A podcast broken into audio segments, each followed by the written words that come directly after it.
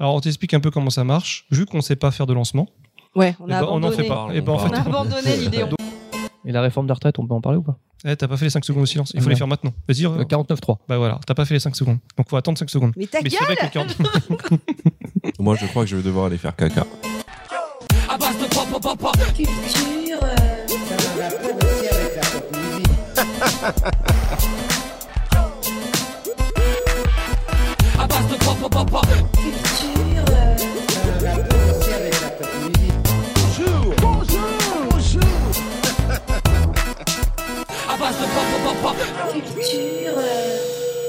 Bon, je valide la bouffe coréenne. Très très bonne. C'est tout quoi, le poulet ou le burger? Ah, le poulet est au burger, donc euh, le burger est au poulet, donc j'ai envie de te dire pareil. Ah, le burger Mais de c'est poulet c'est une aussi. vraie spécialité, euh, le poulet, euh, chez les Coréens. Bah, pas Et que la viande, j'ai l'impression aussi, euh, de manière générale. Mais tu sais que le poulet, c'est de la viande. Oui, non, mais justement, j'élargis et je te le dis. Élargie. Oh, hop, hop. Ta vie sexuelle ne nous regarde pas. On est juste là pour parler de poulet. Et honnêtement, c'était super. bon. L'hamburger, je vous conseille, hein, prochaine fois. C'est un bon démarrage, on pourrait commencer comme ça, tu vois. La bouffe. Là, surtout qu'on parle d'un pays en particulier qui nous intéresse ce soir. Ouais, La là, Turquie. là on est, on est déjà dans le Turquie thème. et pop culture, euh, On n'a pas fait futur encore. peut-être. Bah écoute, euh, moi je vous propose de dire bonjour. Hein. Non, pas maintenant. Non, mais je là, suis pas t'es relou là. Tu, tu dis bonjour et puis tu te Bon, tais. bah bonjour et je me tais. Bonsoir. Bonsoir. Ah, une voix qu'on ne connaît pas. Bonsoir. Qui es-tu? Bonjour, Moufette. Moi, moi je. Salut, j'ai changé. 2023, ouais, ça, va, ça a va changé, transformer. euh. Voilà, c'est ça. C'est c'est la cuisine coréenne, ça, ça altère les cordes vocales. C'est voilà, c'est ça. Ils- Je pense qu'ils mettent plein d'hormones, plein de trucs bizarres dans leur poulet là. Donc euh, du coup, bah, pouf. Ça va tellement mieux. Je te jure, ça va trop bien avec ton physique. La voix ou les pectoraux Un peu, un peu tout vert. Les deux. Petit samedi soir sur Boulby, petit podcast, petit comité. Ouais. Avec un invité. Oh putain, ça rime. Bam Ah, c'était bon là. Vas-y. Appelle-moi. Orelsan. Euh, un, un invité que. Bah, c'est, euh, du coup, c'est la première fois que tu viens. C'est vrai. Mais c'est- on, on te connaît. En tout cas, c'est la première fois que je viens pour un podcast. Sinon, j'étais déjà venu. Techniquement. C'est vrai. Soyons, euh, attends, soyons précis. C'est vrai que les, les- les Il y a des gens qui Et viennent ce ici n'est pas la première fois qu'on est tous ensemble autour d'un podcast. Ah, ça, c'est pas faux. C'est vrai. euh, Non, je... ah bah non, non. On a non. tout fait. Non, bah non, parce que Punky était pas. Non. Bon, est-ce que tu peux le présenter euh, Est-ce que je peux te présenter Non, parce euh, que ça dure sur la longueur quand même là. On s'en fout, on a, on a pour 3 Allez, heures. plus c'est long, plus c'est bon. hein. David Exactement. Fincher. Hello, uh, I'm David Fincher. Bonjour Claude, Comment ça va? Comment vas-tu bien? Non, bah, ça va bien, ça faisait longtemps.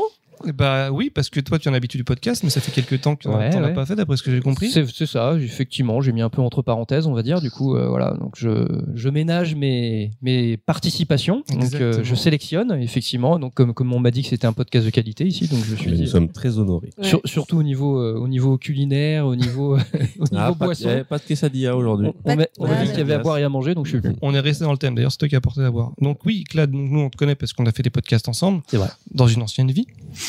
Euh, mais est-ce que tu serais capable de te présenter en 5 mots? D'accord, Tu peux, oh tu peux mettre des phrases. Tu peux mettre des guillemets, tu veux, ça, ça compte. Euh, Pour ceux qui alors, ne connaissent je, pas. Je, je suis pas sûr de, de faire ça en cinq mots, mais bon, euh, oui, alors tout le monde m'appelle Clad, c'est Non, mon, mais t'as déjà dépassé. C'est mon nom de scène. Euh, bah, j'ai fait quelques podcasts par le passé, surtout autour du jeu vidéo, Ouais. euh, avec euh, avec d'autres équipes. Euh, On dirait que c'est pour pas Voldemort. les citer. Ouais, c'est ça, Voldemort. Avec Voldemort, tout ça. Et, euh, et non, effectivement, bah, sinon, bah, je, en fait, ça fait 20 ans que je travaille dans le milieu du jeu vidéo, dans l'industrie du jeu vidéo, et principalement euh, dans tout ce qui est, on va Tu dire, euh, commerce. Ça se voit que t'as 25 ans. Ouais, ça fait je 20 ans, sais- t'as commencé à 5 ans. Voilà, je non mais je, suis- je suis un, je suis un précurseur. J'étais très, euh, très, très précoce. Mais euh, donc ouais, donc je gravis dans le milieu du jeu vidéo depuis un moment. Donc du coup, forcément, euh, bah ça, nous a, ça m'a amené à en parler autour de, de certains podcasts. Mais euh, du coup, euh, c'est pour ça que j'ai pris un peu de recul parce que j'en ai fait beaucoup quand même de podcasts mine de rien. Donc euh, on a fait un peu le tour du sujet. Enfin, je pense avoir fait un peu le tour du sujet. Pourtant, en jeu vidéo, t'as l'impression de te dire que ça se finira jamais parce que. oui, non, mais c'est vrai. Y a- on peut toujours trouver des choses si tu veux à dire. Il y a, il y a toujours des choses à dire. Euh, mais là, du coup, euh, bon, en plus, euh, le boulot aidant, parce que j'ai j'ai évolué sur di- différentes euh, sphères, euh, toujours en rapport avec le jeu vidéo, mais donc, du coup, euh, ça, ça, ça s'est comment bien étoffé. Donc, j'ai j'ai mis un peu en retrait, on va dire, ma, ma vie de scène euh, podcastique. et, euh, et donc, du coup, Pour là, quand la thune. Ouais, c'est ça. Et là, euh, bah là, du coup, ouais, voilà, comme j'ai l'opportunité de, de refaire un podcast, mais pour parler d'autres choses de jeux vidéo, alors même si on peut à un moment donné, éventuellement, Ouais, parce que là, ça n'a pas du tout le thème. on peut bifurquer. hein. Si, ouais, Il y a, il y a- il y a- il y a des. Bon, il y a ce qu'il faut. Il y a Il de quoi dire, fois, il sauf, qu'on fois, a- sauf que j'ai pas travaillé Voilà. dessus. Mais euh, Personne n'a travaillé. donc je me suis dit bah pourquoi pas et donc euh, ça fait ça fait plaisir et puis ça fait surtout plaisir de, de voir vos bifs. Oh, il Voilà. est trop Ah, mignon, il est trop ouais. gentil, ça fait Parce que plaisir. mine de rien, vous m'avez manqué hein, quand même. hein. Ça, ça fait longtemps qu'on c'est s'est pas vu. Comme une euh. caresse dans le sens du Ah non, poids, mais c'est il vrai, Ah non, mais on, sent que tu Voilà. cette place. Non mais Alors on sent que tu écoute, T'as deux doigts de l'avoir. hein. T'as je- deux doigts de l'avoir. Je suis bien, j'ai les MNS juste devant moi. L'opération séduction par la bouffe fonctionne bien. Moi, je, moi, ce que je, je constate, c'est que à chaque nouvel invité, je pense qu'ils se font, ils se font passer le mot. On rappelle que Yoshi, il avait ramené deux bouteilles de rhum. Là, on est passé whisky japonais, euh, bière de, de chez qui la bière? Alors le- la bière, c'est un, un brasseur écossais qui vit en Picardie. Il y a bon, Craig- la phrase Craig est folle, mais on, Craig on accepte. Il s'appelle Craig Voilà, Allan. déjà la Et, bière euh, était. Ah, Plus t'as ramené une des jeux. De qualité. Tu nous as ramené des jeux PS5 et Switch. Je pense que le prochain invité, la barre est très très haute. hein. Je sais pas qui ça sera, mais je vous dis tout de suite, euh, il va falloir qu'il mette du budget. hein. En tout cas, ça fait plaisir. Bah, je pense qu'on va t'inviter euh, le mois prochain d'ailleurs. Euh, bah écoute, merci de cette présentation euh, furtive. Bon bah écoute, euh, autant que faire se peut. Maintenant, on sait, euh, on sait euh, à qui on a affaire. Et euh, on va continuer sur tour de, de table. Donc petit euh, comité. On a, on a commencé par l'invité, donc déjà c'est bien. Ensuite, qui c'est qui est autour de la table? Euh, bah, il y a. Punky, j'ai reconnu la voix. Et moi. Il y a toujours les mêmes en fait, les Ouais, anciens. ouais, les darons. Comment ça va, Choco? Euh, ça va, ça va. Euh, en ce jour euh, spécial Ouais, où je, où je, où je, je prends un an. c'est ton anniversaire. Ouais, enfin c'était hier. mais, Ouais, euh, c'était hier. Ouais, c'est pas grave. Joyeux anniversaire encore une fois. Bon déjà anniversaire. Merci. On- Est-ce qu'on dit ton âge? Oh, Ah. oui, on peut le dire. moi, 32 ans, putain. je suis tellement plus. Franchement, tu les Je fais pas. sens, je me sens vieux, je me sens vieux quand même à 32 piges. Ah ouais. Ouais, tu rajoutes 10 de plus. Et encore, ça suffit pas. Tu- tu- Est-ce que tu aimes te voir vieillir? Est-ce que tu te dis, je gagne en quelque chose, je gagne en maturité, je suis, je suis une meilleure version de moi-même à 44 non, ans là que- j'ai plus l'impression d'être sur une pente descendante. j'ai atteint mon apex déjà, et puis là je me ouais. contente de, de petit à petit glisser vers, vers, vers, vers, vers quelque chose. mais je descends. C'est un peu le, c'est un peu le sentiment du moment, mais ah, j'aime, j'aime reprendre. Bah, L'avantage quand tu vis, c'est que tu rétrécis. Donc peut-être que j'arriverai, on aura peut-être la même taille. Quoi que je vais rétrécir bon, aussi. et généralement, la descente, c'est plus facile. hein. C'est- La montée, c'est chiant. Oui, donc, oui, euh, c'est vrai, coup, ouais, c'est- la c'est- descente, ça va, euh, c'est- on c'est parle ça, pas de ski, vite. on parle vraiment d'âge, parce que la montée en ski, c'est une galère. Euh, bah écoute, merci mon petit Choco. Et toi, Punky, comment ça va? Bah écoute, euh, toujours bien. Ouais, toujours là, toujours présente. Ouais, toujours, ça fait Ouais, plaisir. Ouais. alors, t'as quelque chose à dire hein? Rien Euh, du tout. Ok, allez. Mais t'es désagréable. Toujours.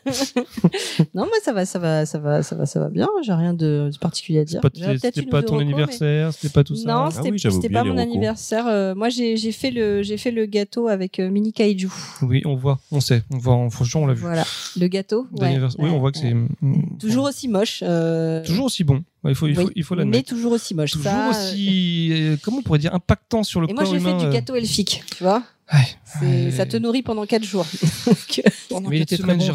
C'est pas, le physique qui compte. Hein, je te le dis. Et- C'est très gentil ce qu'il dit. C'est ça. C'est vrai, c'est vrai. Il Non, franchement, bon. c'est c'est sympa. vrai, ouais. Et je trouve que, alors, à voter, hein, à la Colanta, hein, moi j'élimine Moufette et je prends Clad. Hein. Beaucoup Ah, plus les, sympa. les- hein. Beaucoup les- plus les sympa. absents ont toujours tort. Hein, Ouais, non, mais Parce beaucoup que Ah, plus c'est sympa. pas vrai, elle nous manque, Moufette, ça fait longtemps qu'on l'a pas vue. Ben, et moi donc, hein, voilà, je suis Mm. déçu. Moi, je pensais Ah non, l'avoir mais, ce soir. non, non, mais ça va, elle a dit non. Surtout qu'on veut qu'on soit elle, elle soit l'invitée principale pour l'émission qu'on fera spéciale Non, mais elle se fait désirer. On, sait, elle se, fait, elle se fait désirer exprès. Non, je peux pas venir, j'ai un nouvel appart, il faut que je monte des meubles. Vas-y, vas-y avec tes vieilles excuses là. Planning Mais du coup, on fait quand même un bisou aux, deux autres aussi qui ne sont pas là. Oui, bah, je, te, je te laisse rappeler leur nom. Que moi, je les ai oubliés complètement. Comment il s'appelle? Tripin et K. C'est Et d'ailleurs, K qui nous a envoyé un petit message et en fait, on vous fait des gros bisous et vous nous manquez très fort. Oh, non, non, Toujours non, une pensée pour les absents. Je suis Voilà. à deux doigts de chialer. Et le mec qui a rien fait, Baldwin, comment ça va aujourd'hui? Eh ben, alors je vais, eh, je Pas vais- trop fatigué? Non, non, non, parce que je vais vous surprendre et je vous ai bien bluffé parce que j'ai fait une chronique. Une belle chronique, C'est pas vrai. une belle un- magnifique chronique qui tient sur Qui est pas du deux tout sur le pages, sujet. qui tient sur deux pages. Mais tu te souviens du thème? Et je vous ai bien eu parce qu'on est le 1er avril. Non, j'ai pas fait de chronique. Évidemment que je n'ai pas bossé. Euh, je vous rappelle que je ne surprendrai jamais personne. Je sais, c'est mon pouvoir de comédien. Ah, Cette déception Mais on est le Ah, moi, 1er moi, non, hein, il a pas changé. hein. Non, non, je, moi, je, je constate que voilà, je vous ai, je vous ai bien vu, vous êtes toujours aussi, aussi, euh, aussi faible et naïf. Et qu'est-ce que je voulais dire que donc si on a présenté l'invité, on s'est présenté. Juste avant le tour de table, on précise que le thème aujourd'hui c'est la Corée. Mhm. La Corée. Et Alors, pourquoi on dit ça? C'est parce que on est rentré à fond dans le thème et on a commandé coréen ce soir. Ouais. Et je, je ne connaissais pas et je confirme, c'est archi bon. J'ai kiffé. Sushi J'ai pris un burger au poulet. Je, vous, je sais pas ce que vous avez pris. Les assortiments Du- poulet. On a pris du poulet. En fait, c'est street food coréenne plus que ce qu'on a pris, ce qu'on a fait là plus que restaurant euh, coréen. Et moi, je trouve, enfin, si tu me dis que ce qu'on a pris, c'était euh, le, budget que tu m'as dit, c'était pas super cher. Hein. Non, mais c'est vraiment street food coréen ce truc-là. C'est pas le resto euh, parce qu'il y a, on a deux. Là, on peut commander chez nous. On en a même trois des Coréens. On a un truc de street partout. food, un truc de restaurant. Après, je pense que la- le, le resto coréen, il y en a deux, trois bons euh, dans le quartier où j'étais sur Paris. euh, il faut y aller en fait et se faire un barbecue coréen. Allez, Il faut tout de suite, là. Alors là, non, tout de suite, ça va être compliqué, mais euh, il faudrait qu'on y aille. Je pense que ça peut être pas mal. Et un petit podcast euh, avec le petit barbecue au milieu, là, c'est pas mal. Hein, Ouais, ça. Ah, moi, je kiffe. là. Ouais, moi, je, moi, je, moi, je remange. hein. euh. Bah, du coup, les mecs, euh, avant de démarrer sur le thème, est-ce que vous avez des petites recos, des trucs sympas que vous avez vus, dont vous voulez parler, avant qu'on se lance vraiment dans le Moi, je sujet? laisse commencer l'invité parce que je crois qu'il a un truc à dire. Ouais, euh, bah moi j'ai lu un bouquin il y a pas longtemps parce que je, je lis. Je fais partie de ces gens. Genre- Voilà. Alors, je mais comment le mec te raconte, il lit des livres, quoi, le mec. Et euh, j'ai lu un bouquin qui est, je trouvais intéressant qui s'appelle euh, Ces guerres qui nous attendent. Donc c'est vachement, euh, tu vois, c'est Ah, vachement ça donne envie. hein. Mais en fait, c'est assez rigolo parce que c'est le ministère de la Défense qui a embauché des auteurs de science-fiction, des auteurs de bande dessinée, etc. Ils, a ils les ont fait bosser avec des scientifiques, euh, des vrais scientifiques dans le dur, des géopolitologues, etc. pour essayer d'imaginer les, les contextes géopolitiques compliqués qu'il pourrait y avoir entre en 2030, 2040, Je suis 2060. Et ce qui est marrant, c'est qu'ils ont fait des scénars. Donc, il y en a certains qui ont, pu être euh, déclassifiés. Ils en, ils en ont fait un bouquin, mais ils les ont évidemment romancés, tu vois. Et donc, tu as deux, trois histoires comme ça. Et qui ont des contextes très du coup euh, enfin très crédibles et c'est assez rigolo c'est bien écrit et j'ai passé un moment et, en- et c'est un peu flippant aussi parce que Mais je dis, bah, Quand tu dis que c'était auteur de BD, c'est un vrai livre ou c'est en mode BD non non c'est un, vrai livre Euh, il y a aussi des, mais c'est principalement des autres voilà. c'est principalement des, des auteurs de SF. Ils ont fait participer, tu as des graphistes, parce qu'à un moment donné, tu as, deux, trois maps, euh, tu vois, enfin, mais des auteurs maps français sérieuses. ou Pr- Principalement, alors c'est euh, le, le, le collectif s'appelle la Red Team. Alors, dans le bouquin, ils te mettent pas, parce que j'ai pas, j'ai pas été gratté après sur le net, hein, parce que je viens de le finir, mais ils mettent pas le, ils mettent pas tous les noms parce que j'imagine que certains, euh, je sais pas, je sais pas si c'est secret défense, j'en sais rien. Enfin, parce que tout ce que je sais, c'est que le- l'ensemble des tous les scénarios ne, ne sont pas déclassifiés parce que j'imagine qu'ils s'il y en a qui sont etc. déjà peut-être en train de C'est- s'apasser. C'est possible. C'est- Que la Russie envahi l'Ukraine, oh, je pense que c'est tellement. possible, hein, ouais. qui sait. Mais, euh, mais ouais, non, c'est c'est assez intéressant. Je crois qu'il y a un deuxième tome qui sort ou qui, qui va sortir ou qui peut-être même déjà sorti. Mais euh, j'ai trouvé ça pas mal parce que du coup, ça, ça permet de. Parce que c'est vrai que euh, la géopolitique, le, enfin, tous, tous ces sujets-là, euh, la stratégie, machin, financière ou autre, ça peut être un peu chiant, quoi. Tu dis, voilà. tu Ouais, ça peut toujours. Mais là, quand tu trouves un, un médium qui te, qui finalement, qui te le scénarise un petit peu, qui te, qui te projette, euh, c'est de l'anticipation finalement, c'est du scénario d'anticipation. Et ben, c'est assez intéressant et en même temps, bah, ça t'intéresse. à, Ah oui, effectivement, ça pourrait se passer comme ça. Il parle des, il se projette sur des évolutions technologiques, notamment l'IA, etc. Alors, ce qui est intéressant, c'est qu'il y a des choses déjà qui commencent à arriver et ils te disent que ces ils ont été imaginés en 2015-2016 et ils commencent à parler de l'IA, etc. Enfin, tu vois, un peu. Bon, là, on est pile dedans en ce moment avec euh, ChatGPT, etc. Et tout ça. là. Et donc, du coup, c'est intéressant. Et, euh, non, et franchement, je suis un grave hypé là. C'est 44 Mais, balais, euh, il fait des vannes de 12 ans, le mec. C'est pas possible. C'est un éternel. Mais il a Je suis raison. grave il a hypé. Mais si tu si tu t'intéresses au scénario de géopolitique, etc. Dans le même genre, il y avait euh, de le mec, à qui tu vas sortir comme. euh, le comme- mec qui avait fait la stratégie d'Ender. Dans sûr. la suite de la stratégie d'Ender, il y a, y une Scott Card. suite qui euh, Orson Scott Card, il y a une suite qui s'appelle l'Hégémon et l'Hégémon se passe sur Terre et en fait c'est des c'est le c'est euh, tous tous ces espèces de génies de chefs de guerre qui reviennent dans leur pays et qui déclenchent des guerres partout donc ils partent de la situation euh, géopolitique qu'on connaît avec des des conflits qui existent déjà par exemple avec l'Inde et le Pakistan etc Ouais.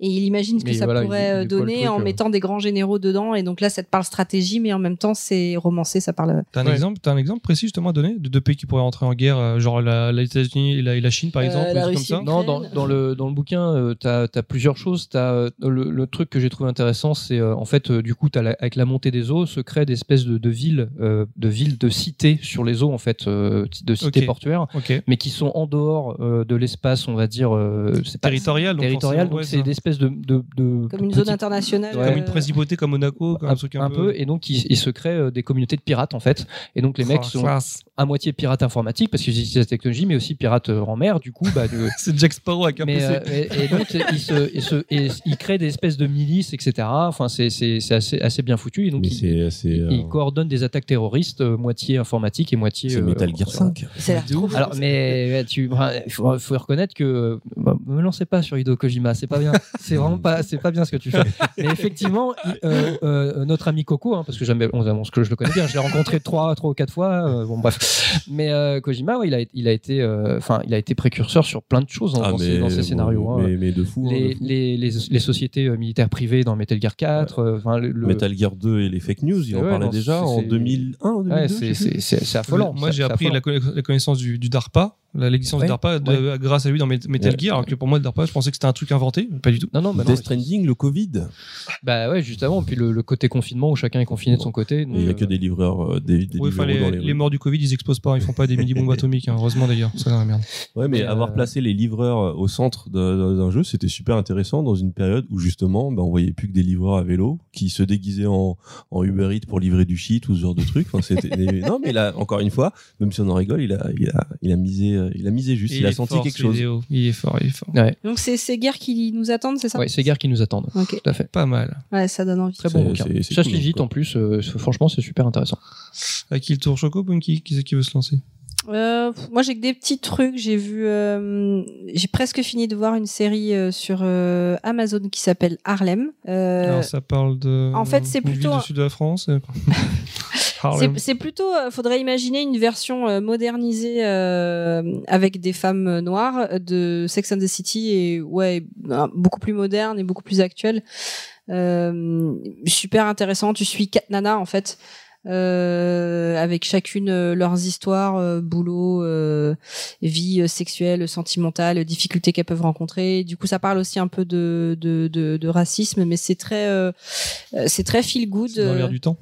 Bah, j'ai bien, franchement, j'ai, j'ai, j'ai bien aimé. Je trouve que c'est feel good, c'est bien fait, ça se regarde C'est facilement. quoi C'est sur Apple TV encore? C'est sur Amazon. Amazon. Amazon. T'écoutes C'est sur Amazon. Pas sur. Apple Ah, TV, je suis en train de voir quelque chose que tout le monde connaît, que j'avais pas vu depuis, enfin que moi j'avais pas vu, c'est qui était de l'assaut et j'accroche euh, énormément aussi. Ah, Feel good. C'est Choco qu'on a parlé depuis longtemps. Ouais, bah, il m'a mis dedans, il se le re-regarde et moi du coup je le je regarde pour la première fois et pareil je suis hypée dessus. En fait j'ai envie de feel good parce que en ce moment c'est un peu le- la déprime. Bah, Bon, prends, prends des M&M's, tu, vas-y. tu veux dire le contexte social, Le tout ça, en Donc, du coup, je veux-. Je veux des trucs, euh, ouais, ça fait du bien, tu vois. Ouais, je, je Et, peux comprendre. euh, et, et, et sinon, euh, Mini Kaiju vient de découvrir euh, Vice Versa. euh, gros succès, euh, je suis très contente. Ah ouais, ça, il, a, bah, il a tout regardé. Il Et a tout regardé. Vous pensez que vous pensez qu'on on- on crée des, sé- des séries en fonction du, du, euh, du climat social? Là, vu, qui- vu tout ce qui se passe, Ah oui. vous pensez que genre France 2 va faire une série du genre ah, tout est beau, tout est Euh, joué Non, en France, c'est différent. En France, on est très frileux sur certains, sur, euh, sur, sur notre propre histoire. Si tu regardes par rapport aux Américains, les Américains, ils hésitent pas. Par à- Mm. Tu vois déjà dans les séries, euh, ils ont, il y a, il y a- il y a eu des séries où il y avait les masques, ça parle directement du Covid. Ils hésitent jamais à parler de leur présidence, de nous ici. euh, On a un peu plus de mal. Ouais, mais à, dire à l'inverse, en fonction du, du climat social, parce que faire des, des, des séries sur le- les problèmes actuels, bon, ça, c'est- partout, ça, ça, ça existe. Mais faire un truc à l'inverse, histoire de, de dire, bon, eh, les, les gens ils sont pas trop dans le, dans le bon mood, on va Ah, faire un truc d'accord. un petit euh, peu. Vu euh, que le climat est tendu, ils Genre se sous, à, sous le soleil 2, le retour, mais un truc un peu parce que ça va leur faire du bien. Je sais pas si ça, ça, ça se fait en ce moment. Non? Ça- je- Bah, je sais pas, Dans, bah, je sais dans pas, ça- l'histoire, je pense que si tu analyses, mais tu peux pas le voir au moment où ça arrive. Mais par contre, quand tu le regardes réactif, avec, du, avec du recul, c'est là que tu vois comment euh, euh, l'histoire influ- influence euh, les artistes de manière générale, parce que c'est dans la création euh, de toutes les Et le époques. public, en fait. Effectivement, le, le, le contexte d'une époque va forcément influencer les artistes d'une époque d'une certaine manière. Et parfois, c'est pas directement les artistes, c'est plus le public qui choisit de, par exemple, de ne pas voir des trucs déprimants à une certaine période et donc qui va valoriser plus des trucs et ensuite l'industrie va suivre. Oui, c'est le, le- en termes de timing, déjà, quand tu vois le temps qu'il faut en pré-prod, etc. ça, enfin, au moins deux ans minimum. Ouais. En plus, aujourd'hui, le monde de l'information, une info en remplace une autre, ça va très vite, si tu veux.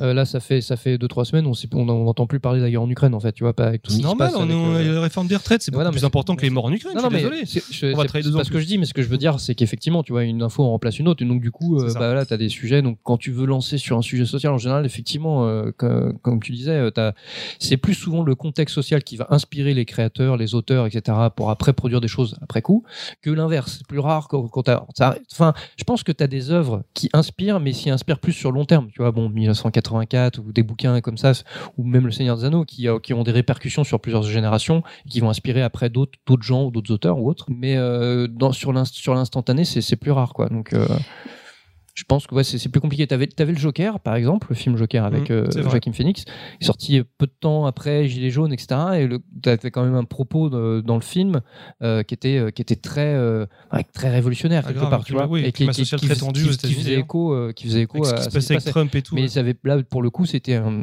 un timing. euh, Enfin, ils avaient vraiment pas fait exprès, que- tu vois. ouais. donc, euh, Ap- Après, sur le côté feel good, j'ai j'ai envie de dire aussi que si tu regardes les tendances des grosses époques, j'espère qu'on en sort de cette période, mais j'ai, on est quand même passé par une période très très longue où, euh, où le monde de l'imaginaire, tout ce qui était considéré comme feel good et tout, c'était mal vu. On était dans une espèce de déconstruction du méta, du méta, au point que ça n'a plus aucun sens d'ailleurs. Enfin, on est, on est dans, et, ce truc-là, il est épuisant, il est fatigant. En fait, euh, à l'époque, dans les années 80, etc., on était dans le monde du merveilleux, machin, on s'appartient dans tous les sens. Et après, on est passé dans une espèce de phase méta où on se regarde, en les fait. années 90, ouais. À partir des années 90. À partir des années en 40, mais, mais, mais, enfin, je trouvais que sur les dernières années, on, on était quand même à un point où, ça, ça, ça n'en est même plus intéressant. Et je pense qu'on est en train de passer dans une autre ère où, euh, où on revient, on est conscient d'un certain nombre de choses, mais on revient sur, euh, sur certaines choses et on, et on l'embrase, en fait. Euh, et et je, je pense que des, des séries comme Ted Lasso, etc., enfin, des trucs feel good, euh, on va peut-être en avoir un peu besoin dans le sens où Des trucs premier degré, en fait. je suis assez persuadée que ce que tu regardes euh, influe sur du long terme. Tu crées des, des, des connexions dans ton cerveau. Si tu regardes que des trucs qui disent que le monde il va mal et que de toute façon c'est foutu, il y a aucun avenir, eh ben tout le monde va se mettre à penser que c'est foutu. Et au lieu d'essayer de sauver les choses, on va juste continuer à aller dans le mur. Alors que si tu essayes de te nourrir de- d'espoir, de, choses positives, et là tu vas peut-être relever la tête en disant, euh, bah, au lieu de regarder le monde cramer, je vais peut-être essayer de faire quelque chose. quoi. Ouais, mais il faut trouver l'équilibre parce que c'est pas- c'est c'est le, le risque si tu fais que ça, c'est de t'anesthésier quoi. Et après t'es t'es biberonné, t'es t'es branché à Netflix et puis tu, pendant que le monde brûle autour quoi. Tu vois, c'est Oui, il faut t'as pas ton non- casque virtuel et pendant faut que tout le monde. Ouais, mais tu dis, c'est bon, il fait chaud là. Donc, Non, mais-. Je suis d'accord avec ça, mais euh, mais il faut, faut faire la part des choses et à un moment donné, il faut, faut aussi ouvrir les yurs sur ce qui se passe autour de toi quoi. Ouais, dire, mais à donné, après, euh, y a- que, que tu le veuilles ou non, il y a toujours des gens qui décideront de s'enfermer, des gens de faire quelque Oui, non, mais chose. mais Bah, c'est pour ça qu'il dit qu'il faut un équilibre, il a raison. Non, mais c'est c'est pour ça. Ouais. Mais le problème, c'est qu'il y a beaucoup de choses aussi qui se passent aujourd'hui. C'est aussi peut-être parce qu'on a fermé les yeux euh, les, les 10, 15, 20, 30 ou 40 dernières années, quoi. Moi, mon problème, c'est de me dire, OK, qu'est-ce que je vais faire moi? Comment je vais tourner ma vie? Qu'est-ce que je vais faire dedans? Pour que ça ait un impact, même min- minime Vous connaissez l'histoire du colibri? Oui, tu le racontes tout le temps. Non, c'est pas vrai. Euh, mais mais Moi, en fait, oublié. c'est- c'est- Moi, je connais La pas. goutte d'eau, colibri, euh, oui, j'ai fait c'est ma le, part. le, le, tout ça. le goût- le colibri, c'est euh, il y a un incendie et en gros le colibri il prend une goutte d'eau par goutte d'eau et il amène sur l'incendie. Alors et- que moi, je pisserais directement il sur le le fait feu. pour de vrai, c'est une vraie vérité, ça? Mais non, mais c'est un conte. Non, non, c'est une vraie histoire, c'est un documentaire Netflix. Tu vois un colibri qui ramène une goutte d'eau et Et petit à petit, euh, c'est voilà. ça. Et en fait, on lui, on lui demande, mais pourquoi tu fais ça? moi- Ça sert à rien. Et il dit, bah, au moins, je fais ma part. Tu vois, parce que tu peux pas euh, changer le monde. Mais au moins, je fais ma part, quoi. C'est une bonne, c'est une bonne manière de finir euh, ce- cet aparté parce que. Ouais, c'était une longue aparté. Ouais, c'est ça. Euh, Si La suite euh, au prochain parler- épisode. Si vous voulez nous voir parler politique euh, avec là, on Ouais. va faire un podcast. euh, Ah ouais, ouais, ouais. On aimerait Moi, tous avoir de l'es- Il y a pas de problème, On aimerait tous avoir l'espoir, mais quoi je- le point de départ d'ailleurs de ce Je sais pas. C'était- Des séries, des. Alors peut-être l'assaut, tu voulais des séries? c'est Non, mais en un fait, c'est euh, le, le, le côté, c'est le côté feel good. C'est le, c'est le truc de, de, je, je- c'est un truc que je pense depuis longtemps. De, de, pour moi, le, le grand succès de, du, diable entre guillemets, c'est d'avoir tué l'espoir. C'est-à-dire que les gens finissent par se dire. Je peux rien y faire, j'y crois plus. Enfin, tu vois, moi je veux pas. euh, Peut-être que j'y arriverai jamais, mais en fait, je ne veux pas ne plus croire que je peux pas renverser les choses, que, parce que sinon c'est la déprime. Ah bah oui, non, Et ça, je suis donc, d'accord. et du coup, le- de temps en temps, j'ai besoin de regarder des trucs feel good, des trucs où, où l'humain Avatar. me fait plaisir. Ouais, non, mais où, où tu vois quelque chose dans les relations. Parce que c'est ça qui est important finalement, c'est les relations entre nous. Et tu vois quelque chose où tu dis, bah non, voilà, ça. Mm. Ouais, faut kiffer la life. Non mais après, Ouais, plus- après et tu plus- peux, tu peux aussi lire des bouquins. Il y a plein de bouquins feel good. On n'est pas obligé d'avoir des séries ou des films. hein. Mais je crois que oui, et dans les livres aussi, oui. Ou les bandes dessinées aussi. plus que du feel good, c'est vraiment plus euh, des œuvres sincères et premier degré. Parce qu'on est justement avec le méta et tout, on est beaucoup rentré dans le, on a beaucoup confondu euh, méta, réfléchir sur une œuvre à cynisme. euh, se moquer de trucs ouais ça va je comprends et euh, ouais revenir à quelque chose de premier degré re- recréer de l'émerveillement c'est pas forcément que du feel good c'est euh, c'est euh, moi c'est ce que j'espère. C'est un espèce de retour à retour à des œuvres un peu plus euh, sincères et pas juste qui se contentent de soit de soit de jouer sur les algorithmes et de te donner ce dont tu as envie soit de juste se moquer de, de, de son propre sujet et de se dire c'est pas grave c'est faux de toute façon tout ça c'est des conneries. Donc on peut rigoler on s'en fout. Non moi je veux revoir des œuvres. Mais je pense qu'on est en train de sortir de cette ère-là. Ouais, Je- sais en pas. je sais pas. Je sais pas. Je- je- sort vraiment Bah, Euh, je pense, je pense qu'en fait, dans la production actuelle, euh, enfin, c'est énorme. hein, d'ailleurs, moi, je- d'ailleurs, je me, je- me fais des réflexions. Je me dis, putain, de- depuis ces 15-20 dernières années, la masse salariale de, de tout ce qui est euh, audiovisuel, série, elle a dû mais euh, Ah bah oui, quadrupler. Enfin, ça va être fou quand je vois le nombre de productions, rien que sur Netflix, euh, tout ce qu'il y a. Mais après, derrière, tu, tu, peux, tu peux multiplies. pas tout suivre Amazon en fait. pas, ouais, c'est impossible. C'est un truc de fou tout ce qui se passe. Et je te parle même pas euh, en Asie, hein, parce que quand on a préparé le podcast, j'ai vu le nombre de films que font euh, certains pays en Asie, mais par an, c'est hallucinant quoi. Enfin bref. Mais euh, quand tu vois tout ce qu'il y a, je pense qu'en fait c'est, je pense qu'il y en a plein en fait des, séries feel comme tu dis etc. Mais le problème c'est que aujourd'hui avec le- les, caisses de résonance des réseaux sociaux, les, trucs qui sont hype, les trucs qui sont mainstream, qui sont que tout le monde voit en fait parce que c'est mis en avant, c'est c'est pas forcément ces séries-là. Alors je ne sais pas pourquoi, parce que peut-être que les gens ils aiment bien euh, des trucs violents ou, puisque- ou ils C'est ce des qui, trucs où ils c'est ce qui ils- est expliqué dans Matrix. où ça les, les gens, et les gens refusent lorsque c'est tout va bien, tout est mais, beau. mais je pense qu'en fait, donc du coup, c'est pas de se dire il nous faudrait plus des séries comme ça. Je pense qu'elles sont là, les séries. C'est de se dire euh, quand est-ce que les gens vont, vont finalement changer de paradigme et se lasser de tous les trucs euh, enfin, qui, qui foutent le cafard, en fait, tu vois. C'est le Qui, cynisme. qui c'est- déprime ou le cynisme, comme tu dis, et, et être demandeur de plus de choses, et donc que tu, et que tu vas voir popper en, en tête de liste de toutes ces chaînes de streaming des trucs qui, qui sont. qui Si tu veux la bienveillance, tu regardes pas de patrouille. Hein. Je suis désolé, mais au bout d'un moment, Mais bon, c'est vrai qu'historiquement, quand- dans l'audiovisuel, cinéma ou série, c'est vrai que quand tu regardes les, les, les trucs qui ont plus marqué l'esprit, qui ont le mieux marché, c'est dans le top 10, t'as t'as pas, t'as pas beaucoup de trucs feel good, quoi, tu vois. Enfin, je veux dire, euh, là, comme ça, euh, il m'en vient pas beaucoup à l'esprit, quoi. T'en as quelques-uns, mais je, je pense que t'as beaucoup de trucs Regarde, qui sont t'as du Last of euh, Us maintenant, qui cartonne, t'as du Squid Game, t'as du Bah, machin. dans le top des films, tu as quand même euh, Avatar. Bon, Tit- euh, Titanic, ça se finit pas bien. Ouais, mais ça, on le savait, on avait un indice. hein. non, mais je réfléchis à même les, les grandes œuvres, les grandes sagas qui ont, qui ont marqué, parce que forcément, je pense au truc. Ouais, mais tu vois, euh, même Avatar, euh, il y, a, il y a quand même il y a du conflit dans Avatar. Il Ouais, y a un puis il y conflit. a même- il y a du- y a du drame. C'est pas parce qu'il y a du conflit que ça Non, peut mais- pas être non, mais il y a- du je- drame je, aussi. dis pas le contraire, mais Parce que t'as du merveilleux. Avatar, c'est du merveilleux. Oui, bien sûr, mais c'est, on est, on est dans, le, dans la fantasmagorie, etc. Mais t'as quand même quelque part. Après, qu'est-ce que les gens euh, apprécient le plus dans Avatar? Des fois, je me pose la question. La scène de sexe. Ah non, c'est pas Je, je crois que j'ai vu le boulard. moi. Pardon. T'as quand même, euh, t'as, t'as quand même, ouais, t'as quand même une- un problème, une, une vraie, euh, comment dire, une, un, un vrai discours sur sur l'écologie, sur le tout ce qu'on peut saccager, etc. D'ailleurs, Puis c'est un conflit entre euh, des gens qui veulent profiter de, de, de l'écosystème, euh, l'exploiter, etc. Une forme d'esclavagisme aussi. Enfin, t'as des choses qui finalement en, en, en filigrane qui sont qui sont pas cool, quoi, tu vois. Ouais. En plus, Et c'est vrai que mais les. on peut pas non plus les. les Mais c'est les gentils que- qui gagnent. Non, Oui, mais, ouais, bah mais ils gagnent oui, des Bah oui, mais il gagne, réalité. il gagne à quel. euh, Attends, on n'a pas encore vu tous les Oui, avatars. oui, non, mais c'est vrai que c'est vrai qu'on On sait pas si ça va mal a l'impression de partir sur un Mais à mon avis, il va y en avoir des mais on sait qu'ils vont revenir, ils finissent par revenir et. euh, Puis il gagne à quel prix, quoi. on va dire, Voilà.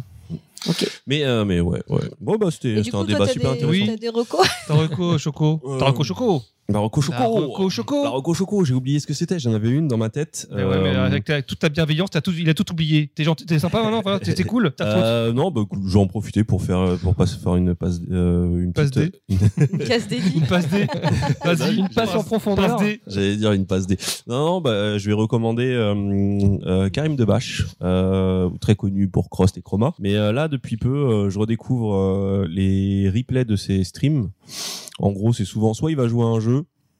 Euh, là en ce moment il est à fond sur les jeux en full motion vidéo donc il va rejouer à des vieux jeux avec de la vidéo mais c'est surtout qu'il parle beaucoup il parle euh, énormément de cinéma et il est toujours aussi intéressant si vous l'avez connu à l'époque de Crost et Chroma en fait ça permet d'avoir euh, son de de- d'avoir sa petite dose de, de, de Karim Debache euh, donc voilà moi je recommande d'aller regarder ses, euh, ses replays de stream ou carrément d'aller regarder ses streams mais euh, des fois c'est un peu long parce Ouais, c'est ça. C'est plus ça qui, des fois, qui me calme, parce que des fois, c'est 1h40, 2h, etc. Mais c'est vrai qu'à chaque fois qu'il dit. Enfin, c'est super intéressant, j'avoue. Puis des fois, il est pas tout seul. Des fois, il y a, ouais, il y a ouais. le JDG, il y a des trucs comme il y a ça. le JDG, il y a le Seb de Paris de JDG ou euh, son euh, ses amis. Mais euh, c'est vrai que c'est long, ça c'est sûr. Et tu sais pas trop. Quand ça commence, souvent, bah il y a faut s'habituer à tous les trucs de Twitch. Donc les, les c'est toujours très dur pour moi de regarder des replays parce que je regarde pas Twitch pour l'instant en direct. Et donc quand tu vois des replays et que tu dois te taper les remerciements pendant au moins 20 minutes, ah bah Mais merci. moi, je le regarde sur Merci YouTube. la foutise. Euh, ouais, moi aussi. Ok, ouais, voilà. Mais mais je laisse quand même parce qu'entre deux remerciements, il va peut-être dire un truc drôle sur The Rock ou je sais pas quoi, donc je, je regarde tout. mais ouais, non, non, euh, j'ai pas, j'ai redécouvert euh, Karim Debache. Il me manquait énormément depuis euh, depuis Chroma. Il y, a, il y a et, des gens comme ça que t'aimes bien écouter, tu te lasseras jamais.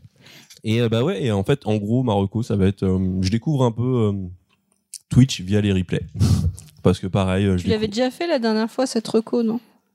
J'avais dû parler de. Non, non, moi je parlais de Zen, l'émission. Ah oui, mais c'était toujours euh, Twitch. euh, Ouais, c'est du Twitch, euh, c'est du Twitch en replay. Je suis trop vieux pour regarder du Twitch en direct.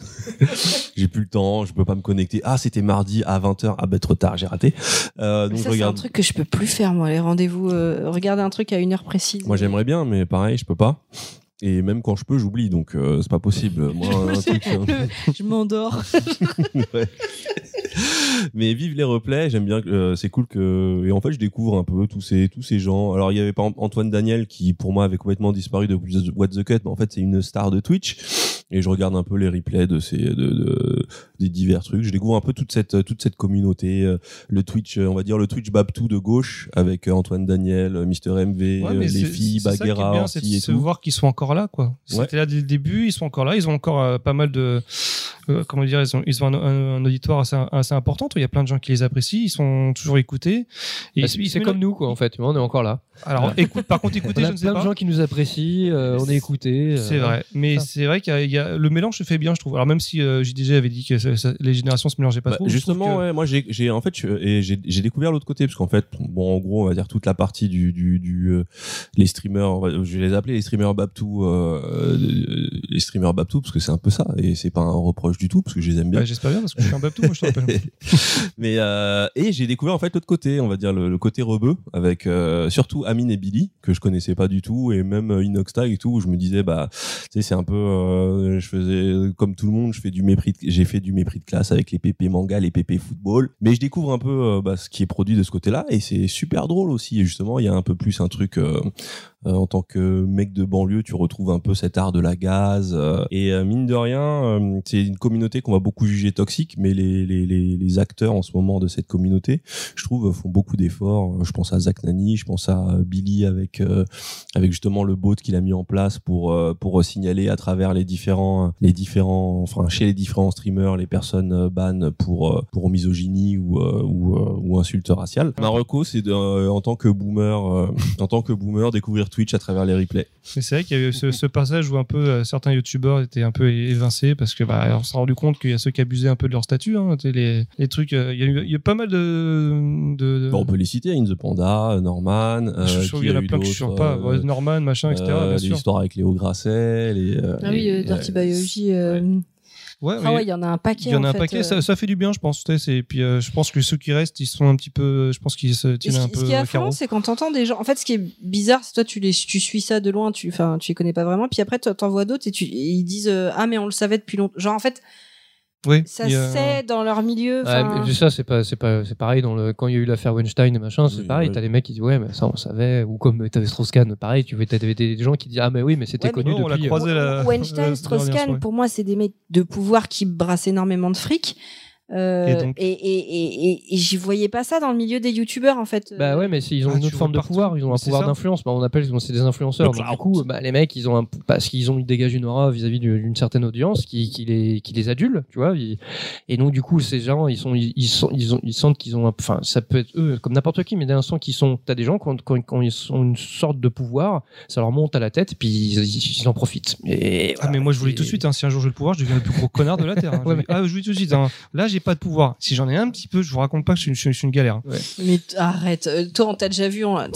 Eh, faut Tu faire. m'as déjà vu tu, du- sais, tu sais, il y a un truc qu'il faut que tu viennes faire avec nous, c'est une partie de Oula. jeu de rôle. Ouais, heureusement que, t'as fini ta phrase parce que. Mais non. Parce que moi aussi, hein, euh, quand t'as commencé par part, Ah ouais, là. Partie de jeu ouais, de rôle. tu verras Ah, pour qu'on s'entend aussi bien. Après, il y a Non. jeu de rôle et jeu de rôle aussi, hein, j'avoue. Non, je, je parle de vrai, euh, les jeux de rôle. Euh, euh, Euh, tu sais a que- du mal à la tu moins sais de que- 18 ans. Tu sais euh, qu'à la base, euh, podcast c'est trois filles, trois garçons. Tu Non, mais pourquoi je dis ça, c'est parce que quand tu fais des jeux de rôle et surtout quand tu commences à jouer tard et que ça dure longtemps, tu vois en fait Ah oui, un truc émerger euh, des personnalités. Lui, c'est un gentil. Mmh. C'est un Ouais, vrai Je suis un gentil. gentil, je suis un gentil. Attends, vrai me tente gentil. pas le dos quand même. Hein. On en, on en connaît d'autres qui nous ont trahis pendant le temps.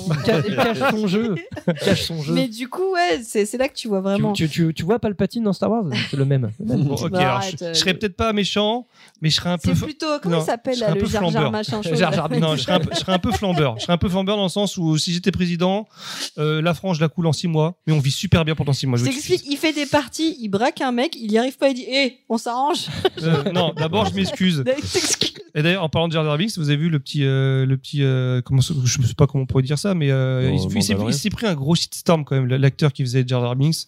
Ahmed Best. Alors que bon, c'était pas sa faute, hein, on est d'accord. Hein, au final, là, il, j'ai pas vu la saison 3 de C'est la saison Mandalorian. 3 du Mandalorian. Et il apparaît en tant que Jedi. Après, c'est voilà, il y a un petit côté le Jedi qui sauve bien. Baby Yoda en plus. Ouais. Je comprends Ouais, pas pourquoi ils s'en prennent aux acteurs, les mecs. parce que les gens sont bêtes, ils- mais vraiment. Des Ah bah acteurs, oui, ils sont là pour jouer des Non, rôles. ils sont bêtes. Après, il y a la caisse, y a, en fait, il y a la caisse de résonance euh, des réseaux sociaux qui, qui, qui essayent de faire des titres. Alors, le, le nombre de, quand je regardais enfin. mes news, le nombre de news que je voyais en mode euh, titre putaclic sur euh, ce personnage de Star Wars que tout le monde détestait, détestait est revenu. Alors, déjà, c'est faux parce que c'est pas du tout Jar Jar Binks qui est revenu, c'est l'acteur. Ouais. Et en fait, je suis tombé sur beaucoup de titres comme ça et j'ai l'impression que, euh, bah, on se met à parler de ça. En fait, c'était, en vrai, c'était un non-événement. C'était, bah, euh, oui, un petit caméo de Ahmed Best qui est pas du tout connu en vrai. Ah c'est Je savais même pas qu'il y avait un mec derrière Jar Jar. Personne, euh, à part les, les, les, les, les, les, Bah les ouais, pélos c'est- comme moi qui saignaient les making-of et qui l'ont déjà vu avec sa tête de Jar Jar Binks sur la tête. ça, exactement. Euh, Et ça démarche un peu. et euh, je la me, goofy. où je me- quand je l'ai vu, je me suis dit, putain, mais ça, ça doit être lui. Mais en fait, c'était un non-événement. Et quand tu vois le nombre de, de, de- d'articles qui ont été faits sur euh, ça, et finalement les gens en parlent et tout, bah, on, on- j'ai l'impression qu'on brasse beaucoup sur du vent euh, en ce moment. Mais du coup, au lieu de brasser sur du vent, moi j'ai envie de vous lancer sur le thème du jour. Tout le monde a fait sa reco? Oui. Ok. Mm, Très bien. Enfin non, mais j'ai pas de recours. Et donc, c'était euh, les gnocchis. Non, je plaisante. Euh, les... On ferait pas juste une petite pause avant d'attaquer allez, vas-y. Allez, vas-y. Vas-y, on on va mettre une musique euh, improbable pendant pendant ta On pause. va mettre de la K-pop, très sûr.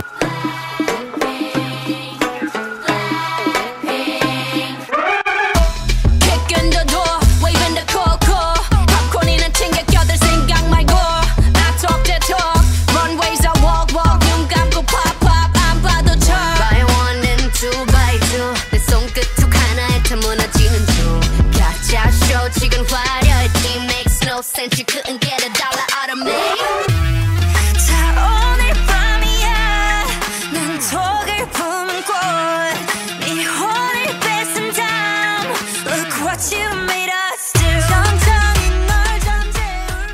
Elle était vachement bien cette musique. Ouais, Que t'as mis, euh, elle était sympa. Je crois que c'est ce Francis truc Cabrel qui l'a de- écrit, euh, ouais, version coréenne. Pour les euh, BTS, c'est ça? ouais. Le groupe? On va dire ouais, BTS. c'est BTS Cabrel. après, est-ce que c'est pas le genre de groupe qui serait très chaud pour striker euh, l'utilisation? Donc on va voir, on va voir. Ah, c'est- ah, non. à Pour l'instant, on n'a jamais été striké, mais notre non, niveau. bah non, à notre niveau, tu sais, en dessous d'un certain nombre d'écoutes, ils te je pense regardent que pas, ça- tu vois. C'est vrai que nous, nous ne participons, nous ne participons pas à la chaîne. C'est quoi déjà? Non, attends, c'est comment ils disaient nous participons pas à la chaîne de valeur? Ouais, la chaîne de On n'est pas un podcast de- qui participe à la chaîne de valeur, Qui on risque rien.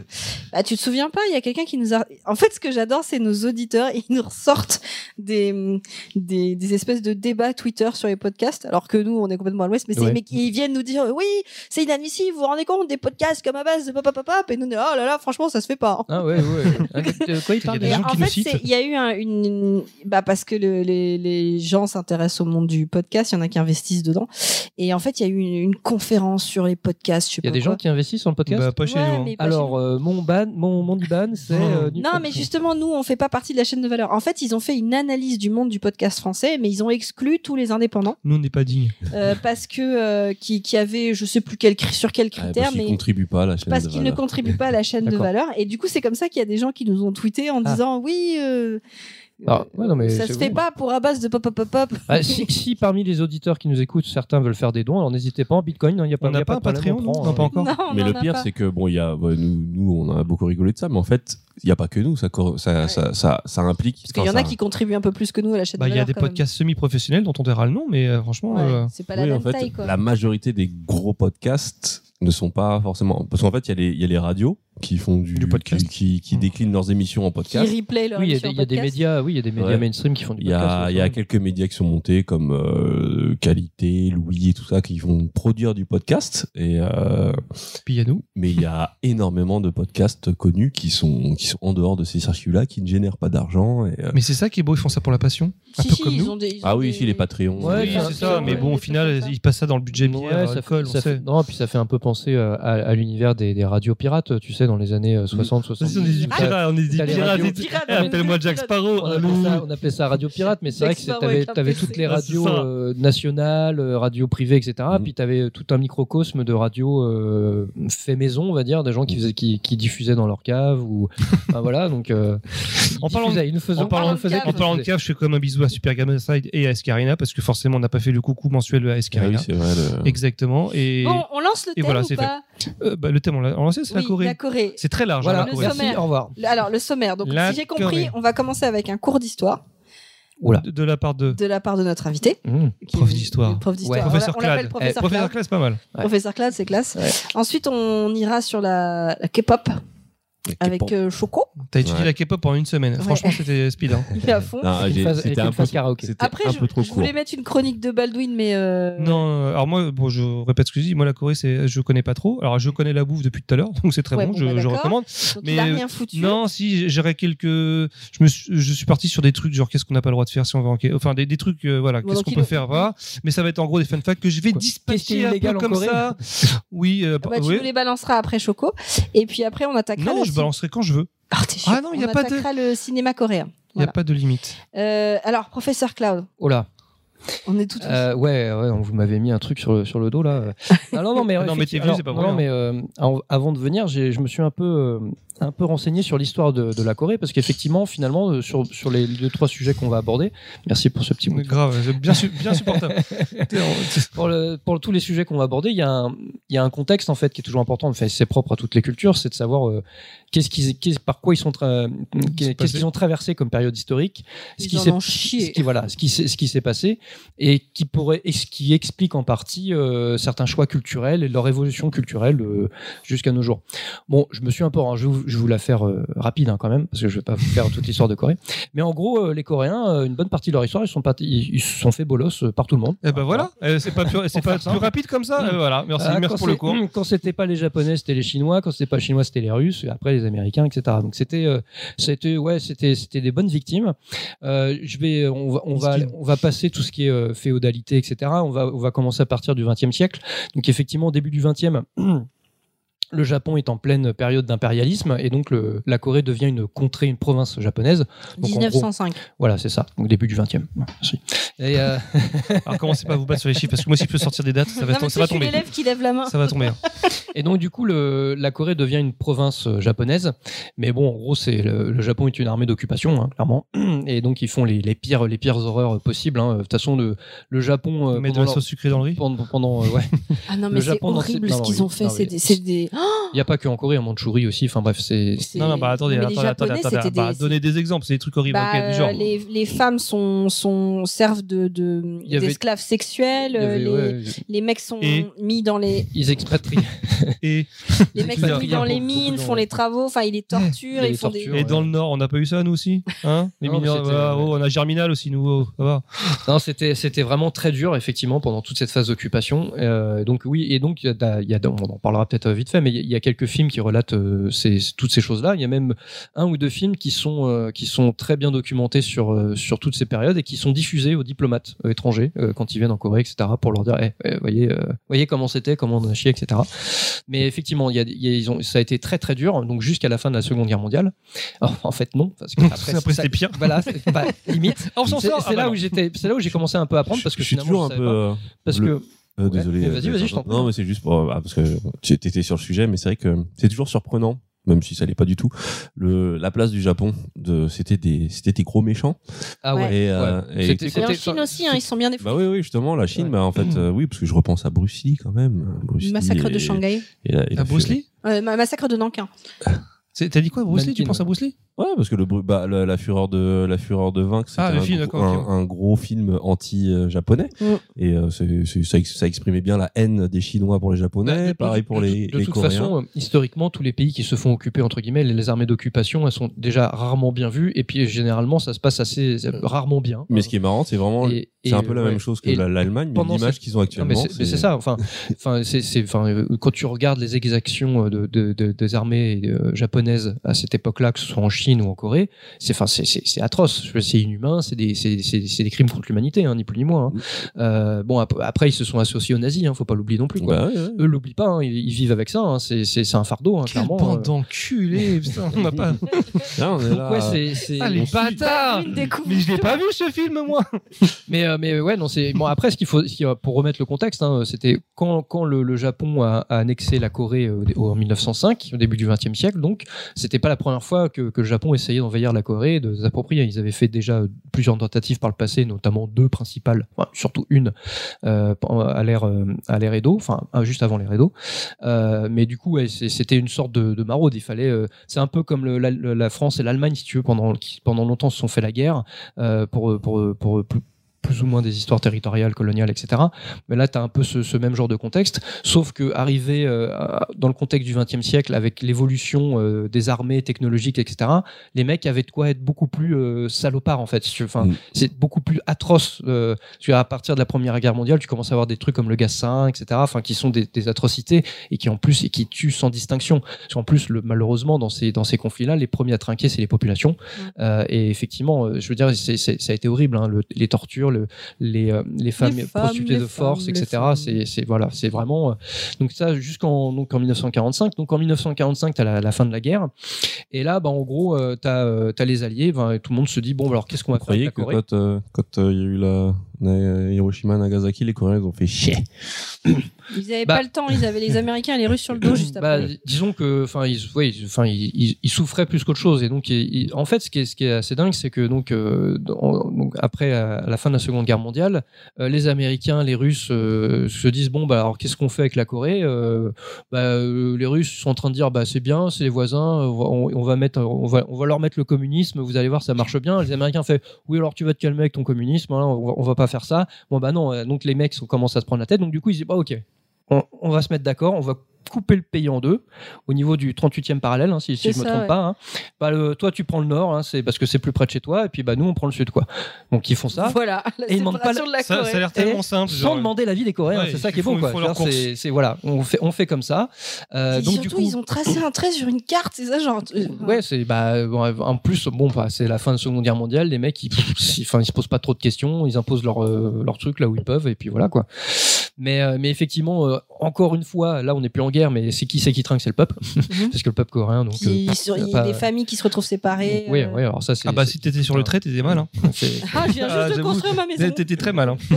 Et donc du coup au nord, c'est c'est la donc la Corée du Nord euh, où, avec le régime communiste qui finalement a pas vraiment changé depuis. Hein. A, a- s'il n'y a pas eu beaucoup de bouleversements, même s'il y a eu la guerre de Corée euh, dans- à partir de 1950 jusqu'en 1953. Et euh, t'as la Corée du Sud où là il y a eu beaucoup plus de, de changements. Et en fait, ce que, ce que j'ai vraiment découvert parce que je, je connaissais pas vraiment l'histoire de Corée avant de préparer un peu le podcast, c'est que finalement de la Seconde Guerre mondiale jusqu'en 1987, ils étaient sous dictature en fait la Corée du Sud. C'est-à-dire qu'en 1900, euh, donc à la fin, donc quand les Américains prennent donc euh, on va dire protectorat de la Corée du Sud, ils, ils- ils mettent à la tête de la Corée du Sud un président euh, coréen évidemment, mais donc biberonné euh, par les, les subventions américaines. Le mec, une bonne partie des subventions, il va se les garder pour sa poche en gros. hein. Je On aurait- résume. on aurait Je résume, mais en gros c'est ça. Euh, du coup, euh, derrière la démocratie, bon, il s'assoit un peu dessus. Euh, fatalement, au bout d'un moment, euh, le mec, ça, il fait l'erreur de trop. Je pense qu'il a essayé une réforme des traites ou un truc comme ça. Donc du coup, il, se fait- il y a Ça des grosses rappelle manies. quelque chose. 49.3. Voilà, il se fait, il se fait sortir dans les euh, débuts des années 60. Ah oui, après, Euh, c'est Park mais, arrive, du coup, voilà, du coup, quand il se fait sortir, qui c'est qu'en profite? C'est un militaire, donc une sorte de, de putsch. Donc c'est un militaire qui se met au pouvoir. Généralement, quand t'as un militaire au pouvoir, c'est rarement encore, c'est rarement plus démocratique. hein. Ça arrive. hein. On a eu De Gaulle, hein, c'était pas mal, mais euh, la, la plupart du temps, c'est pas trop ça. Et là, du coup, bah là, on- là, il, il tombe dans un, une- un régime dictatorial. Alors, il y a eu, euh, il y a eu plusieurs phases. Il y a eu, euh, il y a eu, des- on va dire des hauts et des bas, mais clair- clairement, c'est pas du tout démocratique. Il faut attendre 1987 euh, avec donc euh, la mort et la, la chute du, du dernier en date qui était qui était pareil en général aussi euh, pour qu'ils trouvent enfin la démocratie, qu'ils aient le suffrage universel, etc. Et là enfin le pays euh, puisse finalement se construire lui-même et rendre le, le pouvoir au peuple. Ça c'est fou, hein, c'est super récent en fait. Mais super oui, rapide. c'est- c'est- c'est pour, c'est- c'est- ceci explique cela en fait Mm. sur sur l'explosion un peu du, du de la Corée aujourd'hui Mais c'est vrai que quand on voit l'image au actuelle, niveau enfin, culturel, enfin au niveau tout cas pop culture aussi, euh, de par le monde. Mais ce qui est, ce qui est assez, euh, ce qui est, ce qui est d'autant plus tard, ce, que- je me suis rendu compte, c'est qu'au final, euh, comme ils ont basculé, parce que c'est propre aussi aux, cultures asiatiques, c'est-à-dire que ils ont basculé assez rapidement finalement entre, on va dire, le régime dictatorial et la démocratie, que dans les années qui ont suivi, donc 1987 le, le culturellement ou autre, l'état d'esprit était encore très euh, très policé. Enfin, il y, a- il y a des choses qui qui se permettaient pas de faire ou de dire ou autre.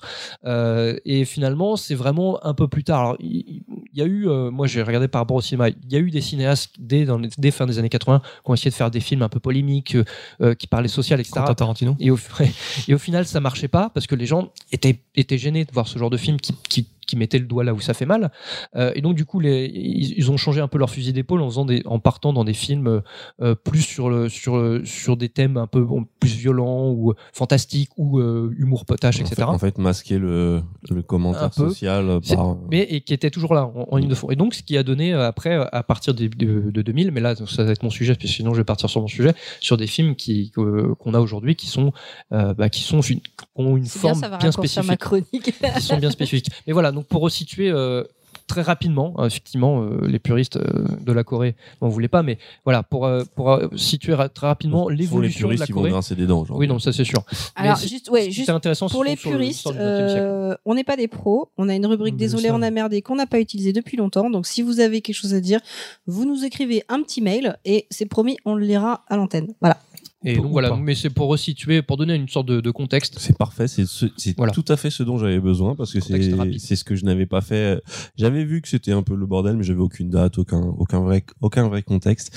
Et euh, c'est parfait parce que moi ça me permet d'enchaîner directement. Euh, comme tu l'as dit, euh, fin de la dictature en 87. Donc euh, c'est parti pour euh, ma chronique. C'est bien ça le programme, hein? Je me trompe pas? On fait comme on veut ici. hein. Ok, donc ouais moi. Merci, professeur Clad. En Ouais, gros C'était très cool. sujet sur la K-pop. Il, a, Et, il a vu la place de Moufette. sur le, sur le coup, je me suis dit, ah cool, je fais un truc sur la K-pop. Bah, après avoir eu cette idée, je me suis dit, mais pourquoi j'ai Oui, choisi de faire un sujet mais sur la je- Parce K-pop que ta sœur était le- fan. Le pire, En fait- c'est en que je te l'ai dit quand tu m'as dit ça. Quand T'es sûr quand on a fait le débrief, quand t'as dit ça, il y a eu un blanc, personne n'a rien, on s'est Ouais, tous regardé. T'es sûr, t'as une semaine, tu veux parler de la K-pop? Bonne chance. Une semaine, c'était peut-être un peu court. Bah, mais que euh, commencé hier. justement, ouais, ouais, bon, non, surtout, ouais. non, en vérité, j'ai commencé avant-hier, mais j'ai commencé à. Euh, mais ouais, ouais, bah en fait, ouais, c'était trop court une semaine, donc je vais juste me contenter de, de, de, de, de- j'ai essayé de faire un peu euh, grâce à en regardant deux trois vidéos et en, faisant quelques petites recherches wiki, de retracer un peu l'histoire de, euh, de la K-pop de, de, ses débuts à, à aujourd'hui. Et, euh, et j'ai quand même essayé d'écouter pas mal de morceaux un peu sur ces différentes périodes et puis de, que je vous partagerai mon petit ressenti sur cette écoute. Allez, Donc c'est parti. La K-pop, euh, comme euh, Claude nous l'a très bien expliqué, on a un contexte, euh, on a un contexte euh, économique et euh, surtout culturel qui est, euh, qui est de sortie de dictature, ce qui fait que dans les années 80, au niveau musical, c'était assez euh, limité. C'est-à-dire que en Corée, euh, c'était surtout de la folk, de la balade en guitare et ce qu'on appelle de la trot. Et de la trot, en fait, c'est euh, l'abréviation de foxtrot. Ah, rien à voir avec la trottinette du coup. Non. et c'est un peu considéré comme la musique traditionnelle, euh, traditionnelle euh, euh, coréenne. Mais traditionnelle, c'est pas forcément le bon mot parce que ça, ça remonte pas à leur histoire an- ancestrale. C'est vraiment, c'est plus. On pourrait un peu voir ça comme euh, notre variété française de l'époque. Euh, t'as, euh, t'as Sardou. Ah, c'est euh, Mireille Mathieu coréen. Ouais, voilà. T'as euh, un Goldman qui traîne dans le coin, t'as un Goldman, un Goldman Non, coréen. encore Goldman, c'est, c'est, c'est trop pop. C'est. Euh, Michel Sardou non, alors non, Pierre Mireille- Bachelet, Michel Sardou Mathieu. C'est Charles Trenet, euh, les trucs comme ça. ouais, euh. Charles Trenet. Ouais, voilà, exactement. C'est ça. C'est plus. c'est- Charles Aznavour. ce côté euh, chanteur, euh, chanteur, guitare, piano et euh, Ah, le. Jodassin coréen. ouais, ouais. Ouais, et en- Jodassin, euh, c'est encore bah pop ouais. aussi. Jodassin. Il y avait, il commençait à avoir un peu une génération de chanteurs solo un peu qui, qui tiraient un peu plus vers des trucs un peu pop, plus pop. Tu veux dire côté un peu musette en fait, euh, très traditionnel, musique, Ouais, Ouais, Yvette ouais, presque Yvette- musique traditionnelle quoi, et Horner, populaire. euh, ouais. Musique traditionnelle de début de siècle et, euh, et très, euh, très sage. Voilà. Et du, C'est- et du coup, c'est une musique euh, qui, qui était dans toute la Corée? Enfin, parce dans que là, on parle de la Corée. Corée du Sud principalement, parce que la Corée du Nord. euh, Bah, alors cette musique-là, c'était dans toute la Corée, Ça, mais voilà. euh, dans les années 80, c'est vraiment là, dans- en Corée du Sud, ils n'écoutent que ça. Ils ont très peu accès finalement au, au monde extérieur. Euh, et euh, d'ailleurs, ce qui est assez marrant, c'est quand on parle de K-pop, on s'imagine que c'est de la pop coréenne, mais en fait, en Corée, ce qu'ils appellent euh, pop song, c'est de la musique internationale. Donc en gros, ça peut être aussi bien de la pop que du rap, que du du moment que c'est de la musique internationale, c'est ce qu'ils appellent pop song. Et donc à la base, la K-pop, c'est pas de la pop coréenne, c'est de la musique. Ah oui, parce a- il y a International. du rap dans leur K-pop. Ouais, aussi, voilà, il y, a il y a énormément de rap justement. C'est un truc sur les. En fait, c'est de la musique internationale réinterprétée par de, par des Coréens. Après, euh, bon, euh, les choses ont évolué. Même la pop, maintenant aujourd'hui, on peut plus vraiment définir. Est-ce que euh, la- les, les musiques pop actuelles, ça y a aussi bien du rap que du reggaeton, du R&B et de et de, de l'afrobeat. Donc euh, euh, actuellement, cette définition de qu'est-ce que qu'est-ce qu'une musique pop, euh, c'est déjà un débat en soi. Mais bon, on est dans ces, on, on- arrive dans les années 90, années 90, euh, début de boom économique. euh, les Coréens commencent à s'ouvrir un peu sur le monde. Certains, certains découvrent justement la musique internationale. Et, euh, en, en 1992, on peut, on peut dire que 1992, c'est la naissance de la K-pop avec un seul groupe. Ce groupe s'appelle Seotaji and the Boys ou euh, Seotaji and Boys, je sais plus. Euh, Seotaji, c'est le nom du fondateur de ce groupe. C'est euh, euh, trois jeunes hommes. Dont deux danseurs et un, chanteur. C'est un groupe qui est très influencé par euh, le R&B de l'époque des années 90, soul et le hip-hop. C'est-à-dire que c'est ils font des balades euh, où il y a des parties rappées et ils dansent beaucoup. Et en fait, ils ont un peu euh, les ingrédients de base de la de la proto K-pop, c'est-à-dire un groupe d'individus de même sexe euh, qui effectuent des chorégraphies dansées avec leurs bras, leurs jambes. D'ailleurs, ce groupe-là avait euh, a- a- font partie des premiers groupes à avoir créé euh, une danse virale où euh, un des personnages à un moment faisait un espèce de tour et, euh, et c'est un truc qui a été beaucoup repris en Corée. Seotaji and the Boys se font connaître dans une émission de télécrochet où d'ailleurs ils se font allumer par le jury qui comprenait pas du tout leur démarche. Euh, je veux dire quand ça dansait, ça dansait, ça, ça dansait vraiment hip-hop. Ça faisait de la hype, New Jack Swing et tout, façon euh, façon MC Hammer. Comme j'ai dit, il y avait des parties rappées et puis d'un coup ça chantait façon euh, façon un peu J-pop, très premier degré, très mielleux. Euh, Ça me rappelle un peu East 17, moi. bah, c'est tout à fait ce genre de, bah, ouais, c'est tout à fait ce genre de groupe en fait. En fait, on est clairement avec la K-pop, en tout cas quand on est clairement dans une dans, dans, dans des boys bands, Mm. donc euh, E17 et tout. Mais là, on est vraiment dans un truc très hip-hop à, la- à base. Donc ce groupe-là va avoir un succès de malade. D'un coup, les Coréens, ils pètent un câble, ils découvrent, euh, ils découvrent une nouvelle musique, euh, euh, même si les gars se font défoncer dans leur émission. Est-ce qu'en fait, ils ont, on sait s'ils ont été au bout de, de l'émission, ils ont gagné Non, quelque non, chose ils, En ils fait, se, ils, non, non, ils se sont sont juste fait connaître. ils se sont fait défoncer, mais le, le lendemain, c'est juste les gens, ils se sont dit, ils se sont pris une claque, ils ont découvert, pris, ouais.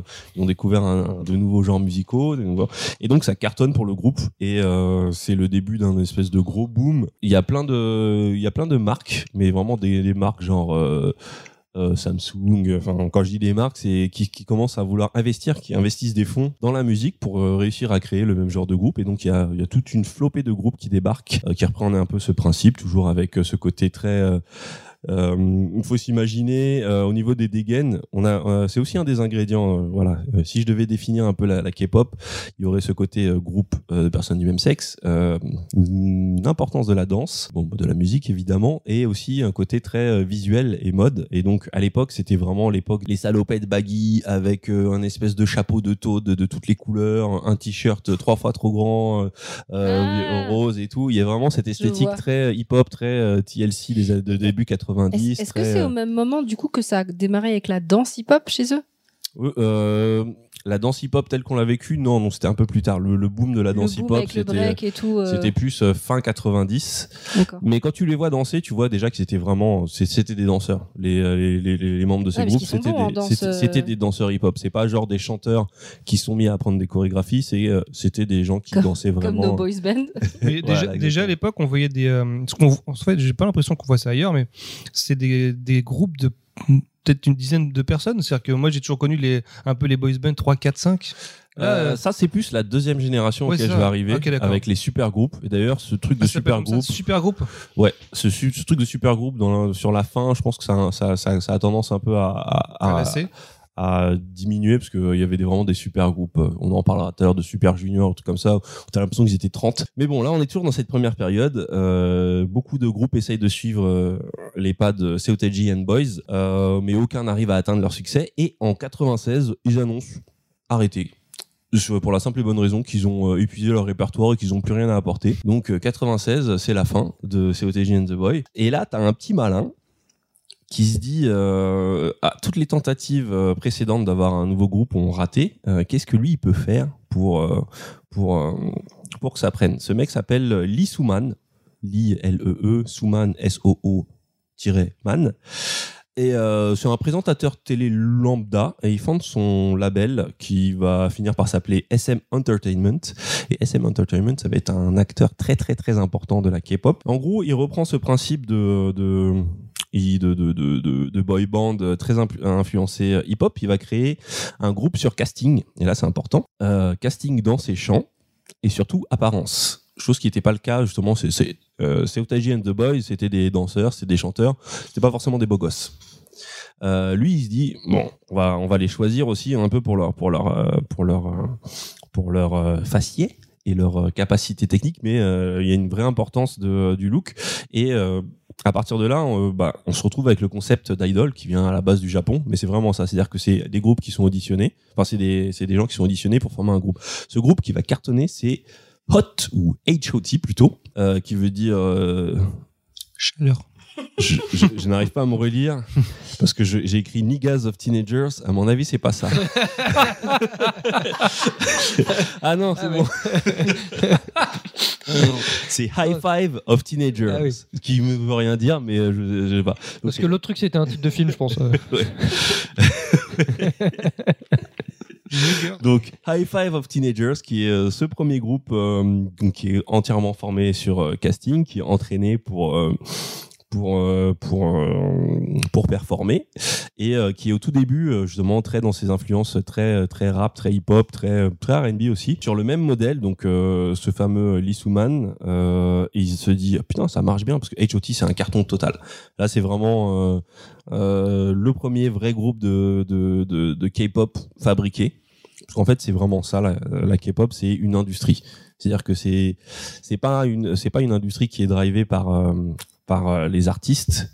C'est une industrie qui est drivée par des producteurs qui vont créer des artistes et qui, euh, qui- et les artistes sont juste des employés qui euh, qui performent. euh, Enfin, c'est des c'est des salariés quoi. Ouais, ils ont un CDD tranquille, euh, ils ont Ouais. des tickets resto. Ce qui va pas empêcher d'avoir de la qualité. C'est une façon de faire de la pop euh, qui marche aussi euh, à chez les occidentaux quand on regarde quand on regarde euh, euh, si pour ceux qui écoutent Stevie, vous avez Stevie de Music Feeling, il vous fera, il vous, il vous expliquera que Rihanna n'a eu, euh, a, a rarement eu euh, une de, de décision sur ses sur ses albums et n'était qu'une exécutive. C'est peut-être plus le cas maintenant, mais euh, mais voilà, c'est une façon de procéder, c'est euh, c'est une industrie. On crée des artistes. Bah, c'est Voilà. des interprètes, quoi. Ouais, voilà, exactement. C'est des interprètes. Euh, sur le même modèle, ce même gars, Lee Suman, il se dit bon bah ça a bien marché avec les gars, on va faire la même chose avec des filles. Et donc c'est la première, la création du premier groupe euh, féminin de K-pop qui Ah, Comment s'appelle s'appelle euh, C'est quoi Niggers SES. Et je sais pas ce que ça veut dire. SES, pas SOS. SES. Donc euh, trois filles qui sont pareilles, très jolies, qui dansent, qui chantent. Euh, J'ai regardé leurs clips, il y a une, vraiment une esthétique très euh, bah, très TLC. C'est les, les clips où elles sont pareilles en salopette, euh, salopette baggy. Moi ça fait deux fois, mais c'est vrai qu'il y avait beaucoup de salopettes baggy euh, qui font décorer, Ah, qui j'adorais sont très, euh, euh, qui restent quand même un peu, euh, un peu. euh, euh, c'est très cute, c'est très, c'est très innocent et tout. Donc ça marche. Et à partir de, donc en fait, ce mec-là, euh, il a vraiment créé le modèle. En fait, il a créé le système. Parce que sur la première phase avec le, fameux groupe euh, Setaji and Boys, il y avait cette possibilité de créer un écosystème, mais euh, il manquait le système sur comment ça marche, comment on va faire pour euh, pour engendrer des groupes et faire en sorte qu'il y ait une économie viable. Et donc à partir de de, ça, SM Entertainment, ça a donné naissance à d'autres euh, d'autres entités. Donc il y avait dix- euh, c'est toujours des trucs entertainment. Avant SM Entertainment, il y avait déjà un autre groupe qui s'appelait, enfin une autre entité, un autre label qui s'appelait DSP Entertainment, sauf que j'ai aucune info sur sur ça. Je sais juste qu'ils ont été importants au moment. Mais surtout, il y en a, il y a un ancien de Saiteji and the Boys, si vous vous souvenez bien, c'est le premier groupe, qui a décidé de créer son propre label. Euh, ce label, c'est YG Entertainment, qui est le deuxième label le plus important de la K-pop. En fait, le a, truc, c'est de mettre entertainment et t'as un nom de. ouais, voilà. Burger. Entertainment. euh, Chicken euh, Entertainment. Du coup, on peut faire à base de pop pop pop entertainment. Mmh, C'est peut-être à moins que ce soit déjà pris, c'est possible. ouais. Euh, par exemple, si, si on revient sur SM Entertainment, ils ont euh, dans les transformations importantes qu'ils ont effectuées, c'est au début c'était full hip-hop à chaque fois au niveau du, du look, sauf qu'un jour ce Lee Suman il a eu l'idée de d'essayer de les rendre cute. Et euh, c'était assez dur à faire passer pour le groupe, mais ils ont fini par accepter. Et euh, H.O.T. a, a effectué un espèce de virage où ils sont arrivés avec des tenues beaucoup plus. euh, enfin, ils ont mis en avant un côté cute et ça a marché. Et c'est, ça fait partie des événements, des, des, des éléments qui vont rester. Euh, je sais pas si. Tu euh, définis comment un côté ça- cute en fait C'est quoi? C'est des tenues un peu plus affriolantes ou justement à l'inverse plus euh, Non, c'est plus. Disons sur leur que- attitude en dehors des, euh, des concerts, des, Des oreilles de chat. euh. Bah presque, presque. Ouais. Il y avait vraiment un côté. il me- Mais, du- mais ça me fait pas vraiment penser en fait, ce qui se euh, passait les- au Japon en fait avec la, J-pop et etc. Ouais, ouais, mais de qui c'est- de, de l'œuf ou de la poule en fait entre le, le Japon Bon, et la la, Corée la J-pop était, la, J-pop était là, était là avant et euh, ça restera toujours une inspiration. Ouais, je pense que les, les, les, Ouais. les deux trois acteurs principaux dont tu parles euh, coréens, ils, ils ont eu des bonnes idées, mais aussi ils ont un peu regardé ce qui se passait à côté, ça, que- ça les a inspirés Sauf que la différence avec la J-pop, c'est que la J-pop, elle est restée très spécifique. C'est-à-dire que ils vont, euh, ils vont reprendre du rock, mais Oui, d'un coup, c'est ils, de- vont- ils moins vont en, ils vont en faire leur truc. C'est-à-dire que, Ouais. alors que la K-pop, euh, dès le début, il y a ce truc de vouloir un peu singer la musique internationale. Et c'est ce qui fait que la K-pop a pris et la J-pop n'a jamais. exporte enfin, très, c'est- très bien, c'est- la C'est K-pop. resté un truc euh, de niche. Euh, donc, je sais plus où j'en étais. Oui, d'un point de vue industrie, la K-pop, euh, ça cartonne absolument partout en fait. hein. Ah ouais, ouais. C'est ouais. une des plus grosses industries. à cette époque-là, pas encore, mais euh, il y a déjà les germes de, de, de ce qui fait que ça va, ça va finir par péter à l'international. Il manquera juste, en fait, il manque Internet. Mais il y a ce virage dans les, dans les événements importants, il y a ce virage justement cute de H.O.T. Alors pour vous donner une- un exemple, c'est en gros, on garde les salopettes baggy, sauf qu'elles vont être en peau de pêche rose. T'arrives à dire tout ça en autant. Moi, je trouve ça très très fort. Vas-y, vomis. Il fallait le sortir celui-là. Il est arrivé super vite. hein, Je sais pas si Non, vous mais en même temps, salopette baggy. Ah ça- ouais, salopette. J'ai essayé de le caser. Non, bon. ouais, mais euh, il voulait sortir en baggy lui. Mais maintenant, c'est des salopettes baggy en peau de pêche euh, rose avec un bonnet façon euh, tête de champignon. Et quand je les ai vus, d'abord, j'ai pensé à Todd. Mais euh, on va dire que c'est un premier pas vers, euh, vers ce qu'on. Parce que tu me dis, on dirait plutôt Mario qui a mangé Toad en fait. Euh, Ouais, ouais, ah, c'est un peu ça. ouais. Il y a une fusion improbable entre les deux. Mais c'est un peu ce truc sur ce côté un peu plus euh, aseptisé, qui va beaucoup plus plaire au public féminin. Euh, et euh, je sais pas, on peut rapprocher ça un peu de dans la K-pop actuelle, c'est le fait que ça joue beaucoup par exemple sur l'androgynie. C'est une manière un peu d'être cute aussi et d'avoir et pourtant de rester sur un sur des registres parfois rap, parfois euh, très très masculinistes, hein, euh, sur certaines sur certaines, sur certaines chansons vu que ça s'inspire du R&B. Mais euh, ouais, il y a euh, dans dans ces dans les passages importants, il y a ce virage un peu euh, cute qui va être repris un peu après par tous les groupes. Euh, je vous parlais de YG Entertainment qui euh, fait partie des, euh, des, des, des labels les plus importants. En gros, il y a trois labels. Il y a euh, SM, YG et JYP. Je reviendrai sur JYP après. Donc eux, ils lancent un groupe qui s'appelle One Time, mais One Time écrit euh, T-Y-M-E. Euh, et leur approche à eux, c'est vu qu'on était dans l'ère du cute avec euh, le virage un peu de SM Entertainment, eux ils se sont dit on va rester hip-hop. Donc One Time, ils, ont réussi à, à, se faire pas mal de, de, de, de public en gardant un peu plus ce côté hip-hop. Et donc JYP, qui est fondé par euh, un mec qui s'appelle JYP, qui a eu une carrière, euh, pareil, de chanteur pop solo.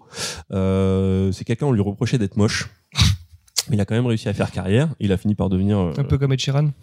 Un peu comme Ed Sheeran, ouais. Mais, mais ce qui est marrant, c'est qu'il était moche, mais qu'il faisait beaucoup, euh, bah, qu'il faisait le beau gosse, parce que c'était ça, euh, devenir une pop star. C'était danser, parler d'amour et de, et de, et de, et de, romantisme et de sensualité. Et, euh, et d'ailleurs, il s'est fait, il s'était fait recaler par euh, Lee, comment il s'appelle Lee Suman de SM Entertainment euh, en tant qu'artiste. Donc il a, il a fini par fonder euh, donc JYP Entertainment. Et euh, eux, ce qu'ils ont apporté avec leur groupe, donc G.O.D. En gros, à chaque fois, je vais parler un peu de. Quand je parlerai d'un groupe, c'est qu'ils ont apporté quelque chose. Euh, G.O.D. ce qu'ils ont apporté, c'est la télé-réalité. C'est-à-dire qu'il a eu euh, jusqu'à présent, la plupart des groupes étaient, euh, étaient restés très mystérieux. C'est-à-dire des ils performaient, on ne savait rien de leur vie et tout. Euh, avec G.O.D., ils ont, il a décidé de faire participer son groupe à une télé-réalité où tout le groupe devait s'occuper d'un bébé, et ça a cartonné et ça a créé un peu ce truc de de, de, de, de proximité. C'est-à-dire qu'avant avant l'ère des réseaux sociaux, euh, en les voyant en les voyant comme ça un peu dans Ouais, un on truc pouvait peu plus s'attacher à la personnalité du chanteur. Exactement. Et c'est devenu pareil. Ça fait partie des transformations qui ont été qui ont été euh, bah, capitales parce qu'après c'est devenu euh, euh, ça plus le marketing le fait de vendre des euh, de, du merch euh, sur chacun des sur chaque membre de groupe euh, ça fait partie des, des, des, des trucs super importants de la K-pop C'est vraiment pensé comme des produits en fait, hein, vraiment, clairement. mais c'est vraiment ça, le truc. C'est une industrie. Comme je dis, c'est une industrie et au bout de la chaîne, t'as les t'as les artistes qui sont qui sont juste des, des interprètes euh, qui finissent C'est-à-dire que quand ça marche pour eux et qu'ils finissent par ne plus être interprètes, et euh, c'est qu'ils ils montent les échelles et ils finissent ensuite eux-mêmes par former leur propre groupe et, euh, et devenir producteurs et passer de l'autre côté. Donc euh, voilà, ça c'est, euh, on se rapproche des années 2000 et là la Corée va connaître une grosse crise, grosse crise économique, euh, plus d'argent. euh, les Coréens ne peuvent plus acheter de produits culturels parce que c'est plus du tout la, pri- la priorité. Ça rappelle un peu, ça rappelle un peu un contexte euh, très proche. C'est c'est pas un rapport avec euh, la, la baisse du yen en Chine et qui fait. Je crois que c'était dû à ça, ouais. Mais en tout Ah, cas, euh, ouais. Le yen, c'est au Japon. Excuse-moi. Alors en Chine, c'est le yuan? Yuan. Yuan. Euh, excuse-moi, pardon. Ah, Je, je resitue, je recentre, excuse-moi. je- Non, mais ça y est, Donc, on ouais, ça y est, l'autre, ça y est. En gros, année 2000, les Coréens sont ruinés, euh, le marché local n'est plus assez viable, euh, euh, c'est chaud pour euh, donc YG Entertainment, JYP et SM, là c'est c'est chaud. Mais Lee il en a, il se dit ah ok. euh, Balek, c'est bon, moi j'y vais quand même. Aïe, aïe, euh, ça, ça marche plus en Corée, bah, bah, ça veut dire qu'il faut aller chercher notre public ailleurs. Et là, donc, on peut considérer que c'est la fin de la première génération. Mais avant de débarquer sur La première saison. Ouais. Avant de débarquer sur la deuxième génération, on a une période de transition où euh, on se recentre un peu sur des artistes solos qui sont peut-être plus faciles à développer avec euh, moins de thunes. Et surtout, euh, bah, ce fameux Lee Soo-man, il se dit, il, il prend une petite meuf de 13 ans. Euh, qui, à qui il force à apprendre le japonais. Attention, parce que les choix des mots Oula. est très important. Parce qu'il prend, il Tu- force. Tu, commences à me faire peur là. Non, euh, en gros, il se dit qu'il va créer une star qui va cartonner, euh, qui va cartonner au Japon. Donc, il, euh, euh, c'est la petite euh, Boa, je, connais, je ne connais pas son vrai nom, euh, qui apprend le japonais et qui est formée, bah voilà, à la coréenne. C'est-à-dire que plus les années avancent et plus c'est de, de plus en plus militaire et dur. Donc, donc, bien sûr, elle doit danser, elle doit chanter de ouf, et donc ça devient une superstar qui cartonne au Japon. Mais aussi en Corée, c'est-à-dire que son, son succès au Japon permet de permet à la à- permet aussi euh, bah, les, gens les gens se, se mettent à, à, à reconsommer en Corée en Corée. Je sais pas si c'est si c'est dû à, un, à- je sais plus en quelle année on est quand elle débarque mais je crois qu'elle c'est en 2001 et donc les autres groupes se mettent à vouloir aussi créer leur euh, leur petit artiste solo international. Euh, donc euh, on a euh, JYP Entertainment qui lance Rain. Rain, c'est quelqu'un que peut-être que vous connaissez parce qu'il y a eu un film produit par les Wachowski qui s'appelait euh, Ninja Assassin. Il était la star de ce film. Euh, et euh, c'était euh, c'est pareil il a cartonné en Chine Euh, l'autre groupe YG Entertainment lance euh, un autre chanteur qui s'appelle Seven donc on a cette petite ère on va dire cette ère 1.5 où tu as des artistes solos qui euh, se mettent à cartonner à, quand je dis international c'est à l'Asie en Asie donc Mais ils sont vraiment formés pour aller euh, performer dans tel ou tel pays. Genre pour apprendre le chinois, ils vont, enfin, ils vont le former pour la voilà, Chine ouais, et l'autre pour le. Japon. ouais ils sont ils sont formés pour Ouais, des bêtes à concours, quoi. Ils Ils sont- balancent ouais, des graines comme sont- ça et ils attendent que ça diffuse. Et en fait, c'est ce qui va donner un peu euh, euh, le modèle pour c'est la fameuse deuxième génération. Donc deuxième génération pour euh, pour euh, au niveau perso, c'est euh, moi quand j'ai entendu parler de K-pop, c'est grâce à ma petite sœur. Donc dédicace à Akinaya qui ne m'écoute certainement pas, Dédicace. donc qui n'entendrait pas cette dédicace. Donc deuxième génération, ça veut dire que c'est une génération qui a commencé, ça restait un truc de niche, mais qui, a, Attention. mais qui a commencé. Bon, il va, il va ressortir, je l'ai vu. là. J'ai vu ses petites pattes sortir par ta bouche. Salopette là. baggy ou pas. En même temps, il se, bou- il se bute au monster depuis tout à l'heure. Forcément, il faut que ça sorte. Et pour faire passer ça, il y aura boire une gorgée. tu Ouais, sais. ouais, c'est ça. Il va ressortir à l'heure. Donc deuxième génération avec cet objectif, c'est conquérir euh, conquérir d'abord le monde de l'Asie. Donc du côté de SM Entertainment, ça commence avec un groupe qui s'appelle TVXQ. Euh, Ils ont que des noms chelous quand même. hein. Pas ah ouais, non mais laisse tomber, c'est que des, des c'est soit c'est des trucs qui sont écrits d'une manière complètement ouf, c'est genre one time mais écrit euh, T Y M E. Euh, là c'est TVXQ, alors je ne sais pas ce que ça veut dire. Euh, ça commence à être la naissance des super groupes, ils commencent à être euh, genre 7, 8 un peu dans ce genre de groupe TVXQ, je sais plus combien ils étaient. Mais euh, ça cartonne de malade parce que pareil, euh, il va y avoir des Taïwanais dans le groupe ou des, euh, ils vont souvent Ah, inclure un étranger dans le groupe qui va permettre de toucher, euh, de toucher. Des euh, petites filles. Des, euh, des filles de public. donc pour SM Entertainment, c'est le début vraiment de, de, de, de, de la ruée vers l'or. Euh, donc on a euh, on a TVXU qui est un peu leur groupe superstar, mais ils lancent aussi Super Junior, Super Junior euh, avec le morceau Sorry qui, qui commence à cartonner un peu dans le monde en dehors même de l'Asie. Super Tu les connais tous les morceaux dont tu parles? Tu les as entendus, tu les as écoutés? Un peu ou pas Juste Super Junior, en fait, je connais parce qu'à l'époque où ma sœur écoutait, elle nous montrait un peu tous les groupes. Et Super Junior, c'était un groupe, c'était vraiment un groupe où ils étaient très nombreux. Et il y avait un petit chinois euh, un peu rondouillard euh, qui était, qui était, qui était, Un qui rondouillard, t'es sûr Parce qu'il était rondouillard. ouais, il était un peu rondouillard, c'était un peu chelou. Euh, donc euh, ouais, des groupes comme Super Junior et bien sûr leur faut leur équivalent féminin. Et pour euh, la SM Entertainment, c'était Girls Generation. Du côté de YG. Là, YG, c'est le moment où ils commencent à, à, à arriver fort parce que eux, ils lancent un autre groupe qui s'appelle Big Bang. Et Big Bang, ça, c'est vraiment le premier vrai carton international avec euh, G-Dragon comme personnage principal. Ah, c'était lui dont je cherchais le nom. Ouais, c'était lui, donc Kinaya était très fan. G-Dragon. Oui, ouais. mais en fait, ce qui est très marrant, c'est qu'en même moment, je sais pas si tu te souviens, euh, Kina a écouté et Yannick aussi. Oui, bah oui, oui, c'est vrai. Donc en fait, ça marchait chez les filles. Et C'est qui, Yannick? C'était un pote. euh, euh, C'est plus un pote. il- malheureusement, Ouais, il est plus de ce malheureusement, il est monde. plus là. Ah oui, bah, oui mais dites-le moi aussi, putain. euh, Mais vas-y. c'était. je ça, fait, main. ça fait deux fois aujourd'hui. Ça fait deux fois aujourd'hui. Mais c'était un pote euh, gay qui lui aussi était à fond euh, dans, dans la dans la K-pop et, euh, Ouais, et, et du G- coup ils étaient tous les deux fans de de, de, ce fameux de ce J-Dragon. fameux G-Dragon. Et donc c'était très marrant de, les entendre tous les deux en parler, euh, pas du tout au, au Mais euh, quand tu dis euh, premier carton à l'international, c'est que là on sort de l'Asie carrément. Et Ouais, donc là, on sort de l'Asie. Là, on- là, on arrive, euh, là, on arrive à P13, euh, Paris 13. Bah, ils euh, étaient en France quoi, enfin ils passaient euh, tu te Ok. souviens, Ouais, ouais, C'est vers, quelle- mais c'est vers non, quelle année du coup à peu j'ai près pas connu ça. C'est Là, on 2010, est, là, on est vers euh, 2000, ouais, 2007-2008. Non mais là nous c'est Death Machine 16 là, 2007-2008. Big Bang, euh, ouais, Big Bang, non, c'est plus ça, c'est 2007, 2008, euh, 2009 avec G-Dragon. Et, euh, et Big Bang, c'est vraiment le groupe qui, sur cette deuxième, deuxième génération, c'est le groupe qui va vraiment tout, tout péter, qui va tout exploser, qui sera le, le plus gros succès. Euh, YG Entertainment lance parce qu'en fait, à chaque fois, il y a des concurrents. Big Bang, c'était censé être les concurrents de TVXQ. TVXQ qui ont quand même tenu très longtemps et qui ont eu un super succès. Euh, et pour lutter contre Girls' Generation, YG, ce qu'ils envoient, c'est euh, Two- 21. Mais évidemment, c'est pas écrit 21, c'est 2NE1. 21, 21. Non, mais ils se prennent la tête, hein. on sent que. Donc, qui est le groupe de C'est filles horrible.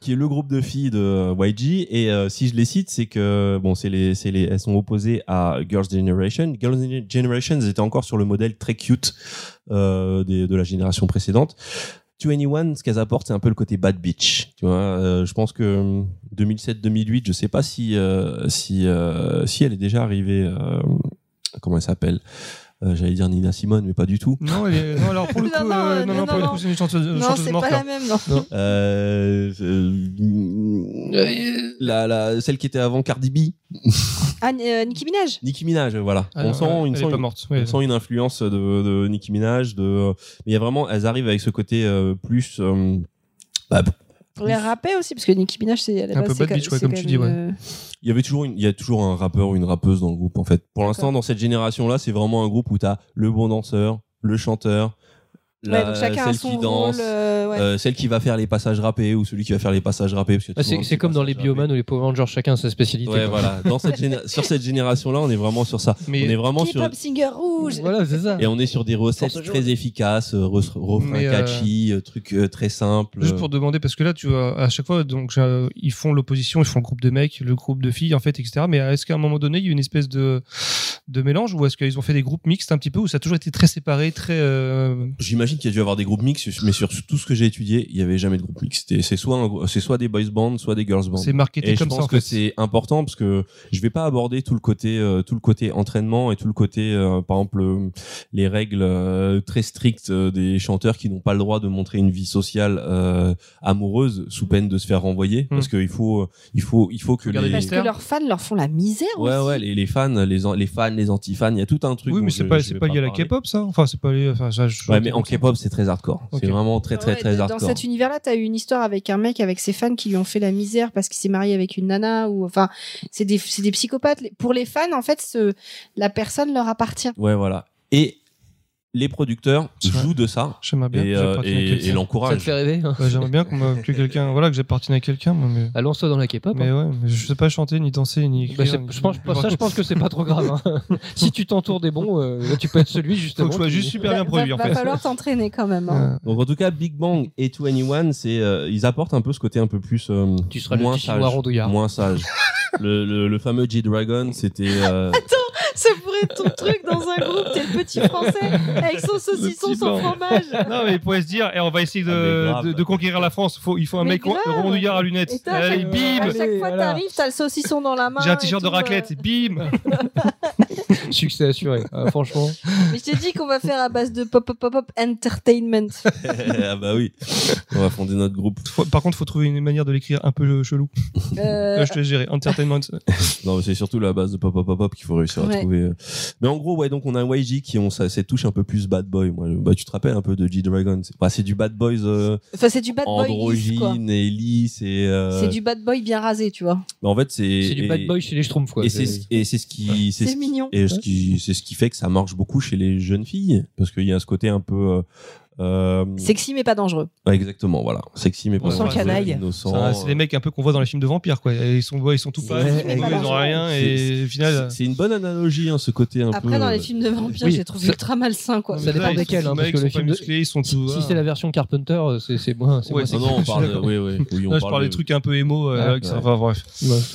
Et JYP pendant ce pendant ce à ce moment-là, eux ils arrivent à faire une vraie percée aux États-Unis avec un groupe qui s'appelle Wonder Girl qui sont sur un autre créneau vu que t'as euh, vu qu'on a euh, les 21 qui sont en mode Bad Beach, on a les euh, Girls Generation qui sont en mode un peu euh, Cute. euh, cute. Euh, elle, elle, part sur un délire un peu euh, catchy, pop, rétro, avec de la musique euh, euh, très euh, qui fait un peu penser à, à, à la soul des années euh, 60 ou tu sais, des, enfin, vous savez des groupes comme les Supremes où euh, elles ont des robes euh, serrées, euh, Elles ont des robes triangles. Ouais, voilà, Je commence exactement. à comprendre maintenant pourquoi il y a un tel, très, euh, il y a un tel, euh, une espèce de, co- de comparaison de concurrence avec les fans qui ont vraiment leur propre euh, truc à eux. C'est très euh, encadré, c'est très dans des, Ah ouais. dans des C'est cases. codifié, en fait. Mais Euh, c'est ouais c'est vraiment codifié et surtout il y a ces trois espèces de maisons un peu comme dans Harry Potter euh, Pouf souffle. Serpentard, et tout Je suis Et vraiment, il y a SM, YG et JYP qui se font un peu la guerre et qui Bah, c'est chacun ça. essaie de trouver un peu En leur fait, ils font la guerre euh, par, euh, par, euh, par, non, même pas par les groupes, par les fans, Par les fans, ouais. interposés, ouais, exactement.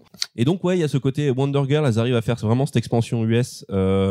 Euh, C'est-à-dire que, comme je l'ai dit, les autres groupes commencent à être écoutés à, l'international, mais là, elles sont invitées dans des émissions, elles, elles performent à la télé américaine et tout. Donc, c'était un peu leur réussite à JYP avec Wonder Girl, ce côté un peu, euh, ce côté, euh, ce côté, avec ce côté un peu rétro, elles ont réussi à, à toucher, euh, on va dire, un public mainstream un peu plus large. Euh, donc c'est une période, c'est cette deuxième génération, il commence à avoir énormément de groupes avec toujours des acronymes improbables, euh, toujours sur le même modèle, c'est-à-dire euh, des castings où on cherche quelqu'un qui va bien danser, quelqu'un qui va bien chanter, quelqu'un. Mais euh, ce qu'on veut, c'est de l'efficace, on veut du catchy, on veut du facile et on veut des, des beaux gosses. Euh, on arrive à un point de saturation, beaucoup trop de groupes. Euh, les Coréens commencent à se lasser. Euh, il faut renouveler le truc. On arrive bientôt à la fin de cette seconde génération. Euh, avant ça, on a un groupe de transition. Toujours, on en revient à Lee Suman qui se dit ah ça va plus là. Faut qu'on Le fasse mec, il quelque est dans chose. Non, mais il a, game. il a réussi à bien évoluer. euh, Lui, c'est le. Timbaland C'est le parrain, c'est le parrain de la K-pop. Ah ouais, À ce niveau-là, c'est plus un Jay-Z que ce Lee que. Ah ouais. euh, il décide de pousser un peu plus loin le côté euh, international asiatique en créant le groupe EXO. Et EXO est composé de EXO Et M ça, c'est et comment Exo EXO-K. Ils vont, ils ont ils ont réussi à l'écrire un peu. Donc EXO M et EXO, E-K-Z-O. EXO-K, euh, qui forment le groupe EXO. En fait, les deux entités, c'est EXO M, c'est EXO mandarin, et EXO-K, c'est EXO coréen. Et donc, c'est un groupe où c'est vraiment moitié-moitié chinois et euh, chinois et. euh, C'est marketé, mais d'un point, c'est super professionnel. hein. Franchement, c'est, euh, je suis impressionné par le marketing. ah, mais c'est ça, c'est. c'est- aux petits oignons, quoi. Il pourrait y avoir beaucoup de parallèles à faire avec l'industrie du jeu vidéo donc quand tu vois la manière dont, dont, dont ils gèrent ça. Après, euh, en fait, c'est de manière beaucoup plus. C'est ce qui est, c'est ce qui est fait un peu pareil partout en Occident, sauf que là, c'est de manière beaucoup plus explicite et euh, premier degré. C'est-à-dire, euh, on va pas se cacher que bah on est une industrie et qu'on fabrique des produits. Euh, donc EXO-M et EXO-K, leur petite spécificité, c'est ça, c'est que c'est vraiment un groupe à moitié chinois. Et donc là, ils, là, ils- avec ce groupe-là, euh, bah, il y a une vraie conquête de la Chine. C'est-à-dire qu'ils avaient déjà, ça marchait déjà quand même pas mal en Chine, euh, les groupes précédents, parce qu'il y avait souvent un chinois ou un personnage ou un, ou un métis euh, qui parle chinois, euh, euh, enfin qui parle mandarin, euh, parce que c'était surtout ça. un peu rondouillard, on a compris. On va pas forcément rondouillard, mais euh, oui, il y en avait un petit rondouillard et tout. Euh, avec EXO, il y a une vraie conquête de la Pourtant, Chine. leur superstar de, en mode euh, R&B pop chinoise, elle était pas rondouillard. euh, Jay. Euh, qui ouais Jay Chou ouais bah, Mais, euh, mais oui, mais, mais là j'ai cité, j'ai cité le mec de Super Junior, mais il y en a eu plein d'autres. Des, euh, des, alors il y a eu beaucoup de Taïwanais aussi, ce qui doit pas faire forcément plaisir à, à la Chine. Mais, euh, mais en tout cas, avec ExoM, il y a un carton de malade en Chine. Et quand tu tiens la Chine, c'est beaucoup, beaucoup, beaucoup, beaucoup, beaucoup, beaucoup de gens. Donc beaucoup, beaucoup, beaucoup, beaucoup, beaucoup, beaucoup d'argent. Enfin, il y a aussi beaucoup, beaucoup, beaucoup, beaucoup de copies. euh. Ouais, mais je sais pas. En tout cas, ils sont devenus. Enfin, euh, SM est devenu vraiment très, très, très, très riche grâce à ce groupe. Et c'est un peu le groupe qui a marqué la transition parce que même sur ce groupe, il y a eu un travail euh, acharné sur le- les membres de ce groupe-là pour vraiment en faire quelque chose de très qualitatif. euh, au niveau performance parce qu'en fait c'est ce qui va marquer la différence avec euh, entre la deuxième génération et la troisième génération c'est que vu que les gens se sont lassés de ce système d'idol euh, bah, ils se sont dit bon on va garder le système sauf que maintenant pour arriver en haut de l'échelle, il suffit plus juste d'être beau gosse, de savoir un peu danser et de savoir un peu chanter. C'est pour arriver en haut, il faut être beau gosse, il faut savoir chanter mais de ouf, et il faut savoir danser de ouf. Donc là, ça, ils commencent à en mettre en place. Il faut qu'ils en chient, quoi. Faut qu'ils vivent. euh, C'est ça, non? J'imagine que tu Ah, suis ouais, leurs ouais. aventures. euh. Ouais, ouais, et toujours avec, euh, bah, en reprenant ce principe de télé-réalité. En gros, euh, on suit, on suit leurs entraînements. Un peu Star suit- Academy à la C'est pour ça que sur. TikTok, il y a plein de trucs comme ça avec des nanas coréennes qui sont hyper méchantes avec elles, enfin entre elles, euh, sur leurs compète. entraînements Ah bah ouais, de ouais, danse c'est la et compète, tout, hein. euh, Parce qu'en fait, c'est les, euh, ça s'appelle Idol Survivor Programme. En fait, c'est le programme de, de, de casting. Parce qu'en en gros, c'est vraiment des, euh, des, des, des émissions type. euh, C'est Squid Game version Non, c'est- Idol en c'est fait. Star Academy, meurt. mais c'est Celle qui vraiment ça, celle qui c'est- réussit pas. elle Star meurt, quoi. Academy qui rencontre C'est rencontre Star- Colanta. Eh ouais, mais c'est ça, c'est euh, Star Academy rencontre Squid Game, ça marche bien parce que tu vois que c'est des centaines de gens qui sont auditionnés et ils cherchent vraiment des chanteurs de ouf, des danseurs de ouf et tout. Et donc en fait, il y a vraiment ce truc de maintenant, on va On prend l'élite. Ouais, on prend l'élite et ça se ressent aussi dans le dans le dans la musique, c'est-à-dire que même si ça reste de la musique très euh, très formatée et très artificielle, il y a des vraies performances dedans. C'est un peu comme euh, comme euh, alors que sur la génération d'avant, il y avait de l'efficacité. Comme j'ai dit, refrain catchy, belle mélodie, ça suffit. On fait des petites chorés, on danse, ça danse bien. Là, quand ça chante, ça chante vénère. Euh, quand ça danse, parce que Ça un danse des- vénère. Ça danse vénère, c'est un des quand trucs ça qui m'a s'habille, ça s'habille euh, vénère. c'est un des trucs qui m'a plu moi dans ma plongée euh, plongée. Mais euh, là, ce que tu es en train de parler, c'est déjà les ultra groupes, enfin les super groupes, ou c'est Ouais, c'est toujours les. euh, Les super groupes, c'était un peu euh, le truc d'a- d'au-dessus. C'était avant. C'était la là, génération d'avant quand je parlais Là, il super. en est à la troisième génération. Et donc, on est redescendu en termes de. de on est plus 4-5. euh, Ouais, on va dire ça va jusqu'à 7, je crois. ok, comme Ça les, va. euh, ouais, ouais, ça va jusqu'à 7. Donc euh, là, c'est le, le- on arrive dans la zone où j'ai le moins en moins de notes. Franchement, si t'as fait là- ça en deux Ouais. jours, franchement, respect, Non, mais mec. déjà, t'as- t'es sur une chronique de plus d'une demi-heure, donc Non, mais euh, d'accord, t'as fait ça en deux 40 jours, minutes, respect, donc, quoi. euh, Mais j'arrive Ah bientôt ouais, à moi j'en ai pour 5 minutes après. Donc, euh, Ah bah moi j'arrête- moi je- j'annule ma. T'annules rien du tout, Ah non non j'annule. Justement rien par rapport à lui. Non ouais, mais parle lentement. Donc, bah, en tout cas, sur Non, cette, non, non, non, t'inquiète, il, y a- il y a- il a ce qu'il faut en termes sur, de taille. sur cette période-là, en gros, ce qui va définir vraiment cette période-là et donc la période actuelle, c'est ce truc euh, très léché, justement. Vraiment, euh, Dégueulasse. on va dire que euh, la, la, la K-pop des, des, des, des années précédentes, euh, de ce que j'ai écouté, ou même des souvenirs de quand ma, ma soeur écoutait, c'est que c'était bien fait, mais ça avait toujours un petit temps de retard par rapport à la pop actuelle. Là, on est, euh, même si on reste sur une vibe très années 2000, on est sur des systèmes de production, enfin sur sur une qualité de production et une qualité d'interprétation et une qualité scénique et une qualité de clip qui est qui est vraiment. Euh... Au niveau danse, je suis souvent assez impressionné. euh, Ah ouais non, c'est vraiment bluffant. si- elle, elle danse bien et sur des, sur des trucs où tu les verrais pas forcément, tu vois. Ouais, et des belles chorées. Bah, Ouais, c'est des assez, très belles euh, chorés et assez- tout, c'est assez impressionnant. Ah, c'est la le- Corée. hein. Eh bah. Non, mais le niveau est, C'est quoi Je viens juste de capter à l'instant. Je suis vraiment je suis en décalage. le, niveau- le niveau est bon. Donc ouais, voilà, sur sur sur la pop actuelle, on- C'est zombie. Zombies. sur la pop actuelle, on est euh, sur la K-pop actuelle, on est sur ce truc très euh, qualitatif vraiment par rapport à. C'est pas que c'était pas qualitatif avant, mais que c'était un peu plus facile. C'était c'était plus de la recette facile. Là, on est toujours sur de la recette, mais il faut que il faut que il faut que les il faut que les gars et les go assurent. Et les go et les gars et les go assurent. On a YG. Donc le fameux les, les concurrents de SM Entertainment. SM Entertainment, ils sont ils sont là avec leur leur carton avec Exo M et Exo K. Euh, YG, eux, ils lancent un groupe dont on entend parler maintenant, même quand on connaît pas la, la, la K-pop, c'est Blackpink qui ont fait un concert. euh, je crois qu'ils ont rempli un, un Bercy euh, en quelques quelques minutes. Depuis tout à l'heure, j'ai l'impression que, tu parles de maison de prod de porno. Là, t'as SM Entertainment, t'as Exo machin, truc, t'as Blackpink. SM Entertainment, je pense pas à un truc cute, tu vois. Depuis tout à l'heure, je dis, mais c'est Big que Dick, des- Big Dick Entertainment, Bah, euh, Blackpink, un groupe, euh, un groupe de, de nanas qui, est- qui est très inspiré de- des, des précédentes 21 avec ce côté très bad bitch et tout. Et euh, le peu Je que crois j'ai que je crois que c'est elle que je les voyais s'entraîner et tu.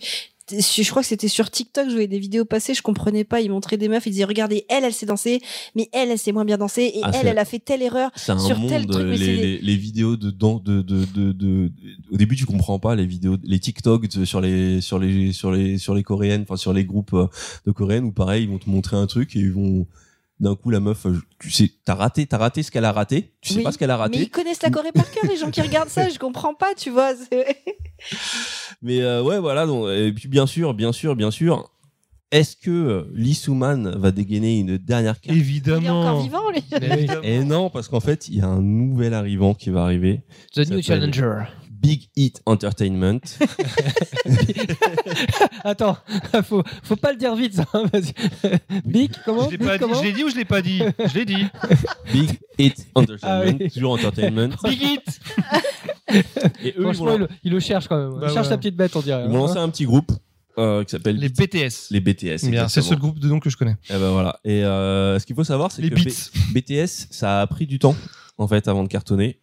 Euh, les premières années, c'était pas trop ça. C'était plus les, les les trois, on va dire la trinité des euh, des entertainment euh, labels là qui euh, qui a inondé le marché avec leur super groupe. Et BTS, à Ouais. force de persévérance, ils ont fini par percer. Et surtout. Eux, ils ont fait une percée internationale monumentale. Et actuellement, en gros, BTS, ils sont intestables. C'est-à-dire qu'ils représentent à eux seuls, euh, ils sont supérieurs, de ce que j'ai vu, ils sont supérieurs à euh, tout le reste de la, la K-pop réunie. Ouais. C'est vraiment un phénomène. euh, Mais on est sur de super groupes, c'est ça Ils sont beaucoup, c'est ça? Non, ils sont que 7. Ah ok, je pensais qu'ils étaient plus que ça. Ouais, parce que je sais qu'ils font même des collabs avec Coldplay. Hein. Maintenant, ils sont voilà, des- je sais qu'à un moment, je me rappelle, j'allais euh, à Uniqlo, je- je- il y avait un t-shirt que je trouvais super cool, je voulais me l'acheter. Puis après, je me suis rendu compte que c'était un t-shirt BTS, donc je me le suis pas acheté parce que ça serait un peu bizarre. hein. Genre, oui, dans enfin, un groupe que je connais pas euh, d'avoir mais euh, ouais non BTS c'est devenu vraiment c'est le carton actuel et c'est euh, c'est ouais c'est un phénomène c'est vraiment c'est vraiment pas juste un carton euh, on est vraiment sur quelque chose de Ok, ouais, de- ils se ressemblent, de- ils se ressemblent tous. hein. Ah, tu t'enlèves la couleur de cheveux, tu mets la même couleur de cheveux. sont- Mais euh, en fait, je me rends compte qu'il y a encore, un- ils ont encore beaucoup de chemin à parcourir parce qu'il y a des gens comme moi qui sont absolument pas touchés. Mais je me dis que euh, vu qu'ils cartonnent absolument partout, c'est la- c'est l'industrie musicale qui cartonne le plus d'ailleurs. le- ouais mais le- regarde est-ce Mais ils ont déjà fait de la chirurgie à cet âge-là, ces mecs-là? Oui, c'est- en fait, ouais. les- les- les- hein. la Corée, c'est le pays où il y a le plus de personnes au- au- qui font la, de la chirurgie. C'est 25% de la Mais population. Attends avant ta rubrique, on t'a dit. Attends. Mais je fais pas de rubrique. Si, Là, non, mais je viens de la chirurgie faire. en Corée. Je viens de la faire à l'instant. Je suis tranquille. Je vous laisse la main.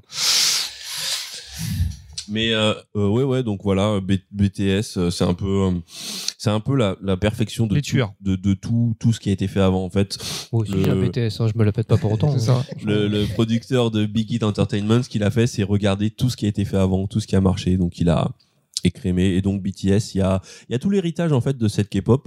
Il faut savoir que le, je crois que le chanteur du groupe s'appelle RM. Et en fait, c'était un rappeur à la base.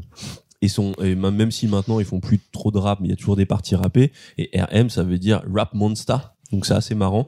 Et euh, ça, c'est un des trucs euh, que je que j'ai noté justement dans cette plongée historique. C'est euh, ça a toujours été. J'avais pas cette image-là, mais ça a toujours été très fortement lié aux musiques noires américaines. Mais en fait, le phénomène même de boys band, même américain, finalement, c'était euh, la reprise de des boys bands renois de, des années 90. Et donc il y a cet Tu héritage quand même très fort. Bah, en fait, les groupes les R&B, II Men. euh, avant même les Boys to Men, t'avais R. Kelly qui faisait partie de Ceux qui d'un pissaient groupe sur où les ils gens étaient trois. Ouais, Ouais, ouais. Mais euh, les dans- Black ouais, groupe les. Ah oui, le Backstreet, c'est vrai. en fait, tous les groupes, euh, c'est-à-dire que, en fait, on a eu, il y a eu un phénomène assez intéressant, c'est que les, les boys bands américains, ça se voyait que c'était très inspiré de ces trucs R&B. Et ensuite, on a eu les boys bands européens inspirés des boys bands américains. Et donc, c'était de plus en plus édulcoré le côté euh, R&B, ce qui fait que nous, ce qu'on a eu, les B2B Free et tout ça, il y avait plus du tout cette touche Renoir. Alors que si tu regardes NSYNC, Si, il y avait euh, Adèle. Dans les To Be Free. Il y avait Adèle. Ou Abdel, je sais plus comment ça s'appelait. Adèle. C'était Adèle. Adèle. mais euh, mais euh, oui, si tu regardes euh, Backstreet Boys et, et NSYNC, il y a cet héritage très proche du R&B. Et en fait, cet héritage R&B, soul, euh, hip-hop, il se il est toujours resté finalement dans la dans la K-pop, c'est-à-dire que sur la première période, c'est là où c'était le plus explicite, où ils avaient vraiment les looks. Et même quand ils sont habillés en Ken et Barbie, euh, il y a toujours eu ce côté, il y a toujours eu des parties rappées, il y a toujours eu des vraies influences R&B, vraiment le R&B. euh, ils font partie un peu de ceux, de ceux En qui France, ont réussi à parce que le- se. C'est parce que le public adhère pas. Regarde Ophélie Winter, elle a pas arrêté d'essayer de faire du vrai R&B, elle s'est toujours faire caler quand elle a, quand elle Ouais, a bah ouais, nous, on a toujours eu un problème. parce en que France Dieu lui n'a pas donné la foi. Non, mais bah, en dehors de Dieu m'a donné la foi, ce qui est intéressant avec cette nana, c'est qu'elle a une vraie passion pour le R&B et que pendant très longtemps, elle a essayé de sortir des trucs vraiment R&B. Et il y a pas, enfin, des trucs de qualité pour le coup. Ouais, mais elle a du succès quand Et même. bah, oui, si. mais là-dessus, mais quand elle a vraiment essayé d'aller à fond dans cette partie-là, ça n'a jamais, jamais, jamais marché. Ça n'a jamais pris. Bah regarde, quand, c'est quand, euh, comment s'appelle? C'est Matt Pokora qui s'est fait faire un album par euh, Timbaland. Au final, il a floppé Mais Matt. Pokora, de toute façon, tout ce qu'il fait, c'est de la Reddit d'autres trucs. Il pique. Je sais, enfin, mais il s'est fait quand même produire par euh, Timbaland. Tu pourrais dire, et au final, ça n'a pas marché du tout. Non, il a fini par faire de la variette. Non, on a un- euh, en France, c'est- assez dur de- d'imposer de. Mais oui, on a chacun notre truc. Nous, on aime le En fait, les, camembert. les vrais c'est pas bons la même chose. chanteurs R&B ou soul en France, il y en a, mais ils sont connus que par une. Corneille, Non, Non, je je te parle de, de Ben Oncle Soul ou de Monsieur Neuf, par exemple. monsieur? Neuf.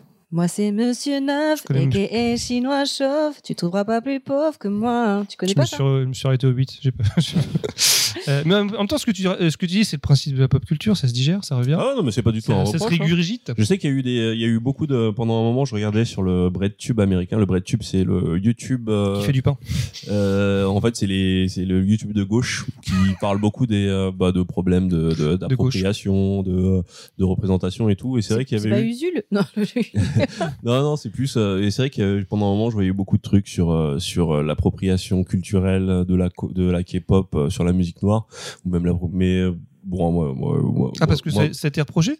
Ah oui, ça a été reproché parce qu'ils reprennent vraiment des codes et tout. Et euh, mais après, moi, mon, mon avis personnel là-dessus, c'est que c'est ça la culture, c'est se réapproprier des codes. Et, euh, et si les Coréens ils reprennent les codes pour pour chez eux et que ça cartonne partout, bah tant mieux pour eux. Hein. Startech. Euh... Mais bon, c'est un autre débat, c'est un long débat, c'est un débat qui demande plus de nuances que ça. Euh, mais ouais, ouais, euh, ce- cette espèce de truc qui est resté finalement, parce que même quand ils ont plus du tout le look et plus du tout euh, l'apparence de groupe R&B, tu retrouves toujours ces, ces influences R&B hip-hop dans le dans le dans la K-pop.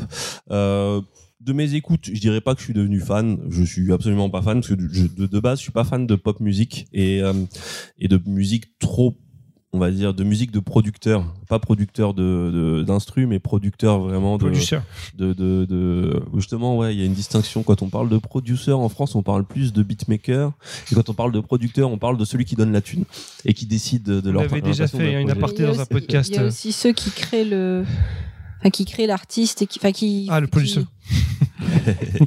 mais ouais ouais c'est vraiment une musique ouais plus de, de on va dire de, de décisionnaire et euh, ça m'a pas plu plus que ça maintenant je reconnais je reconnais un travail sur la dernière génération, c'est que c'est efficace de ouf. C'est-à-dire que si euh, si vous êtes euh, si vous êtes un gars ou une go des années 2000 qui vous enjaillez sur euh, sur les Pussycat Dolls, euh, sur sur le TLC, ouais, tout ça. la musique la musique de soirée des années 2000, vous allez vous allez vous allez vous régaler. Et c'est aussi un petit peu le reproche que je, je ferais, je dirais que c'est une continuité de cette musique musique des années 2000. C'est comme si MTV c'était toujours aussi coté et c'est de la musique qui est produite pour euh, cette euh, MTV euh, cette MTV qui n'existe plus vraiment de l'époque et euh, moi ça me parle pas trop maintenant je comprends que ça cartonne pour ça mais c'est vrai que c'est censé être notre, notre- notre- génération, MTV. Enfin, moi, j'ai pas trop. Ouais, mais justement, c'est un truc du passé pour moi. Moi, j'ai kiffé mes années MTV, mais j'ai bien aimé le, le MTV des débuts. Après, il y a eu le MTV qui est vraiment devenu très, euh, euh,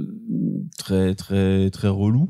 Euh, à l'époque où il y avait plus d'émissions de télé-réalité que de clips et, euh, et beaucoup moins de créativité dans les clips.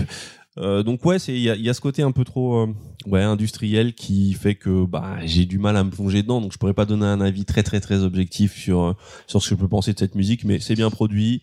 C'est un peu comme voir Beyoncé sur scène. Tu peux ne pas aimer ce qu'elle fait, Mais t'es impressionné par la performance. Ouais, voilà. Et il y a vraiment ce truc, euh, moi, en tant que- qu'ancien danseur, je kiffe les, je kiffe vraiment euh, regarder les, performances scéniques parce qu'ils sont très très forts, même si c'est que du LS style et quelque chose de pareil, très très euh, très grandiloquent. C'est toujours super bien fait, c'est souvent in- inventif et euh, et ouais, je comprends que ça cartonne quand même euh, et voilà.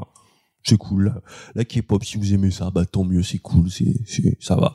Après, euh, bah j'ai, il y a plein de trucs dont j'ai pas parlé qui sont quand même très, très, très intéressants justement sur les coulisses. J'ai pas eu le temps de me plonger. Genre, il y a des dramas, tu veux dire? Bah, les dramas, les, euh, les conditions de travail qui sont, à mon avis, pas ouf. Euh, l'omniprésence de la chirurgie esthétique. Euh, Enfin c'est ouais, c'est, flippant quand tu vois leur. euh, c'est, c'est, pas forcément une vie. Dit, euh, elles sont moches c'est pas. c'est- Bah là, je regardais quelques photos. euh, je- Tu- à ah, tu chaque vois fois que que tu, tu parlais tu d'un groupe et tout, je regardais les photos. Franchement, euh, il y en a certains. Enfin, je veux dire, à cet âge-là, ils ont déjà ces têtes-là. Qu'est-ce que ça va être quand ils en auront 60, quoi? Je sais pas, je- mais c'est c'est c'est dans les mœurs la, la chirurgie là-bas vraiment. Ouais, et, je et sais, le, mais et le c'est- fait aussi que c'est- les, les hommes se maquillent en partie, enfin il y a pas tous, hein, mais euh, que le C'est maquillage juste que c'est très- de la chirurgie où ça se voit euh, quand t'as 30 balais, tu vois. Oui, mais j'aurais les moyens, je ferais de la chirurgie. Oh. Je serais, euh, je me ferais faire euh, une paire de seins. je déjà. conclurai juste en, en me disant bah, j'aimerais bien voir certains de ces artistes voler de leurs propres ailes et être affranchis un peu de de de, de Ah, mais est-ce bah, qu'ils de ont la producteurs. possibilité de le faire?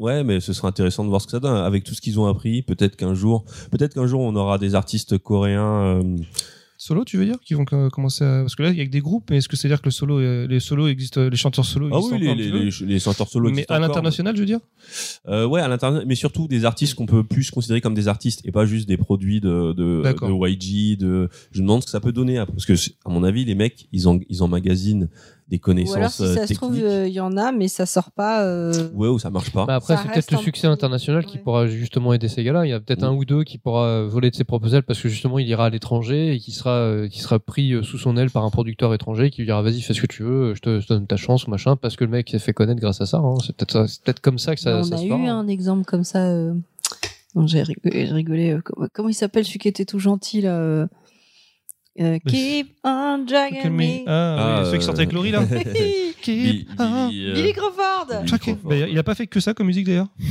Attends, il avait pas les oreilles décollées, il était trop, il avait une Mais tête il de gentil. mimi, il était gentil. Mais Et attends, tu sais que je l'ai rencontré. attends, il voulait se faire vrai passer un peu pour un bad boy, genre dans ce clip. Au final, non, mais tu sais, c'était. tu, tu sais qu'on l'a on l'a rencontré en soirée avec ma sœur quand on était plus jeune et euh, ce type est vraiment adorable. Non, bah oui, mais ça se voit sur sa C'est tête. une Hein. crème, euh, ouais, mais c'était pas juste à la télé, c'est une, c'est une crème euh, ça se voit. pleine de, Déjà, un- un- avec ouais. un cœur en chocolat, tu vois. C'est un, un ours en guimauve. Une grosse praline. Ouais, c'est ça. gentil. Un dragé. Non, il est gentil.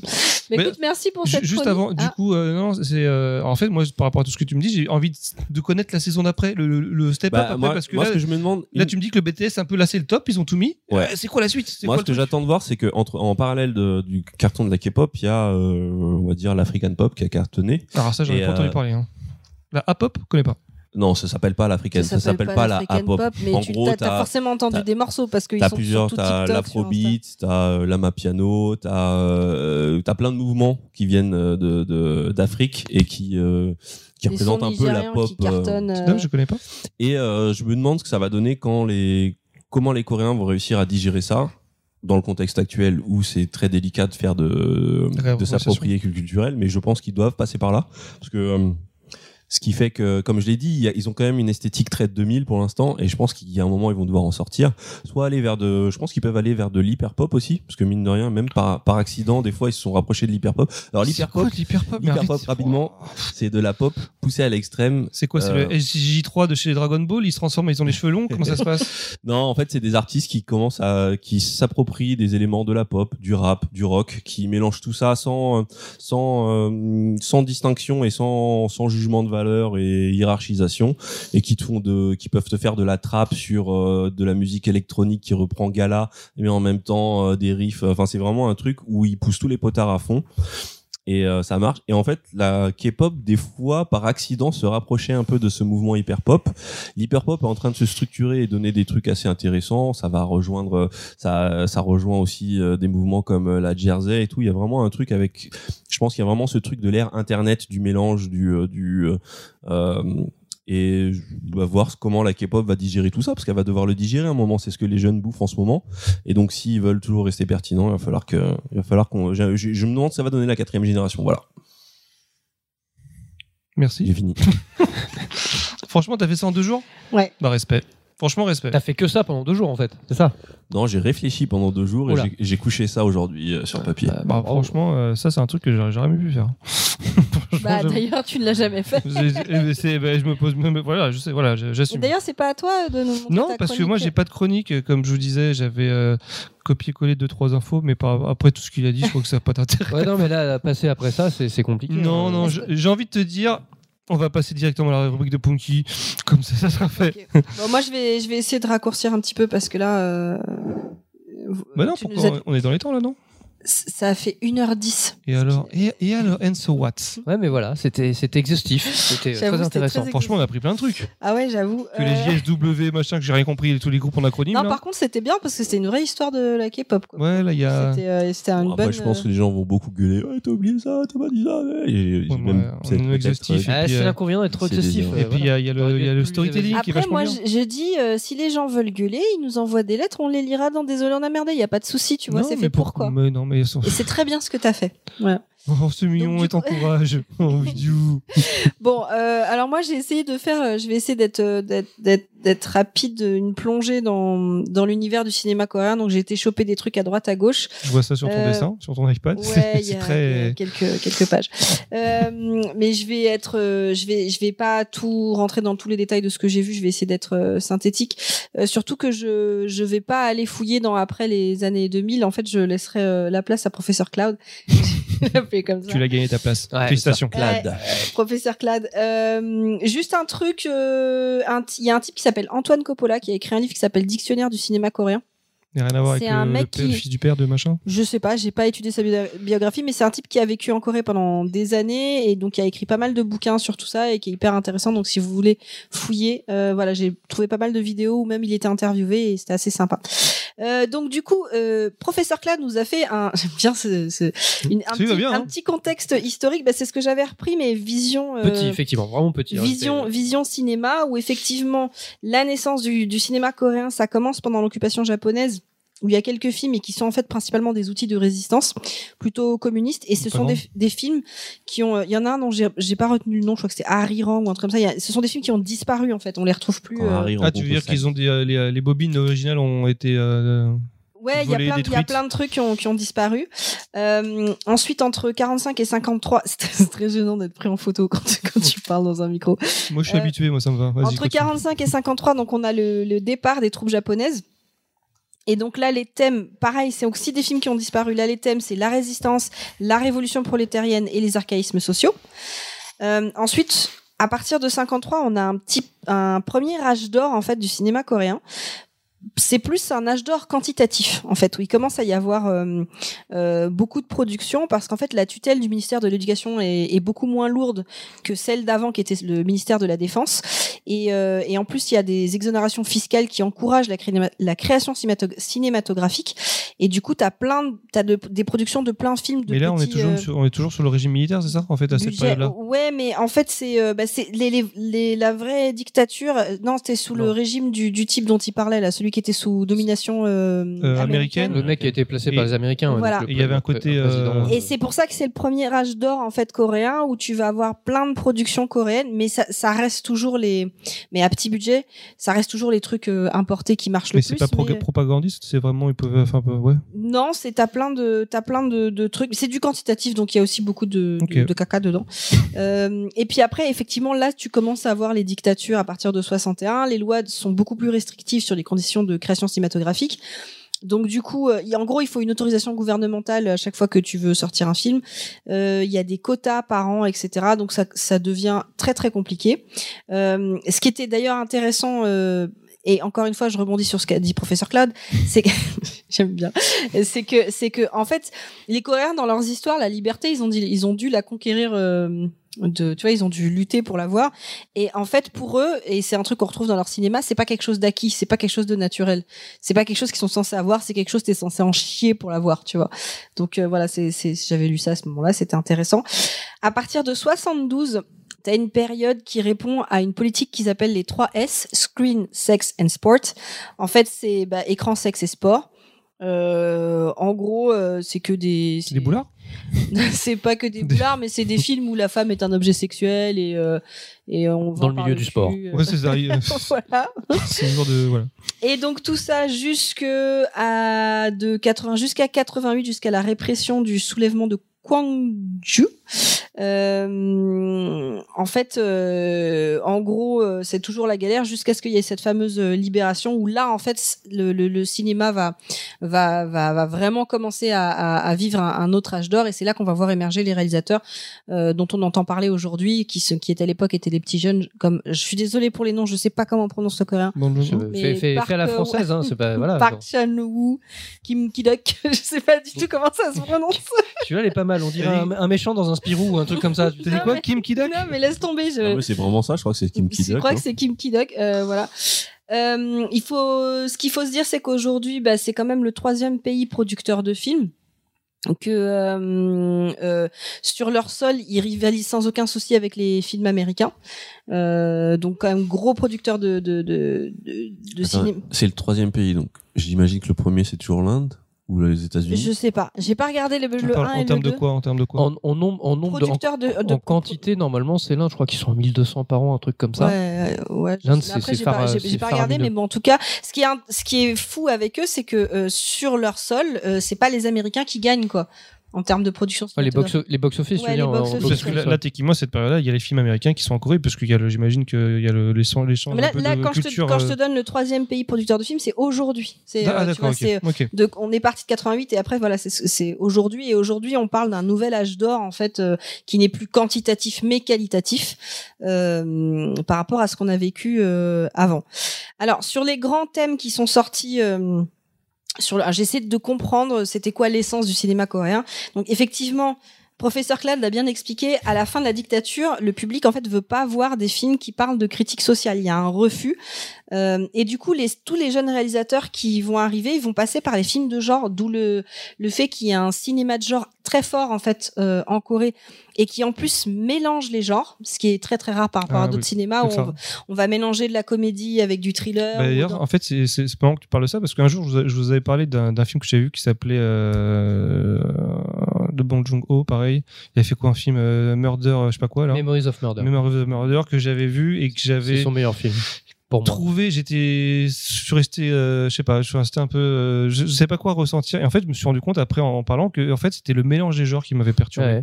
Et quand t'es pas habitué au cinéma coréen et que tu vois aussi des trucs très dramatiques, mais avec une touche d'humour, ça te déstabilise complètement. Et je peux comprendre qu'on est mort, mais moi j'ai encore du mal. Alors je suis peut-être trop attaché, de, enfin trop habitué au cinéma, peut-être français, américain, etc., où c'est beaucoup plus euh, monocorde, etc. Bah, ça bouscule un peu de ce côté-là, mais c'est bien fait. Est- c'est extrêmement bien fait. La première fois que je l'ai vu, c'est pour ça que je suis passé complètement à côté du film et j'étais dégoûté parce que je savais que j'avais regardé un bon film, mais j'ai dit putain, il y a un truc qui va pas. Et en fait, en regardant les autres films, c'est là que j'ai un peu compris, j'ai un peu euh, dompté ça et euh, et je peux comprendre qu'au début ça perturbe, mais au- au moment- aujourd'hui on parle du cinéma coréen et qui cartonne un peu partout et ce mélange des genres, je pense que c'est la, la clé du truc en fait. Bah, il y a, y a ça et y a, moi, ce qui me, enfin, euh, ce qui m'a toujours choqué dans les films euh, coréens que j'ai vus, c'est, pas, le- à la rigueur, c'est pas le mélange des genres qui m'a, c'est leur côté euh, jusqu'au Surjoué? Non, Non. Euh, euh, c'est le, enfin, c'est, c'est, des films durs, je trouve. Enfin, pas juste durs parce qu'ils peuvent, certains peuvent être très gore ou machin. C'est, il y a toujours un truc, je trouve que c'est, oh, tu vas psychologiquement, je sais pas, t'as là toujours l'impression de te prendre une grosse claque. Et en fait, quand, quand tu regardes leur histoire, le contexte en fait qu'il y a derrière et ce dont quoi ils ont évolué, tu, tu comprends. Ils ont une vision extrêmement dure des choses, tu vois. je vois ce que ouais. tu veux dire. Ouais, je trouve très, euh, ouais, un côté très fataliste et réaliste. Ouais. Ouais, il y a pas Non. toujours de rédemption de ce côté-là. C'est vrai que ça va jusqu'au, ah va bah, jusqu'au bout en fait. ça, hein. ouais, c'est moi, D'ailleurs, c'est je, me- je me demande. Bah, Il y a un certain cynisme, hein, surtout, hein, dans, dans, les- dans, dans leurs films, ou souvent à la fin de certains films, tu vois, Ah euh, bah, Memories ouais. of Murder, t'as- t'as- t'as- t'as- à la fin, il y a quelque chose d'assez cynique, euh, en fait. Tu- en plus, ça, ça te laisse un peu sur, sur ta fin, même finalement, c'est une fin parfaite par rapport à tout le contexte du film. Mais t'as d'autres films comme ça où t'as as ce, côté, donc c'est dur. Ils vont dans le dur. Ils vont dans le dur parce que finalement, historiquement, ils ont connu ça, et ils ont connu ça euh, salement en plus. Et euh, mais ils ont ce côté aussi où ils arrivent à mettre les potards à fond sur tout un tas de trucs. Mm. Et donc, euh, même quand c'est mélodramatique, ils, ils arrivent, ils arrivent à, à toucher les cordes sensibles en allant dans l'extrême. Parce que des fois, c'est dur de toucher les gens quand tu vas trop loin dans un truc. Parce non, que c'est vrai, t'as raison. soit tu perds les gens, tu décroches, soit t'es là, t'es trop, t'es, Ah trop choqué, etc.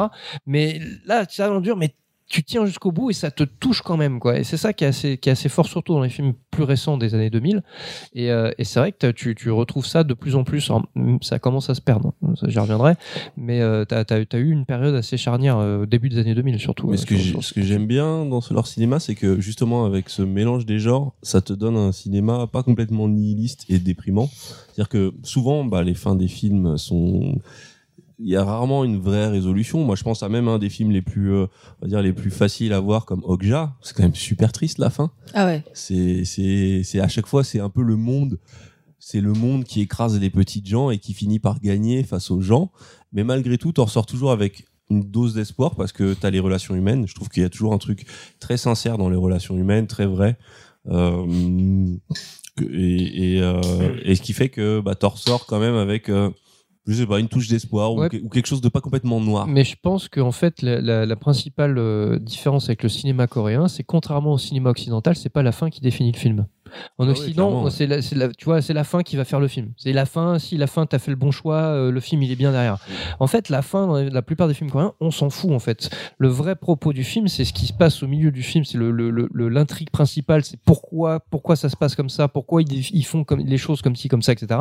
Et les interactions euh, entre les personnages. Et c'est ça qui fait, qui fait toute l'essence. Finalement, la fin, elle est, c'est- elle est presque accessoire en fait. Même s'il y a des, il y a des, il y a des, il y a des fins qui sont euh, emblématiques. Hein, Old Boy, hein, euh, fatalement. C'est En vrai. plus, il y a, y y une double fin dans Old Boy quand, quand, tu, quand tu analyses. Mais, euh, mais, euh, mais finalement, le même, même Old Boy, la fin, bon, elle est, elle est, elle est, elle est un plot twist de malade. Et, euh, et, c'est ce qui a fait, euh, faire, fait connaître le film. Mais finalement, il y a tout un tas d'autres choses dans le film qui sont percutants et tout le Ah ouais, film en lui-même ouais. les, les- les plans séquences avec le marteau, enfin, il y a plein de trucs et toute l'évolution du personnage et toute cette folie qui est un peu finalement à l'image de, de l'évolution sociale du pays sur certains aspects.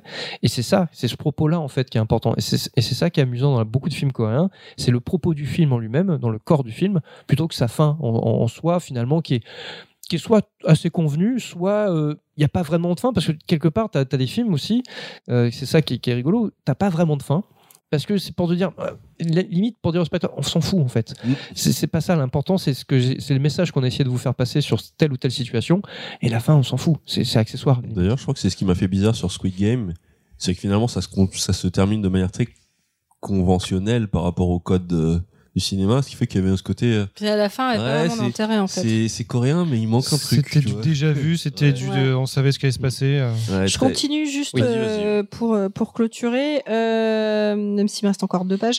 Euh, alors j'ai repris quelques grands thèmes en fait euh, et pareil, hein, moi je suis beaucoup sur euh, sur ce qu'il y a eu avant euh, ce qu'on connaît aujourd'hui. Euh, alors des, des des gros thèmes, il y a la guerre par exemple, euh, parce que chez eux la guerre ça quand même eu la, comme conséquence le fait de séparer le, pays en deux et du coup euh, euh, il y a beaucoup de films qui ont été sortis qui sont des films de guerre ou qui traitent de la guerre qui vont traiter d'espionnage etc euh, ce qu'il faut voir aussi, c'est que pour eux, dans l'esprit populaire, la dichotomie, dichotomie, ça veut dire séparation en deux.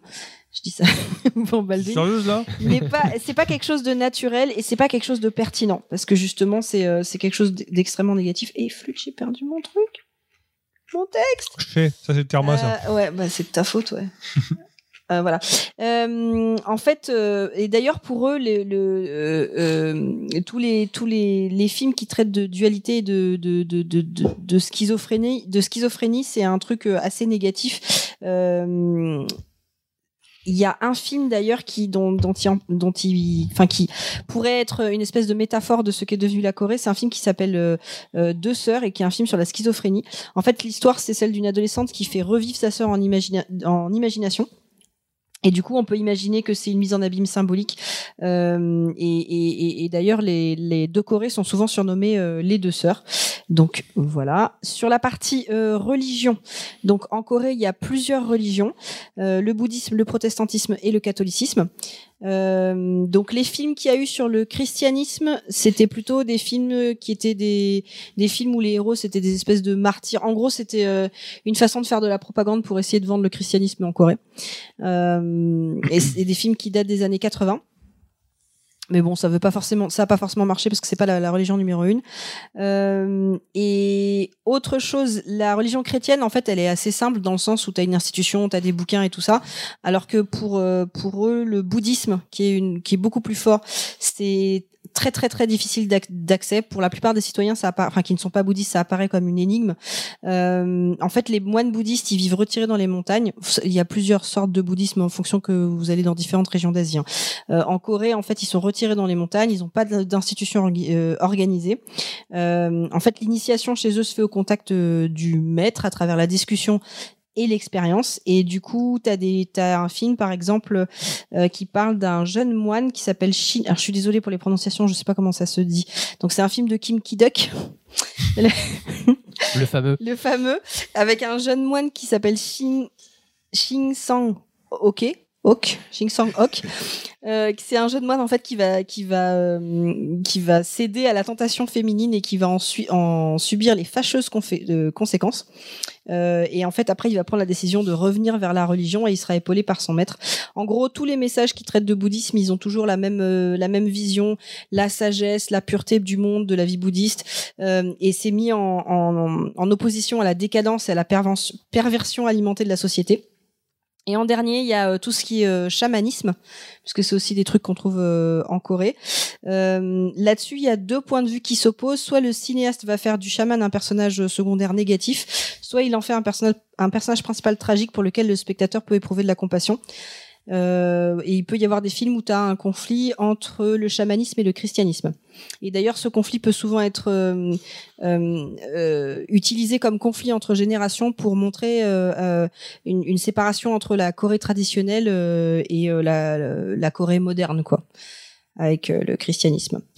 Euh, autre sujet que j'ai trouvé, ça c'est parce que euh, ça fait plaisir à Moufette, on va parler de la place de la femme dans la société. Bah, Bon, ça fait plaisir à tout le monde, j'imagine pas que vous faites. Euh, alors sur justement les films les plus anciens, bon alors faut pas se voiler la face, on est sur euh, le patriarcat hein, toujours et, euh, et des traditions confucian- confucianistes. Alors je sais pas si ça vous parle le confucianisme. C'est Si, c'est lié à l'éducation, que en gros les enfants doivent faire euh, honneur à leurs parents par rapport à l'éducation, et comme ça la réussite. Oui Euh, en fait en fait tout le c'est Hein pour ça que le le, le confu- enfin Enfin, ouais. Ce que tu entends par confucianisme. Le, confu- aussi, mais- le confucianisme, donc ça vient de ça vient de, de- des histoires de Confucius, euh, et en fait, ça peut ne pas être complètement considéré comme euh, une religion. Ça, ça- c'était considéré aussi comme un- une manière de vivre dans la société. Mmh. C'est-à-dire t'as même un adage chinois qui dit que tu peux être euh, taoïste, euh, taoïste à l'intérieur et confucianiste à l'extérieur. C'est en fait le confucianisme, c'est les règles de vie dans la société, et du coup, il y a la règle de la femme. Bon. Pas de spoiler, la femme, son rôle, c'est d'assurer la descendance. On retrouve ça euh, Et à la cuisine. euh, euh, du euh, non avec un fils ça c'est très important Ok. Ah, après on peut faire la cuisine aussi mais vraiment ce qui est important c'est de faire un fils d'accord Ok. et en termes de qualité féminine on est sur douceur euh, soumission vertu patience tout moi quoi Mais tu je vois. me suis trompé. je me suis trompé de pays ou quoi? Euh, C'est du, mon profil Tinder. du coup euh, j'ai un exemple de deux films qui datent de 60 et de 86, le premier 61, euh, pour vous donner une idée de la, de la vie de la femme. Euh, le premier, ça c'est euh, euh, l'invité de la chambre d'hôte et ma mère, Sing Sang, Sing, ah j'arrive pas les noms, Sin C'est quoi, Sangok. C'est le titre ça? Oui, j'ai pas compris ce que C'est le titre d'un film ça? Ou c'est résumé d'un bah, film? je crois que c'est ça, l'invité de la chambre d'hôte et ma mère. On dirait un titre de film français. Mais j'y peux rien. L'invité de la chambre d'hôte Et ma mère. D'accord.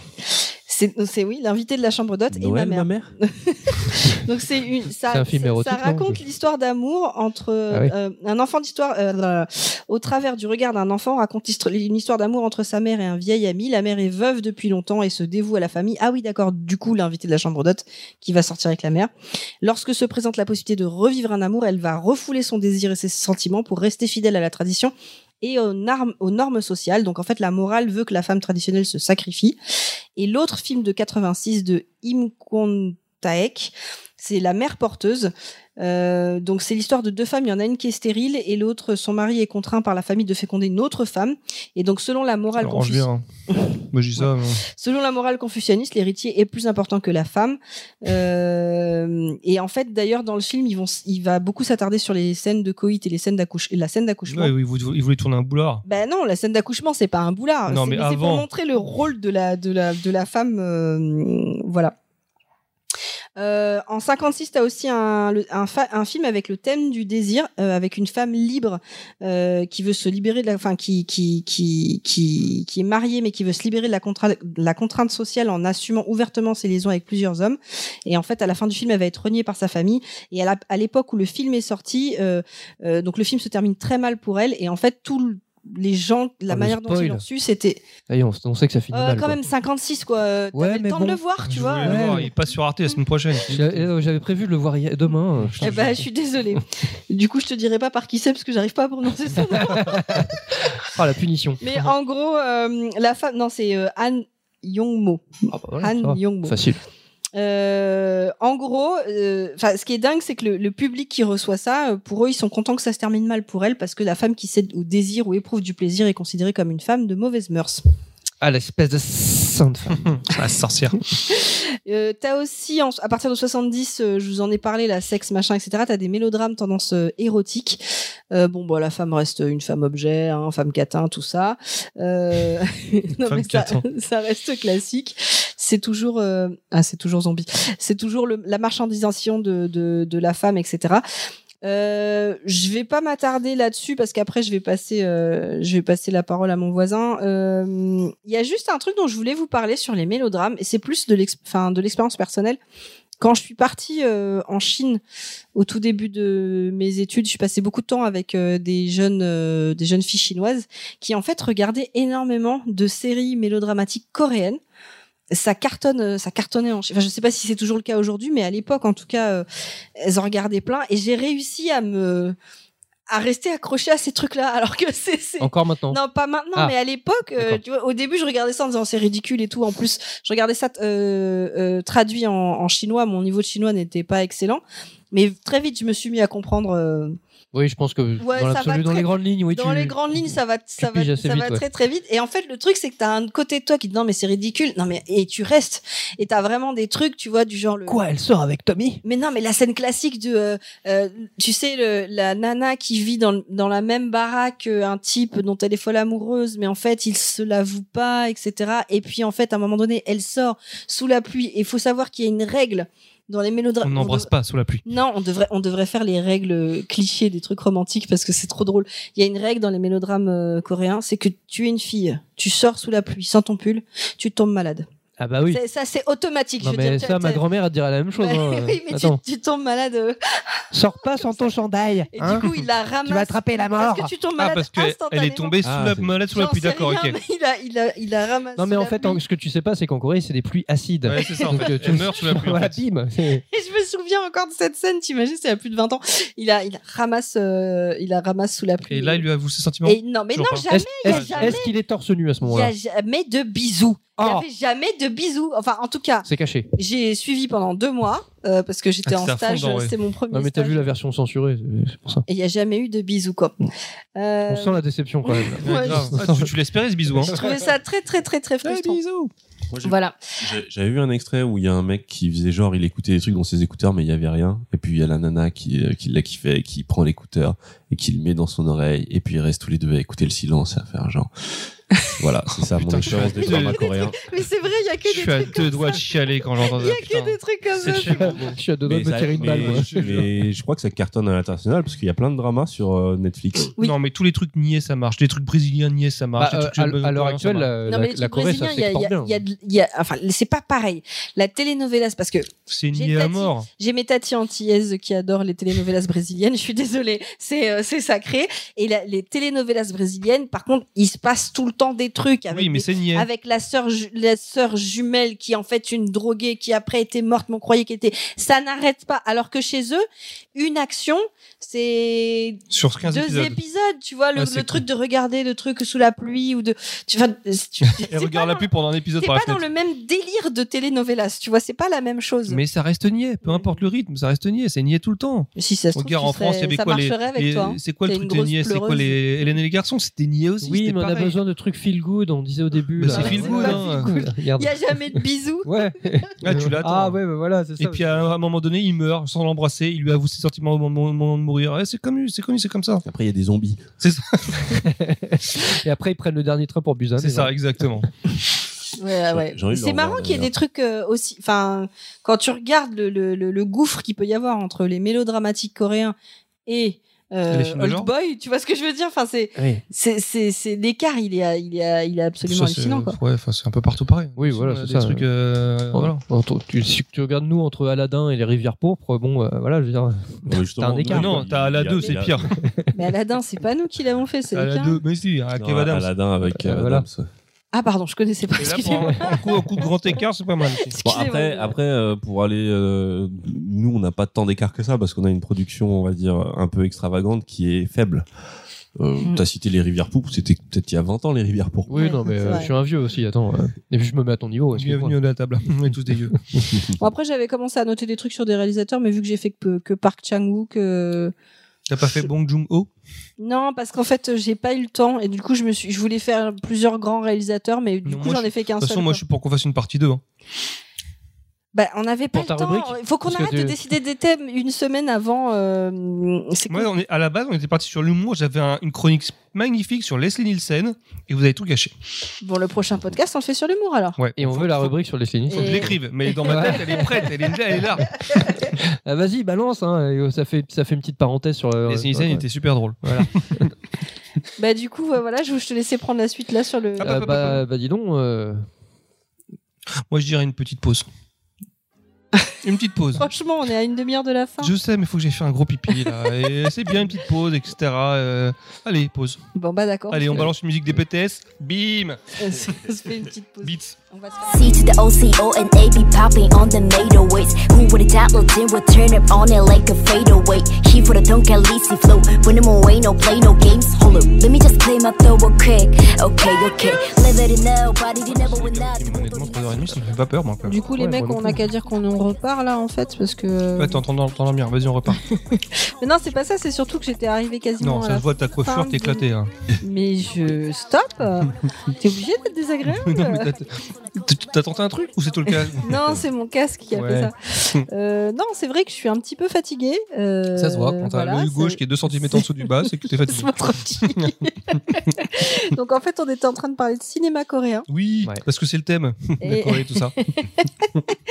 Et du coup, euh, j'allais passer la main à professeur Clad. Ah ouais, oula. Bah, je vais pas faire le professeur là. Je, je vais juste parce que moi j'ai pas préparé de, de, de vraies euh, grosses Il chroniques. va nous tuer là. Non non non non. Ce qui est bien, euh, c'est que t'as pas besoin de le faire, donc c'est plutôt une bonne chose. Non, mais en fait, moi, je suis parti euh, parce que j'aime beaucoup le cinéma coréen, mais je, je- je suis parti surtout par rapport euh, aux années 2000. Donc, euh, je vais reprendre bien, bien le relais du coup. Mais je veux surtout parler des films que j'ai vus parce que j'ai pas tout vu. hein. Il y en a beaucoup, hein, des films, des films Tellement coréens. Et j'ai pas envie de parler de films que j'ai pas vus parce que je trouve ça un peu. J'aurais pu hein, faire des fiches, des machins, vous, vous parler de ceci, cela, mais je trouve pas ça forcément intéressant parce que il, il manque un vécu finalement. Bon après j'ai vu quand même pas mal de films, heureusement. Mais effectivement à partir de- des années 2000, en fait moi ce que, ce que de mon point de vue c'est que euh, le, le cinéma coréen vit son âge d'or. On est dans l'âge d'or du cinéma coréen. Je pense qu'on est dans la fin, le début de la fin de l'âge d'or du cinéma coréen. Je m'expliquerai. Actuellement, euh, tu veux dire ouais. oui, là c'est Ouais. le début de la fin pour moi. Le, le, le, le- vraiment le début de la genre euh, du cinéma coréen, c'est début des années 2000, notamment 2003, euh, qui est une année euh, phare parce que 2003, c'est en moi en tout cas, c'est une baffe à droite et après une baffe à gauche, avec d'un côté All Boy, l'autre côté euh, of Murders, euh, Memories of Murder, euh, dont on parlait euh, tout à l'heure. Donc ça, c'est ces deux films qui ont fait date. Le bon, bah, euh, All Boy, c'est euh, Park Chan Wook, hein, on- qu'on présente plus parce que donc il en a fait, il en a fait une tripotée après, euh, qui sont euh, tous excellents. Et puis, euh, bah, euh, Memories of Murder, c'est le premier film de Bong Joon-ho, euh, qui, qui est beaucoup plus connu parce que du coup, il a été oscarisé avec euh, Parasite. Euh, qui pour moi est son meilleur film et euh, peut-être un de ses seuls bons films, j'ai envie de dire, parce que je suis vraiment pas super fan. Parasite, tout ça, c'est très bien, mais je trouve que c'est un peu surcoté sur, euh, sur certains, certains Heureusement aspects. que n'est pas c'est là. Oh là là. The Host aussi Ouais, c'est. Ouais, The Host aussi. Ah, euh, Ah, j'aimais The bien. The Host. C'est Alors pareil, euh, The Host perturbé par le mélange de genres, parce que je m'attendais à voir un film de monstres, mais il y a un côté comédie côté pareil qui est comédie. c'était replacé. C'était marrant que The Host. euh, Mais ouais, mais moi, enfin, moi, je m'attendais pas à ça. Je connaissais pas. Moi, je vois. alors, En plus, la, bonne- la bande-annonce donnait super bien envie. Tu vois, t'as une espèce de monstre aquatique et tout. C'est super bien vendu. Mais t'as un côté comédie qui me perturbait. C'est censé être drôle. Je, Bah, je savais pas. Disons, disons c'est ce qu'on disait tout à l'heure, si tu veux, c'est que le, le cinéma coréen euh, se cherchait, hein, comme tous les cinémas hein, euh, dans tous les pays. Et effectivement, donc après, après euh, 1987, euh, quand ils, se- quand ils sont, on va dire, qu'ils se démocratisent, parce que finalement ils ont accès à la démocratie, donc la, la parole se libère, etc. Ils ont un peu de mal parce qu'ils sont encore sur une, une phase de retenue par rapport à leur public, qui, qui a du mal à accepter de, de but en blanc du jour au lendemain tout de suite euh, les satires sociales ou ce genre de choses. Et donc du coup, ils vont, ils, matinent leurs propos de, différents thèmes et de, en passant par l'humour, par exemple, ou de la violence, euh, violence extrême, etc. Pour justement en filigrane faire passer euh, le message. Alors c'est pas autant prononcé que dans certains films justement à fin des années, parce qu'on arrive à un paroxysme à fin des années euh, 90, début euh, 2000, où là ils sont vraiment maîtrisés dans ce genre-là. Donc on parlait de, Memories of Murder justement, où je trouve très bien équilibré à ce niveau-là parce que C'est le Zodiac coréen. c'est euh, ouais alors ce qui C'est est- le est- Seven même. mais ce qui est intéressant, c'est qu'il y a- il y, a un vrai, euh, il y a un vrai, une vraie thématique sociale puisque euh, c'est donc c'est inspiré d'une histoire vraie déjà, donc euh, d'une série de, de par un tueur en série de, meurtres dans les années 90. Mais ce qui est intéressant, c'est que donc en fait on, a un tueur en série euh, qui on est en pleine campagne coréenne et on a cette rupture entre typiquement entre la campagne et la ville et donc on a on a ces flics de campagne qui sont là avec des, des meurtres des meurtres en série. Les mecs, enfin c'est des rentes en plan quoi, ils, ils comprennent pas ils saccagent les, les- scènes de crime. Enfin, les mecs, ils, ils pataugent. Donc, l'État envoie un mec de, de Séoul, un flic donc, un peu plus, plus expérimenté, qui a plus d'expérience et qui arrive là-dedans, mais qui, qui hallucine de, de- du, mode, opératoire de, ses autres. collègues et qui se moque un peu. Et puis c'est vrai qu'il y a des scènes un peu finalement comiques où on voit ces mecs qui essayent de faire de bien faire les choses mais en fait qui sont complètement à côté de la plaque euh, qui, qui qui font tout pour trouver un coupable et donc pour trouver un coupable ils essayent de, de faire un coupable si tu veux enfin voilà c'est et donc tu as, ces phases finalement qui sont un peu qui sont assez ironiques et donc effectivement tu as une dichotomie du coup donc c'est toujours cette fameuse truc qui dichotomie sépare la dichotomie. Voilà. Ce je euh, typiquement euh, coréenne qu'on voit aussi avec entre le nord et le sud mais là tu vois entre Tu la connaissais pas ce mot avant. si. Dichotomie, c'est ce que euh, ce que tu mets sur les donc, frites. tu as, toujours ce jeu de séparation euh, finalement dans, dans- en Corée et dans le cinéma coréen. Donc, euh, cette séparation qu'on a géographiquement entre le nord et le sud, mais tu as aussi donc cette séparation dans, dans beaucoup d'histoires entre euh, nous, nous en Occident, ça va être le- les gentils, les méchants, ça va être ce, ce genre de, de choses manichéennes. Euh, en Corée, c'est beaucoup plus subtil. C'est euh, j'ai l'impression qu'il y a y jamais de truc manichéen. euh, Ah, sur très les peu. Non, non, très peu, effectivement. Alors, enfin, si tu, peux regarder euh, de surface, oui, tu peux dire, bon, bah ouais, lui c'est le gentil, lui c'est machin. Mais au final, c'est pas aussi clair euh, qu'on Ah, pourrait. C'est ouais. pas le chevalier blanc, euh, blanc sur son destrier, quoi. C'est vraiment. euh, c'est souvent monsieur tout le monde qui est confronté à un truc euh, un peu. Qui sort de l'ordinaire qui sort de l'ordinaire, ou par- justement qui est de, qui est de l'ordinaire de base et qui va pas forcément prêter attention. Puis en fait, quand il va commencer à gratter, il va, il va se dire, mais il va se retrouver dans un truc improbable. Finalement, parfois, le méchant, c'est plus un système que des individus. Bah, il y a, y, a, euh, y, a, y a ce genre de propos euh, qu'on retrouve dans, dans tout, un, tout un tas de, de leurs films. Mais donc effectivement, pour en revenir à, à Memories of Murder, euh, t'as as, ce concept, ce concept-là, et toutes ces scènes un peu, un peu, on va dire rigolotes. Et puis, enfin, ce qui est assez étonnant, c'est que ça bascule très vite, en fait. C'est c'est- c'est vraiment euh, Bong Joon-ho, il est, il est assez bon pour ça, et c'est lui qui le maîtrise C'est le pour ça mieux, qu'il je pense. s'appelle Bonjour. Ouais. Pardon, c'était pour- Mais euh, La vanne de samedi soir tellement. Waouh. Mais euh, tu as, cette, euh, t'as cette analyse et cette, ce- ce- cette espèce de contrôle et d'ambivalence dans, dans, dans tous les, dans tous les films coréens. Et, euh, mais dans Old Boy, c'est pareil. Hein. Bon, Old Boy, c'est c'est un film qui a fait date euh, parce que effectivement, bon, le, le film est, est- c'est c'est- c'est cathartique de, de tout un tas de choses. Et surtout, c'est le, le témoin d'une société qui a envie de se transformer, mais euh, qui sait pas comment s'y prendre et qui va s'y prendre de façon la plus violente possible. Et, finalement, euh, parce que s'ils n'ont pas eu le choix, euh, on leur a forcé la main historiquement sur tout un tas de choses. Et donc, du coup, ils prennent, ils prennent euh, les choses en main à leur manière. Et finalement, c'est un peu l'image de ce personnage qu'on suit dans le boy et qui est filmé de façon, de façon magistrale, de façon viscérale, jusqu'à ce dénouement qui est, fantastique et qui, a une double, une double lecture. Mais c'est vraiment, enfin, c'est- des films qui, ont vraiment sec- secoué beaucoup de gens, secoué la croisette à l'époque, parce que je crois qu'il était en hors compétition à Cannes, il me semble. Mais euh, et ça, ça a réveillé un peu l'Occident. Et bon, c'est marrant parce que euh, quand on voit après euh, Parasite qui obtient le l'Oscar en 2019, c'est typique euh, de l'Académie des Oscars. C'est qu'ils se réveillent toujours 10 ou 20 ans euh, de retard. C'est que finalement le, un film comme Old Boy ou même euh, Memories of Murder méritait mille fois plus l'Oscar qu'un film comme Parasite. Enfin surtout Memories of Murder. Ouais, mais un pense. film comme Parasite méritait mille fois plus les Oscars que tous les autres films présents à la compétition. Oui, non mais ça, même- ça même oui, si non mais c'est- ça c'est si sûr. C'est un moins bon bon. Non, mais bien sûr. Mais ce que je veux dire par là, c'est que t'as as, toujours l'impression de- d'une sorte de, Décalage de côté rétroactif en disant ah oui, c'est- on, a, on, on vous a un peu zappé, on, on vous a pas, on vous a pas calculé au début. Donc là, du coup, ça y est, maintenant que tout le monde s'y met, bon, on, on raccroche les wagons, on suit le mouvement. Ouais, et on puis il y, y a quand même l'hypocrisie de faire des remakes. Ils ont fait le remake américain de All Boy, non? Il y a, il y a pas un Oui, truc comme oui, ça? Ouais, par ouais. Spike Et, et tu verras que dans, dans 10 ans, ils vont ont faire. ils, Ils vont faire le, ils vont faire le remake de Parasite dans 10 ans. Ils ça va être ils ont fait un remake ont de fait All un Boy. remake de All Boy Ouais, avec, avec Josh euh, Brolin. Euh, C'était réalisé par Ah, je ne l'ai pas vu. Ils arrivent- Bah non, t'as Ils rien arrivent à rester sur le même. euh, T'as bien fait de pas l'avoir vu. Oui. Mais je vois pas comment ils peuvent euh, faire un, des remakes de ce genre de film Plus, parce qu'il y a je sais plus ce qu'ils ont fait, mais à la fin lié. ils ont changé quelque chose pour. C'est pas aussi extrême. Non mais il y a, il y, a, il y, a, y a un truc qui est quand même lié à la culture. C'est très compliqué de refaire ce Mais genre les de Américains font toujours ça. Ils Oui, mais, mais- mais c'est justement ça en fait. C'est euh, parce que le, les, enfin, comme c'est trop culturel, c'est trop culturellement coréen, euh, il faut l'adapter à la culture américaine parce que c'est pas du tout adapté à la culture américaine en quelque sorte. Donc du coup, il faut le, le principe du remake, c'est qu'on fait un remake pour le marché américain. Bon, après, on va le vendre partout, on sait jamais. Mais hein, ça ils- peut rapporter ils- c'est de la merde dollars. parce qu'ils enlèvent toute l'essence. Ils ont fait un remake d'Intouchable, je te rappelle, avec Brian Cranston. C'est voilà, ils ont tout enlevé, ça n'a plus rien à voir. Ils font, ils font toujours ça, les Américains. Mm. Ils font de la merde. Après, bon, ça. Non, ils ont pas fait pour Amélie Ça Poulain. dépend, Ils hein. aimaient bien Amélie Poulain. Euh, euh, Ah non, parce que justement, Amélie Poulain, ce qui, ce qui, ce qui fait fait le succès d'Amélie Bah, c'est le côté euh, euh, so Frenchy, tu vois, enfin Mm. le, le Paris. La crème euh, brûlée. Ah, ils le, Paris Emily- sépia, Ils enfin ont tu vois. Emily in Paris. Voilà. Attendez, moi j'ai un contre-exemple quand même. James. Cameron a fait un remake de, la Totale. Totale. Ah c'est oui, vrai. c'est vrai. True Lies. True Lies, c'est quand même un bête de film. Alors, sauf que-. Bon, c'est vrai, bon, remake. Bon, euh, c'est un remake, hein, ils ont payé les droits. C'est vrai. Code Didi. il reste vraiment pas grand chose. Je suis désolé. il reste vraiment. Alors, le côté buddy, buddy movie avec les deux, ok. Il reste vraiment pas Ils ont grand chose. regardé la scène du. Si t'as re- re-regardé la totale, il y a vraiment, il y a quoi Il y a 1% qui reste, hein, vraiment. C'est bon, inspiré. C'est, vraiment, voilà. Mais bon, c'est James Cameron. Bon, euh, voilà, c'est l'exception qui confirme la règle. Non, les Américains après- font toujours ça. Après, il y a leur auto-remake. Hein. Scarface, c'est un remake de, vrai. Scarface. Mais pour en revenir à- au film, quoi, tu verras que les Américains vont faire un remake de Parasite, tu verras. Ah. The Departed, attention. On parlait tout à l'heure de. de, Je connais pas Departed. de euh, comment il s'appelle euh, Scorsese. Scorsese qui a remaké un film hongkongais.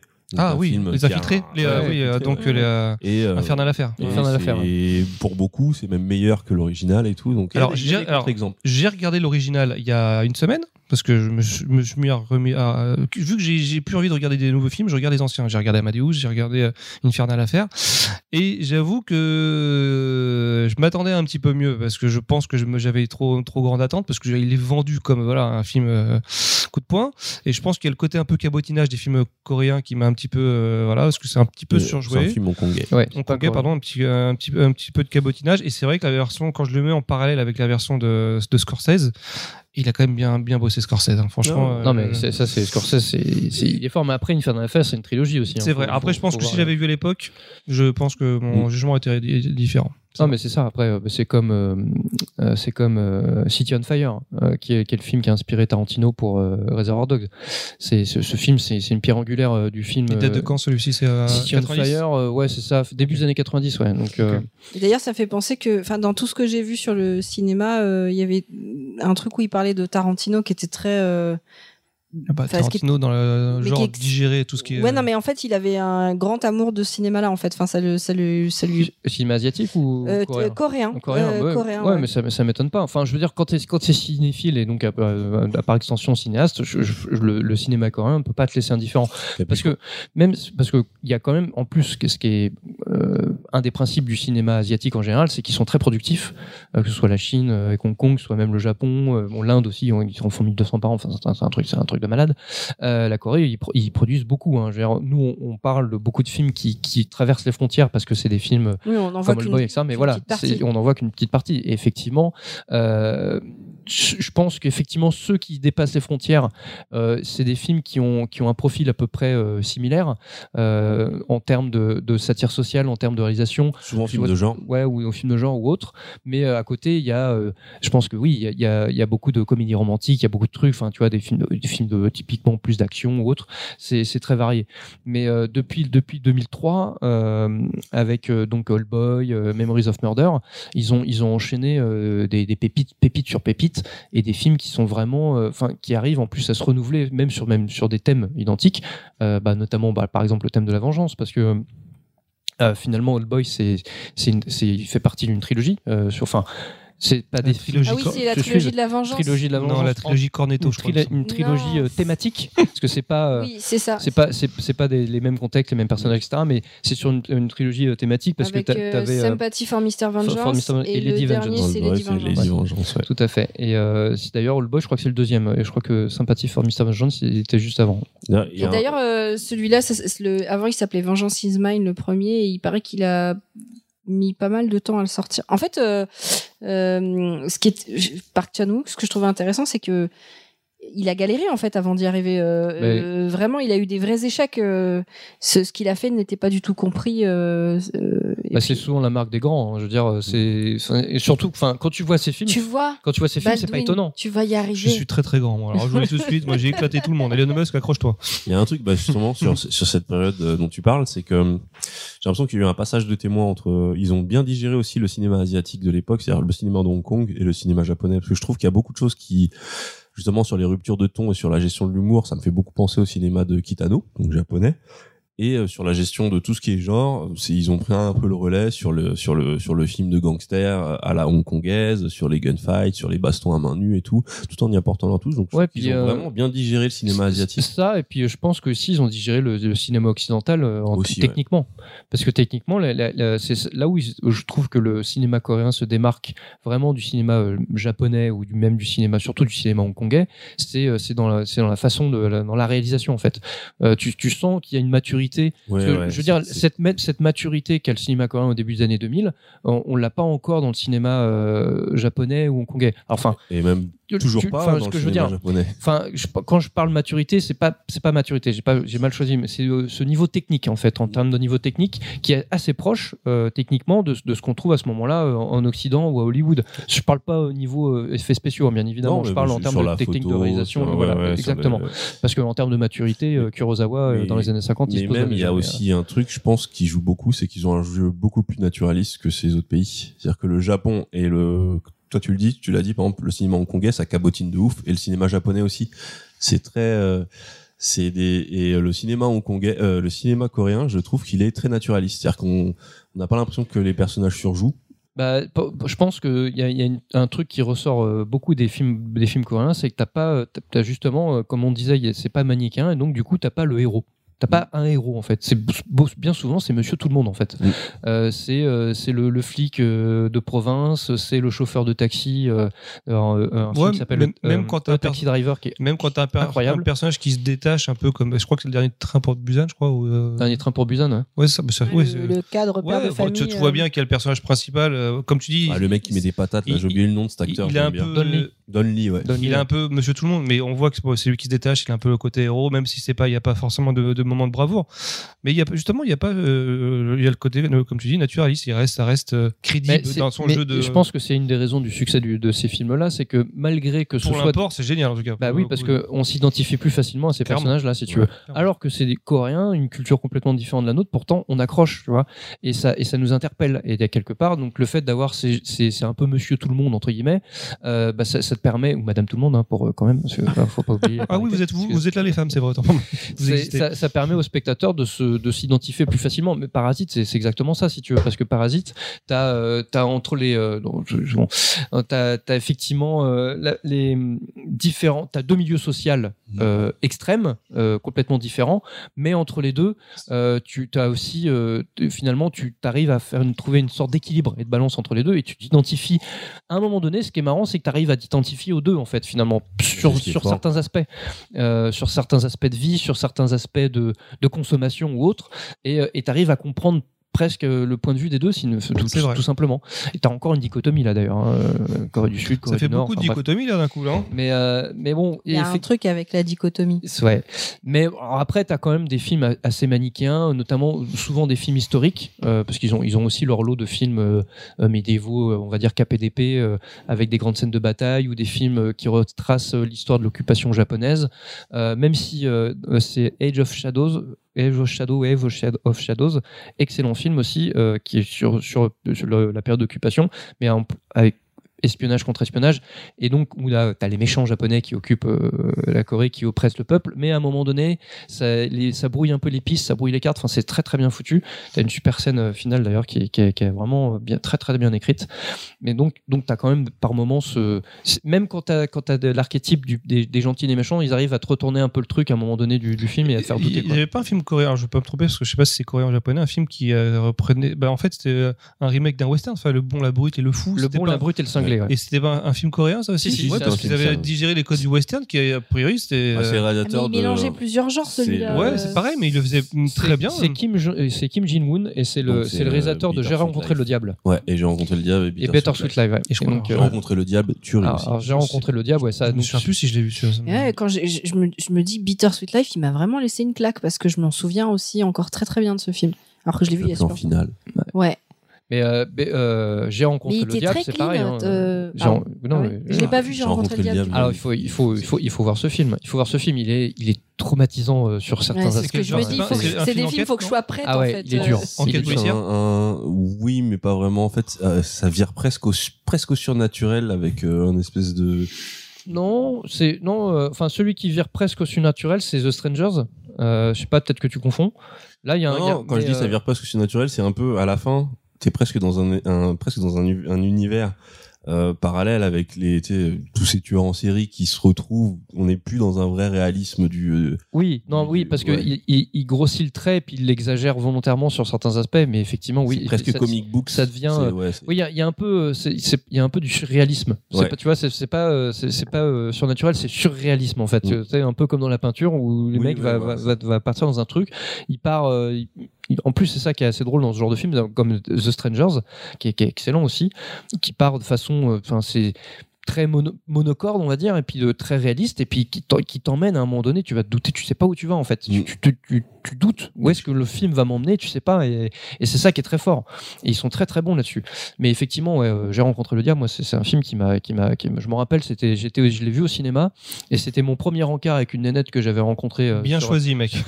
c'est elle, non c'est elle c'est elle qui a choisi. Ouais ça a l'air super bien. Et bah justement, On a vu ce truc-là J'espère que tu l'as pécho, la Attends. meuf. ah ben non en fait je, suis- je suis parti en courant parce qu'il y a des scènes du film très très bizarres très très trash où je la voyais limite elle prenait son pied quoi. J'étais là bon on va- ça ça pue pour moi là je le sens pas donc euh, Ça peut être une bonne chose euh, pour, euh, pour une date finalement de, de voir si. Non, mais le, le classique du film d'horreur, euh, en- en- emmener à un date à un film d'horreur parce qu'elle a bah, peur. ah, ouais mais alors tu vois c'est alors c'est pas un film d'horreur en fait Non, mais un film qui, te. Voilà. c'est euh, c'est un thriller euh, à suspense euh, dur Parce que si tu as un premier date, tu vois, tu vois, t'emmènes Trash. t'emmènes Voilà, une meuf voir les visiteurs en Amérique, Trash, bon déjà c'est que t'as foiré ton date. Hein.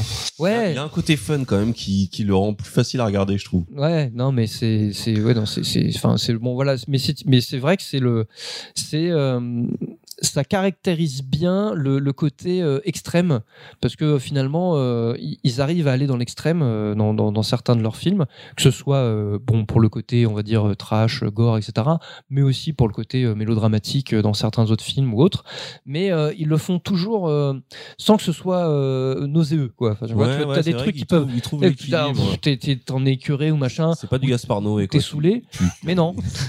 T'as vu le petit tacle dans la nuque là Non, ouais, je l'aime bien Gaspard Noé. Moi, je trouve que Ah, bah il a pas compris que tu l'aimais bien. Enter, Ouais, mais- Enter the Void, c'est un des plus grands films français jamais réalisés. Mais c'est des films qui sont durs, tu ressors, t'as pas envie de les revoir. Ouais, voilà. ouais. Alors que j'ai rencontré le Dame, ça a beau être dur et tout, j'ai quand même pris du plaisir parce qu'il y avait un côté ludique. Oui, puis, t'as- et puis tu, tu sens que tu peux avoir une deuxième lecture en fait, Mm. voire une troisième. Ouais, Ouais. C'est ça qui est intéressant dans, dans, dans, dans les films en Et t'es obligé général. de le regarder trois fois pour avoir troisième lecture Non, non, Tu peux pas- regarder en une seule fois et trois, trois lectures d'un coup Bah, si t'as trois cerveaux, ouais, tu peux, tu peux essayer. hein, J'ai que c'est- deux yeux en même temps. Mais, euh, mais non, et c'est ça qui est vraiment puissant euh, avec le, le cinéma coréen des années 2000, 2000 et 2010, c'est qu'effectivement ils arrivent à, trou- à, à jouer sur les ambivalences et euh, à faire des cocktails de genre qui d'extérieur on va te dire pff, ça, tiendra jamais, ouais. Mais en fait, ça, ça tient parfaitement. Ça colmate. Ça tient parfaitement parce que c'est bien mis, mis en scène, parce que c'est bien écrit, et aussi, on en parlait avec la K-pop, parce que c'est très bien interprété. Mm. Ils ont des acteurs qui sont vraiment Ouais, ils sont vraiment forts. Et, et euh, je- et ça se rejoue heureusement, voilà, je pense Ouais, que heureusement, pas. les mecs ont pas, on leur, on leur donne pas des personnages trop caricaturaux justement. Parce que tu vois quand on donne un perso, alors t'es le super héros machin et tout, bah le mec euh, instinctivement il va le surjouer, il va bomber le torse. Et puis, j'ai l'impression qu'ils n'ont pas une école parce que par exemple ce qui fait que à Hong Kong ou au Japon ça cabotine, c'est que je pense qu'ils ont des traditions. Par exemple, je pense que le Japon, le théâtre no, ça a dû avoir une, une influence sur leur manière de jouer très très euh, presque presque animée et souvent euh, euh, mauvaise aux yeux occidentaux. Et pareil, le cinéma le cinéma chinois, il y a, il y a les mimiques, il y a, il y a des trucs. Tu sens qu'il y a un historique qui vient alors que Du la Corée, la Corée, je sais pas trop, je sais pas Je pense vient que- enfin, ouais, exactement. je En pense Chine, que t'as t'as une-. Le ouais. ce qu'il faut se dire, c'est que tu as une double historique. C'est que, effectivement, comme tu dis, pour prendre le Japon, par exemple, tu as l'historique euh, théâtre no, kabuki, Mm. etc. Mais tu as aussi, pour les acteurs d'aujourd'hui, les acteurs des années 90-2000, l'historique des acteurs d'avant. Donc, Oui, euh, quand, bah quand oui, tu ouais. passes après des Toshiro Mifune ou des Tetsuya Nakadai, euh, ça, ça, forcément, ça t'a inspiré. Comme les, les acteurs français après des Gabin, des Delon, des Belmondo, etc. Enfin, et puis, c'est des, des acteurs que les mecs ont vus quand ils étaient gamins, qui les ont forcément inspirés. Que en Corée, euh, En fait, ça a commencé aux années 80. le, cinéma coréen, il Ouais. est très jeune Mm. et en plus, comme on disait, euh, les films avaient du mal à, à forcément à s'imposer. En plus, on imposait certains genres de films. Je, je suis pas sûr. Alors après, j'ai pas, j'ai pas assez creusé, mais je suis pas sûr qu'il y avait des des, des icônes du cinéma coréen euh, qui sortaient comme, enfin, du moins qui sortaient du lot comme on a pu avoir dans le cinéma japonais, occidental, français, américain, etc. Donc du coup, des gens qui ont forcément inspiré la génération d'acteurs qu'on a à partir des années 90-2000, qui, qui en plus à qui on donne des rôles de, de, de ce qu'ils sont eux finalement. Monsieur Lambda. Monsieur Lambda, et donc qui, qui, qui peuvent déployer tout leur talent euh, un peu inné, sans, sans, leur sans forcer eux, le en trait. fait. Ouais, c'est ça. ok. Et c'est et c'est ce qui donne, euh, c'est ce qui donne quelque chose de d'assez pur finalement, et qui nous permet, euh, et qui permet de bien exporter le, bien exporter le, le cinéma coréen aussi en plus à l'étranger quoi.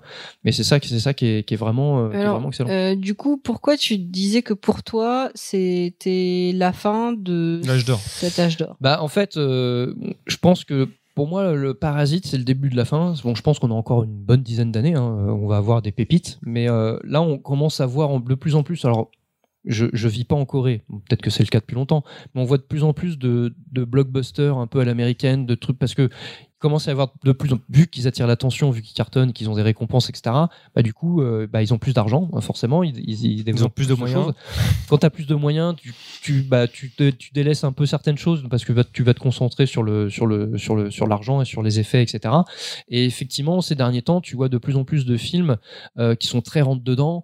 Euh, t'as la série euh, des films avec bah, Don Lee justement. Euh, t'as le gangster, le flic et l'assassin, bon, qui est quand même très très bon, mais qui est un peu plus rentre dedans. T'as euh, euh, The Outlaw ou Roundup, euh, qui, qui est pas une. T'avais pas ça aussi avec, mais- alors je l'ai pas vu, mais la suite du train pour, pour Busan qui a Oui. été assez Ah, critiquée, je crois. D'ailleurs, c'était une Alors, merde je l'ai pas vu, mais alors, justement, tu parlais d'effets, il y a beaucoup plus d'effets, il y a beaucoup plus de, il y a, il y a plus le côté. euh, Non, mais une côté surenchère. Non, Ouais, puis, c'est le côté euh, sur commande aussi. Euh, voilà, dernier train pour Ça a Busan, marché, ça a marché. Vas-y, ok, fais un- d'accord. mais, mais j'ai pas, tu vois, le mec je- avait pas prévu, donc il t'a, il t'a, il t'a, il t'a pondu un truc. Enfin, ça n'a ça aucun tient pas la intérêt. tu ça tient pas la route Oui, par rapport ah au premier. vraiment pas quoi. Et, euh, et donc du coup, ouais, ça commence un peu à se, à se dévoyer quoi. Donc euh, bon, je, je, je suis pas inquiet sur le fait qu'on va en voir en- encore quelques pépites, mais t'as, t'as beaucoup de, de films qui sont plus sur le côté euh, très très euh, rocambolesque, enfin, ou du moins porté sur l'action et sur le, on va dire sur le visuel. Euh, t'as, un, bon exemple comme ça, euh, c'est Escape from Mogadiscio, qui est qui a une super bonne base. C'est un très bon film qui est très bien fait. En plus, ils ont, ils ont tourné, euh, je crois, au Maroc. Ils ont reconstitué euh, Mogadiscio donc euh, pendant euh, pendant le- la guerre civile en Somalie. Mogadiscio en Autriche. En, ouais, voilà, en C'est Somalie. en Norvège, mec. en Somalie en 92. Et en fait, le, le contexte, c'est que donc, euh, le- donc c'est c'est c'est bah, c'est guerre civile et donc les, les, les, les, les personnels des ambassades doivent évacuer. Et donc, tu as l'ambassade de Corée du Sud euh, qui, qui se retrouve pris, euh, enfin, qui se retrouve dans la merde pour évacuer, mais surtout celle de Corée du Nord. Et euh, finalement, euh, le seul, le seul échappatoire, c'est de s'entraider. Et c'est un contexte qui est intéressant parce que Corée du Nord, Corée du Sud, euh, c'est les, les frères ennemis. Hein, ils peuvent pas s'encadrer. Et les mecs, on voit à un moment donné, ils passent leur temps à s'insulter avant que ça commence à péter, etc. Puis là, ils doivent s'entraider finalement pour essayer de, s'en sortir. Et y a et finalement ce côté entraide envers et contre tout on a, deux cultures différentes, mais finalement non. En fait, on se retrouve sur tout un tas de choses parce que à un moment donné, il y a il y a, il y a- c'est le moment le plus intéressant du film parce que tout le reste c'est que de l'action, même si c'est bien fait. Et à un moment donné, ils partagent un repas parce qu'ils n'ont pas le choix, donc ils mangent ensemble. Puis ils se rendent compte en fait qu'ils mangent les mêmes choses en fait. Et c'est marrant parce que ils se pendant au début du film, Corée du Nord, Corée du Sud, ils nous présentent comme si c'était vraiment deux pays complètement différents, euh, qui ont pas du tout les mêmes valeurs, qui qui qui, respectent pas les mêmes choses, etc. Donc comme si on comparait, euh, je sais pas, euh, la France à un pays d'Amérique latine, tu vois. Enfin, c'est deux, mais en fait non, ça c'est ils sont ils sont juste voisins et finalement c'est c'est c'est deux, pays frères et ils ont quand même plein de points communs et c'est dommage qu'ils aient pas creusé plus avant. Enfin, c'est ce qu'ils auraient sans doute quelque chose qu'ils auraient fait au début s'ils avaient vu le même, s'ils avaient fait le même film au début des années 2000, ils auraient beaucoup plus creusé, je pense, ce, côté euh, où finalement il y a tout un tas de points communs entre la Corée du Sud et la Corée du Nord et, et qui peuvent amener à des choses, à des consensus. Parce que finalement, euh, euh, ces deux enfants qui ont été séparés de leurs parents, enfin deux enfants, deux, ces deux jumeaux qui ont été séparés de le très jeunes, qu'on a fait, euh, qu'on a, qui ont été éduqués par deux, Mais qui partagent le même deux types de familles complètement différentes, mais finalement, euh, c'est c'est des, c'est des- ils sont frères, quoi. Finalement, c'est- ils ont le même sang, ils ont, la, ils ont le même ADN, quoi. Et, euh, et donc, tu as, ce concept-là, mais c'est une scène qui va durer 10 minutes. Puis après, tout le reste du film, on est sur. euh, euh, Enfin, c'est Escape from Edition, tu vois. Les mecs, ils font tout pour, pour essayer de survivre. Alors, c'est super bien foutu, j'avoue. C'est très bien réalisé pour. euh, C'est un franchement, film récent? Ouais, c'est très récent, c'est 2019. C'est genre la chute du faucon noir C'est exactement ça. C'est exactement Ça mais euh, civil, parce que c'est Ah, là, c'est- vraiment les civils qui essayent de, de se barrer. Mais franchement, c'est c'est bien foutu. Mais c'est frustrant parce que tu vois, à un moment donné, il touche, il touche du doigt un contexte social qui est vachement intéressant, surtout pour nous occidentales. Enfin, moi, je, je cette, ce- cette dualité Corée du Nord, Corée du Sud, je, je comprends, tu vois, mais je, je, je mesure pas tout ce qu'il y a autour. Et finalement, euh, c'est passé à l'as. Là où tu as un autre film qui en parle très bien, c'est GSA, euh, qui Euh, date Joint Strike justement de 2000, de, de Park Chan-wook, hein, justement, le, le gars d'Allboy, pour Joint Security Area. Donc, c'est la, la zone démilitarisée qui est entre la Corée du Nord et Corée du Sud. Donc, et un- Zone démilitarisée, mais super militarisée. Oui, voilà, c'est ça, oui, effectivement. Et, euh, et donc, où tu as vraiment cette, amb- cette ambivalence euh, entre, qui est bien mis en exergue entre la Corée du Nord, Corée du Sud, avec ces différences qui, en fait, n'en sont pas, et, euh, et qui est vraiment très, très bien exploité. Mais bon, tu as, beaucoup. Alors, évidemment, hein, il y, a- il y a beaucoup d'autres films qui parlent de, de, de, ce, de cette dualité entre la Corée du Nord et la Corée du Sud. Je vais pas tous les citer. Mais euh, voilà, c'est. Pour en revenir euh, à, à mon sujet, c'est qu'effectivement là, je trouve qu'il y a beaucoup plus de, de films un peu trop rentre dedans, et, euh, et ça commence un peu à se perdre. Euh, c'est léger, mais on commence à, à- ça commence à prendre une orientation un peu trop hollywoodienne, blockbuster quoi. quoi. Moi, j'étais très curieux sur euh, sur Netflix. Ils ont sorti Space Sweeper, qui est un vrai film de SF coréen. Et justement, je suis toujours curieux de voir un pays qui est dont tu sais, dont c'est dont c'est pas le truc de base se lancer dans la SF. Et euh, bah comme tu dis, en fait, c'était pas mal. Il y avait presque ce truc coréen de rupture de ton et tout, mais finalement, c'était il y avait un côté un peu aseptisé, un peu américanisé, un peu Bah sur, ouais, euh, sur les j'ai- productions rien- Netflix, on voit finalement, j'ai rien retenu. Euh, à part quelques scènes visuelles, j'ai rien retenu. Ouais. donc, euh, Mm. effectivement. Non, mais c'est ça. Puis bah là, typiquement, euh, Donnelly, là, euh, le, le gars dont on parlait, qui est un peu le Bud Spencer euh, coréen, euh, que, que tout le monde le compare Ouais, à ça, mais c'est vrai que c'est un peu ça. Et il fait, bon, c'est le mec qui fait que des films d'action, il met des grosses tatanes. euh, Bon, c'est efficace, mais, hein. mais vide. C'est euh, ouais, efficace, de- mais bon, voilà, derrière, il y a pas d'histoire, quoi. Il y a vraiment, euh, il y a pas de contexte, il y a rien, quoi. Alors, qui seront les prochains Coréens? Parce qu'on va, on va dire qu'il y a eu les, il y a eu les, les Hongkongais, les Coréens. Eh ben, euh, peut- peut-être bien le cinéma indien. Euh, Ah, R. bah, Ah, franch- l'air franchement, de, de, de, de Bah, moi, je un l'ai- plafond de je verre. l'ai vu euh, il y a deux semaines. Ouais. Je- Et euh, alors déjà, il y a deux... première surprise, c'est que le film dure plus de trois heures. Je me dis euh, putain, un film un peu Bollywood machin, trois heures. Ouais. euh, moi, je Ça danse et ça chante? Non. alors euh, une fois en fait, qu'une fois au milieu du film. Et franchement, c'est génial, c'est super efficace. C'est la Corée qu'ils ont fait d'ailleurs euh, la cérémonie des, cérémonie des, cérémonie des Oscars, pardon. Mais, euh, mais au, fi- au final, euh, j'ai passé un très bon moment. Alors peut-être aussi parce que j'ai trouvé ça dépaysant, parce que j'avoue, euh, moi, Bollywood, tout ça, j'y connais rien, à part des trucs que j'ai vus sur YouTube, enfin voilà, comme tout le monde, tu vois. Enfin, en tout cas, ça a l'air d'être Ouais, le des film- trucs très le what the fuck en fait. mais euh, Ça a l'air d'être un film qui fait passer un cap au cinéma. Ouais, ouais, je pense prépare que, je pense, ouais. ouais. Mais bon, par contre, faut, voilà, faut accrocher sa ceinture. C'est, c'est, enfin, c'est, c'est un délire, hein, clairement. Mais euh, c'est très bien fait et euh, j'ai, trouvé ça vraiment intéressant. Alors en même temps, euh, je, te- je te dis ça parce que là, c'est un peu euh, antinomique avec ce que je viens de dire sur Corée parce que on est dans le côté grandiloquent. Avant ça, tu as eu des, des très bons films euh, indiens euh, dans les années 2000-2010 comme Lunchbox, etc., euh, qui te parlent de, de tout un tas de contextes sociaux qui sont vraiment très bons sur fond d'histoire d'amour, etc. T'as, t'as quand même, quand eu des très bons films. Sur, sur euh, le côté euh, Inde, pas tout à fait pareil, mais moi récemment, là où j'ai pris des très très grosses claques, je reviens, c'est sur la danse. C'est-à-dire qu'en fait, euh, avant, ils avaient vraiment leur danse auquel ils pouvaient ajouter quelques pas de hip-hop et ça faisait... euh, Une dichotomie? ça, non, non, c'est pas le bon terme. Non, mais ça faisait euh, prof de Zumba qui fait du hip-hop, tu vois, j'exagère, mais euh, mais là, j'ai vu des trucs à, à, du, à des niveaux, des, des, des, des nanas qui maîtrisent, qui ont une maîtrise euh, à la fois de leur danse et du hip-hop et de leur corps et qui font des trucs de cinglés, quoi. Franchement, ça m'a mis une énorme claque, tu vois. C'est au niveau danse, euh, Ah, j'étais assez impressionnée. Ben, je t'ai envoyé des vidéos. Ouais. euh, je sais pas si tu, si tu te souviens, Ch- Choco, je t'avais envoyé des vidéos. De meufs qui s'entraînaient. Ouais, les nanas qui faisaient un show et tout, mais euh, c'est vraiment, c'est une grosse claque, quoi. Ah mais c'est c'est c'est une institution euh, tout ce qui est euh, danse danser ou même scé- scé- scénographié ou on va dire euh, comédie musicale etc Ouais, mais depuis il y a longtemps eu, ils ont y a eu, il y a un gap il y a qui a été passé parce qu'il de- y avait, il y avait toujours le sur sur la, la partie scénographie et mettre en scène beaucoup de danseurs, etc. Là, c'était indéniable, surtout avec tout ce qu'ils produisaient. Mais j'ai toujours trouvé que sur sur la manière dont ils incorporaient du hip-hop, c'était je, je- je caricature quand je dis ça, mais profs de Zumba qui rajoutent des Ouais. steps, tu vois. Enfin, Mm. je veux dire, le truc, tu les voyais gros comme une maison. Et tu voyais bien la différence euh, entre leur danse, parce qu'ils ont une danse traditionnelle, euh, ils en ont plusieurs d'ailleurs, euh, et, et, et des, des danses importées. Mais là, en fait, ce que j'ai vu, c'est un, c'est une maîtrise des deux. Et donc, et pas juste un gimmick. Je fais du hip-hop, tu vois. Hmm. C'est une vraie maîtrise des deux. Et c'est mélangé, c'est, c'est, c'est maîtrisé, et c'est, il te recrache un truc qui est, qui est au niveau danse, qui est juste hallucinant, quoi. Franchement, Mais je- mais de toute façon, je pense que le cinéma, enfin déjà l'Inde, le pays en tant que tel est émergent. Enfin, c'est c'est un, un pays qui, qui, qui explose euh, économiquement, etc. Et donc du coup, ça rejaillit sur euh, sur tout un tas de choses comme leur cinéma. Là maintenant, il commence, euh, il commence même, tu vois, bon, R, il, il, s'est- il a fait parler de lui. Il a même eu une, une Corée euh, à cérémonie des Oscars. Donc du coup, ça, ça va, ils vont commencer à s'exporter un peu mieux. Puis euh, ce qui est ce qui est ce qui est intéressant avec leur cinéma, c'est qu'ils ont une patte, ils ont une patte qui est unique. Vraiment, euh, les, Mais- les mais tu cinémas crois sont- Et un talent de base. Je crois qu'ils sont conscients de ça. C'est-à-dire qu'en fait, le, le, le truc, c'est qu'ils ont été très. Le côté un peu what the fuck dont on parlait, en fait, ça les, ça les enferme un petit peu. Ça fait, ça fait un peu niche dans le sens où ça, ça peut marcher à l'international, mais d'un côté niche.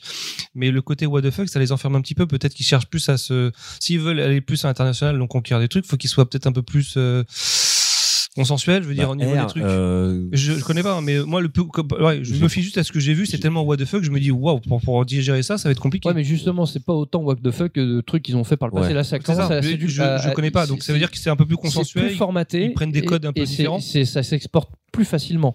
Et C'est ce Pas qu'ils cherchent à faire, j'imagine. j'ai- Ouais, mais je, je à terme, à terme. Enfin, Et là, en, tout cas, là, le cinéma occidental, lui, a tendance à, à redevenir, à, à pouvoir être un peu plus voix de feu quand on voit par exemple John Et- Wick. Ou même le si film avec, Brad- loin. Everything le film avec Brad Pitt Everywhere, dans le train à Bullet ou Train. même aussi, euh, ouais. Everything Everywhere All At Once, qui, Ouais. euh, qui pour le coup, euh, Mais c'est pas un film américain, ça?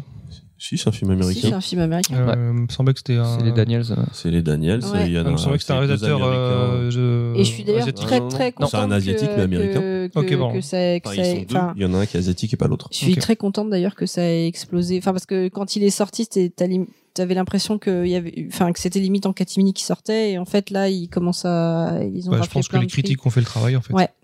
Est-ce que ça vous va si je vais sur les questions auditeurs? Allez. Ouais, on Allez, a reçu plein de messages, a priori, j'ai vu ça. Ouais, mais on a reçu beaucoup de. En fait, j'ai vraiment l'impression euh, maintenant que quand je lance les questions, on a nos nos auditeurs chouchous qui nous envoient Salut, des petits messages juste pour Salut dire Iris, bonjour. comment Ah tu bah vas voilà. Marie Bah, fait alors je vais, plaisir. je vais lire euh, dans l'ordre et à un moment donné effectivement il y a Iris. Le premier, euh, On l'aime bien, vous Iris. allez le reconnaître, euh, il s'appelle le Big Yoshi. Yosh. tu vois. Salut Yoshi. Et il dit donc sur Twitter pas de question, mais plutôt une réflexion. Euh, et du coup, son truc, Genre, il réfléchit. son truc m'est resté dans la tête toute Oh, la C'est peut-être pas sa réflexion, hein, c'est Il possible. dit entre le, mais laissez-le parler. C'est toi qui parles. On lui coupe la parole alors qu'il est même pas là. Arrêtez quoi. de- Entre le ciné, la mode, euh, la musique, la danse, la technologie, la chirurgie, la Corée est tentaculaire, mais j'ai l'impression que la culture traditionnelle est moins visible qu'au Japon. Et c'est vrai que euh, on en- on n'entend jamais parler de, on connaît pas en fait le la tradition et le folklore euh, coréen. Je m'intéresse pas assez pour Non, mais la seule fois où moi j'en ai vraiment vu, pour la blague, c'est dans c'est dans euh, Drag Race quoi, avec un, un... Ah, t'es obligé de le passer celui-là. hein. De non c'est pas ça, De oui, RuPaul. Allez, balance ton Mais il y avait, il y avait un des, un des mecs en compétition qui venait de Corée et il sortait justement des tenues traditionnelles, etc. Et mais je me rends compte que j'ai vu plein de trucs coréens sans jamais voir l'aspect traditionnel, etc. Donc, euh, alors qu'au Japon, tu avec les œuvres japonaises, tu vois plus. Non, c'est vrai. La Chine aussi. Et euh, après, du coup, c'est vrai que je me suis posé les questions. Je connais pas assez l'histoire de Corée par C'est rapport à peut-être pour ça. ça qu'ils arrivent mieux à euh, mieux je me suis dit, est-ce est-ce que c'est ce qu'ils se sont pris dans la gueule qui fait que finalement ils se reconstruisent à Ils neuf se protègent, peut-être. Bah, c'est parce que après, euh, je pense que, enfin, moi c'est pareil. hein, je, je, je, je suis pas assez versé sur les tout ce qui est euh, culturel, culture euh, coréenne pure, mais je pense qu'aussi parce qu'ils, euh, comme ils ont été beaucoup euh, euh, occupés, enfin beaucoup, enfin occupés au sens euh, militaire du terme ou euh, c'est- c'est- envahis à tous les, enfin, ils n'ont pas pu s'émanciper culturellement euh, comme l'a fait par exemple le Japon avec le théâtre no, euh, euh, toutes ces choses-là. Euh, derrière le, le cinéma est un véhicule de culture, typiquement. Euh, et t'as pas l'équivalent des films de Shambara, par exemple, qui, qui ont, qui ont fait rayonner le, le Japon et qui ont fait connaître le Japon dans les années 50 avec les sept samouraïs, par exemple, et qui ont, qui ont intéressé les Occidentaux à la culture japonaise par l'entrée, euh, par le biais des samouraïs. Bah, t'as pas forcément l'équivalent. euh, Après, comme tu disais, c'est euh, jeune en encore Corée, la. Corée par rapport à ce qu'on non, connaît. mais c'est ce que Ils ont justement. été pense- privés d'histoire hein, par les Bah oui, je Mais pense. là, regarde, on a parlé musique et cinéma, et comme tu l'as super bien ressort. dit dans la musique, ce qui ressortait, c'est qu'ils prenaient finalement les trucs internationaux et qu'ils les, qu'ils les refaisaient. Et, et, et pareil, euh, côté cinéma, on n'a pas vu de... de... Alors peut-être qu'il y en a et que ça s'exporte Non, pas, mais je, pense, je qu'ils se sont fait, euh, ils se sont fait, euh, comment je pourrais dire, ils, ils se sont fait kidnapper leur histoire en fait, euh, un- euh, soit par la Chine, soit euh, par le Japon, enfin, et donc finalement quand, quand tu quand tu regardes un peu la, la culture coréenne, c'est un amalgame de, de, de notamment de, de ces deux gros blocs euh, entre les deux et entre lesquels entre lesquels ils étaient, entre le, le Japon et la Chine, et t'as un mélange des cultures des deux, ce qui fait qu'ils ils ont du ils ont du mal, je veux dire, enfin c'est- flagrant, il y a plein de choses comme ça. On, on, on dit le donc euh, t'as le Japon, c'est le pays du soleil levant et le et le, le- la Corée c'est le pays du matin calme. Enfin tu vois c'est c'est quand même très similaire comme comme accroche tu vois.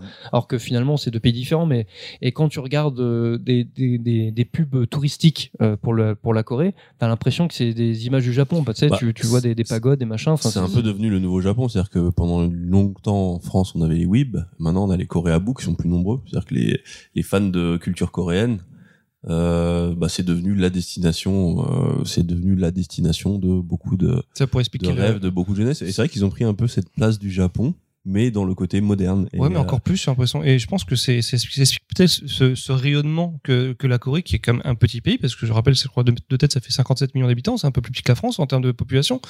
Mais le rayonnement international, il est, il est gigantesque euh, par rapport au ratio de, de, de population. Si on prend juste les grandes marques, que ce soit Samsung, que ce soit LG, des trucs comme ça, c'est c'est vraiment à l'international. On parle de, de trucs qui sont qui sont aussi gros que À un Apple, moment- des trucs à un comme ça. moment donné, ils avaient, euh, je crois, la deuxième meilleure école de mode au monde. Alors, je sais Ils, pas ils si ont c'est plein encore de, le cas, mais ils ont euh, plein de trucs vraiment en avance. La technologie, avec la- la- Internet, c'est les numéros un mondiaux en termes de débit, en termes d'infrastructure, en termes de tout.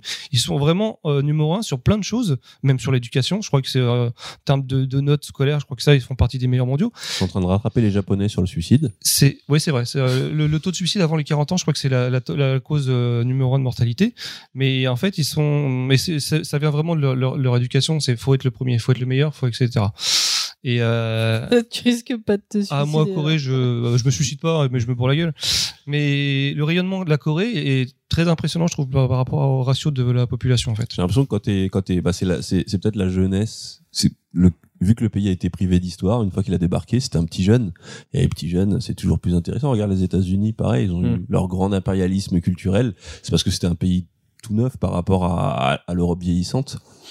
Ouais, et puis, euh, et puis euh, il faut, il faut pas, par rapport à ce que tu dis là, euh, en termes de technologie, etc. C'est aussi parce qu'ils ont que ça, parce qu'ils ont aucune ressource naturelle, hein, un peu. C'est vrai, du- mais ils ont, su à faire le, ils ont réussi à faire le virage Donc, euh, au bon moment quand ils sont passés à l'électronique, juste après le Japon, etc. Parce qu'ils étaient très sur des infrastructures métaux lourds, etc.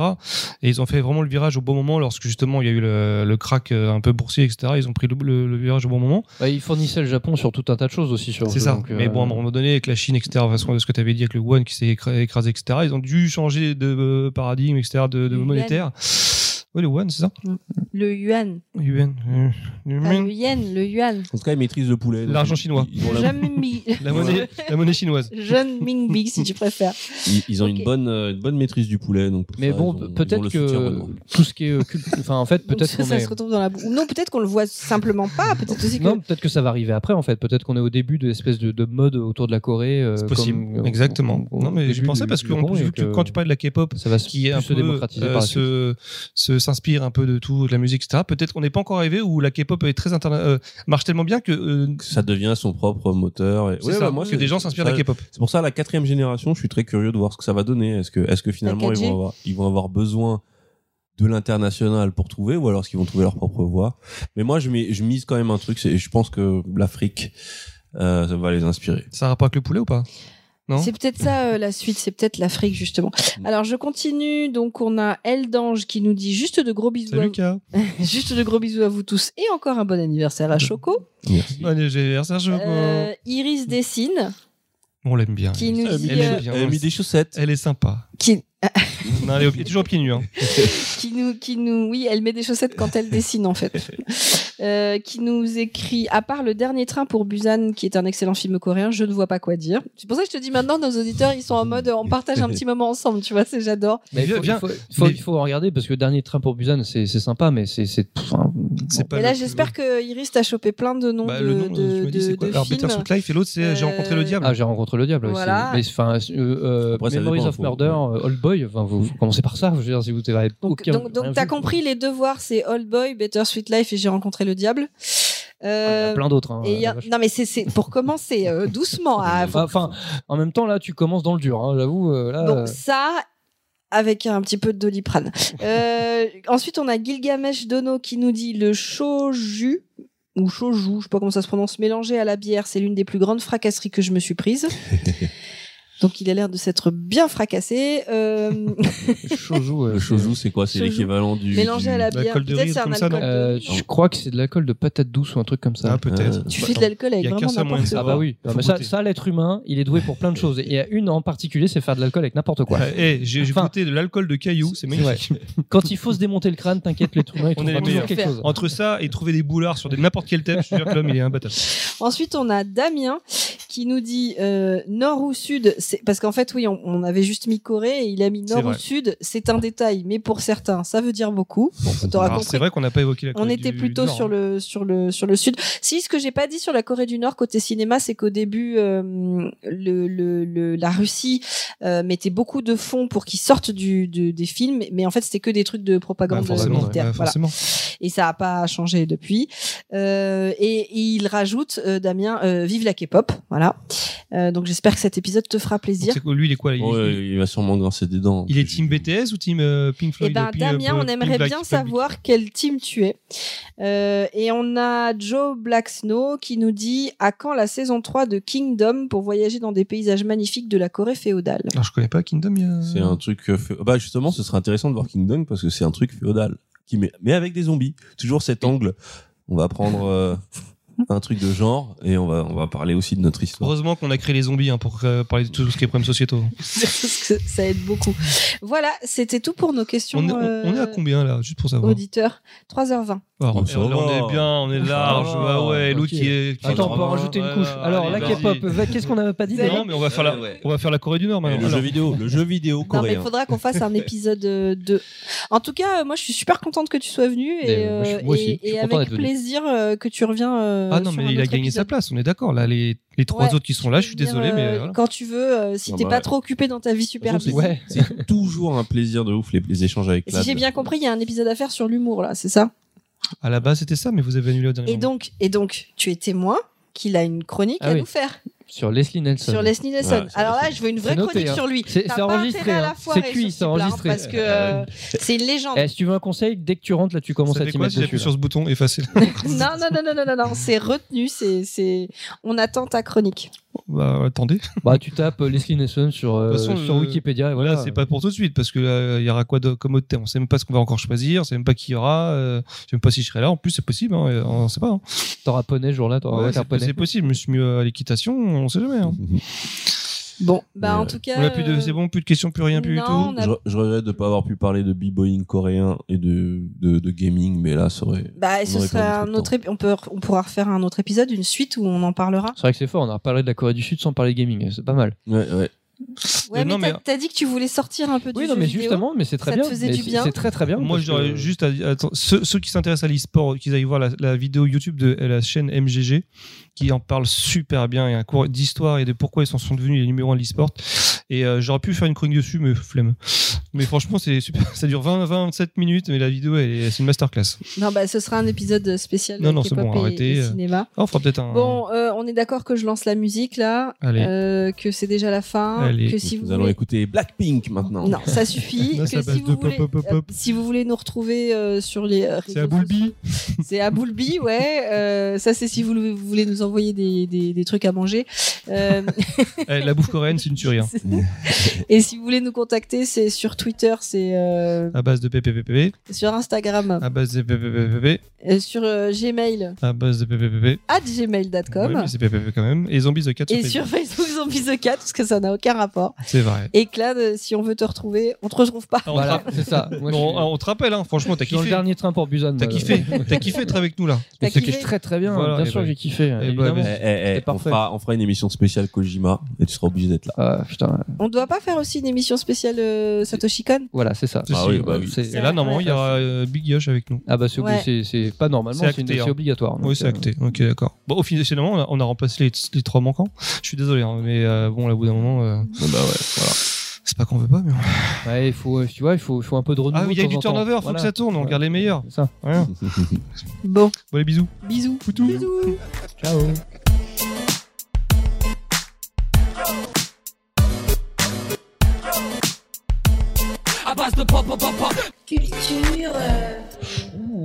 T'as vu? Ouais, il est monté direct. Ah ouais. Droit et tout dur, putain. T'as un gros cul? C'est toi qui as un gros cul. Attends, je vais bien le dire pour qu'on l'entende bien. C'est toi qui as un gros cul. Je l'ai très bien entendu. Miroir. Faut infini d'ailleurs. Miroir, faut infini. Double miroir, protection, tu passes Faut pas. infini au carré. Là. Voilà, ça.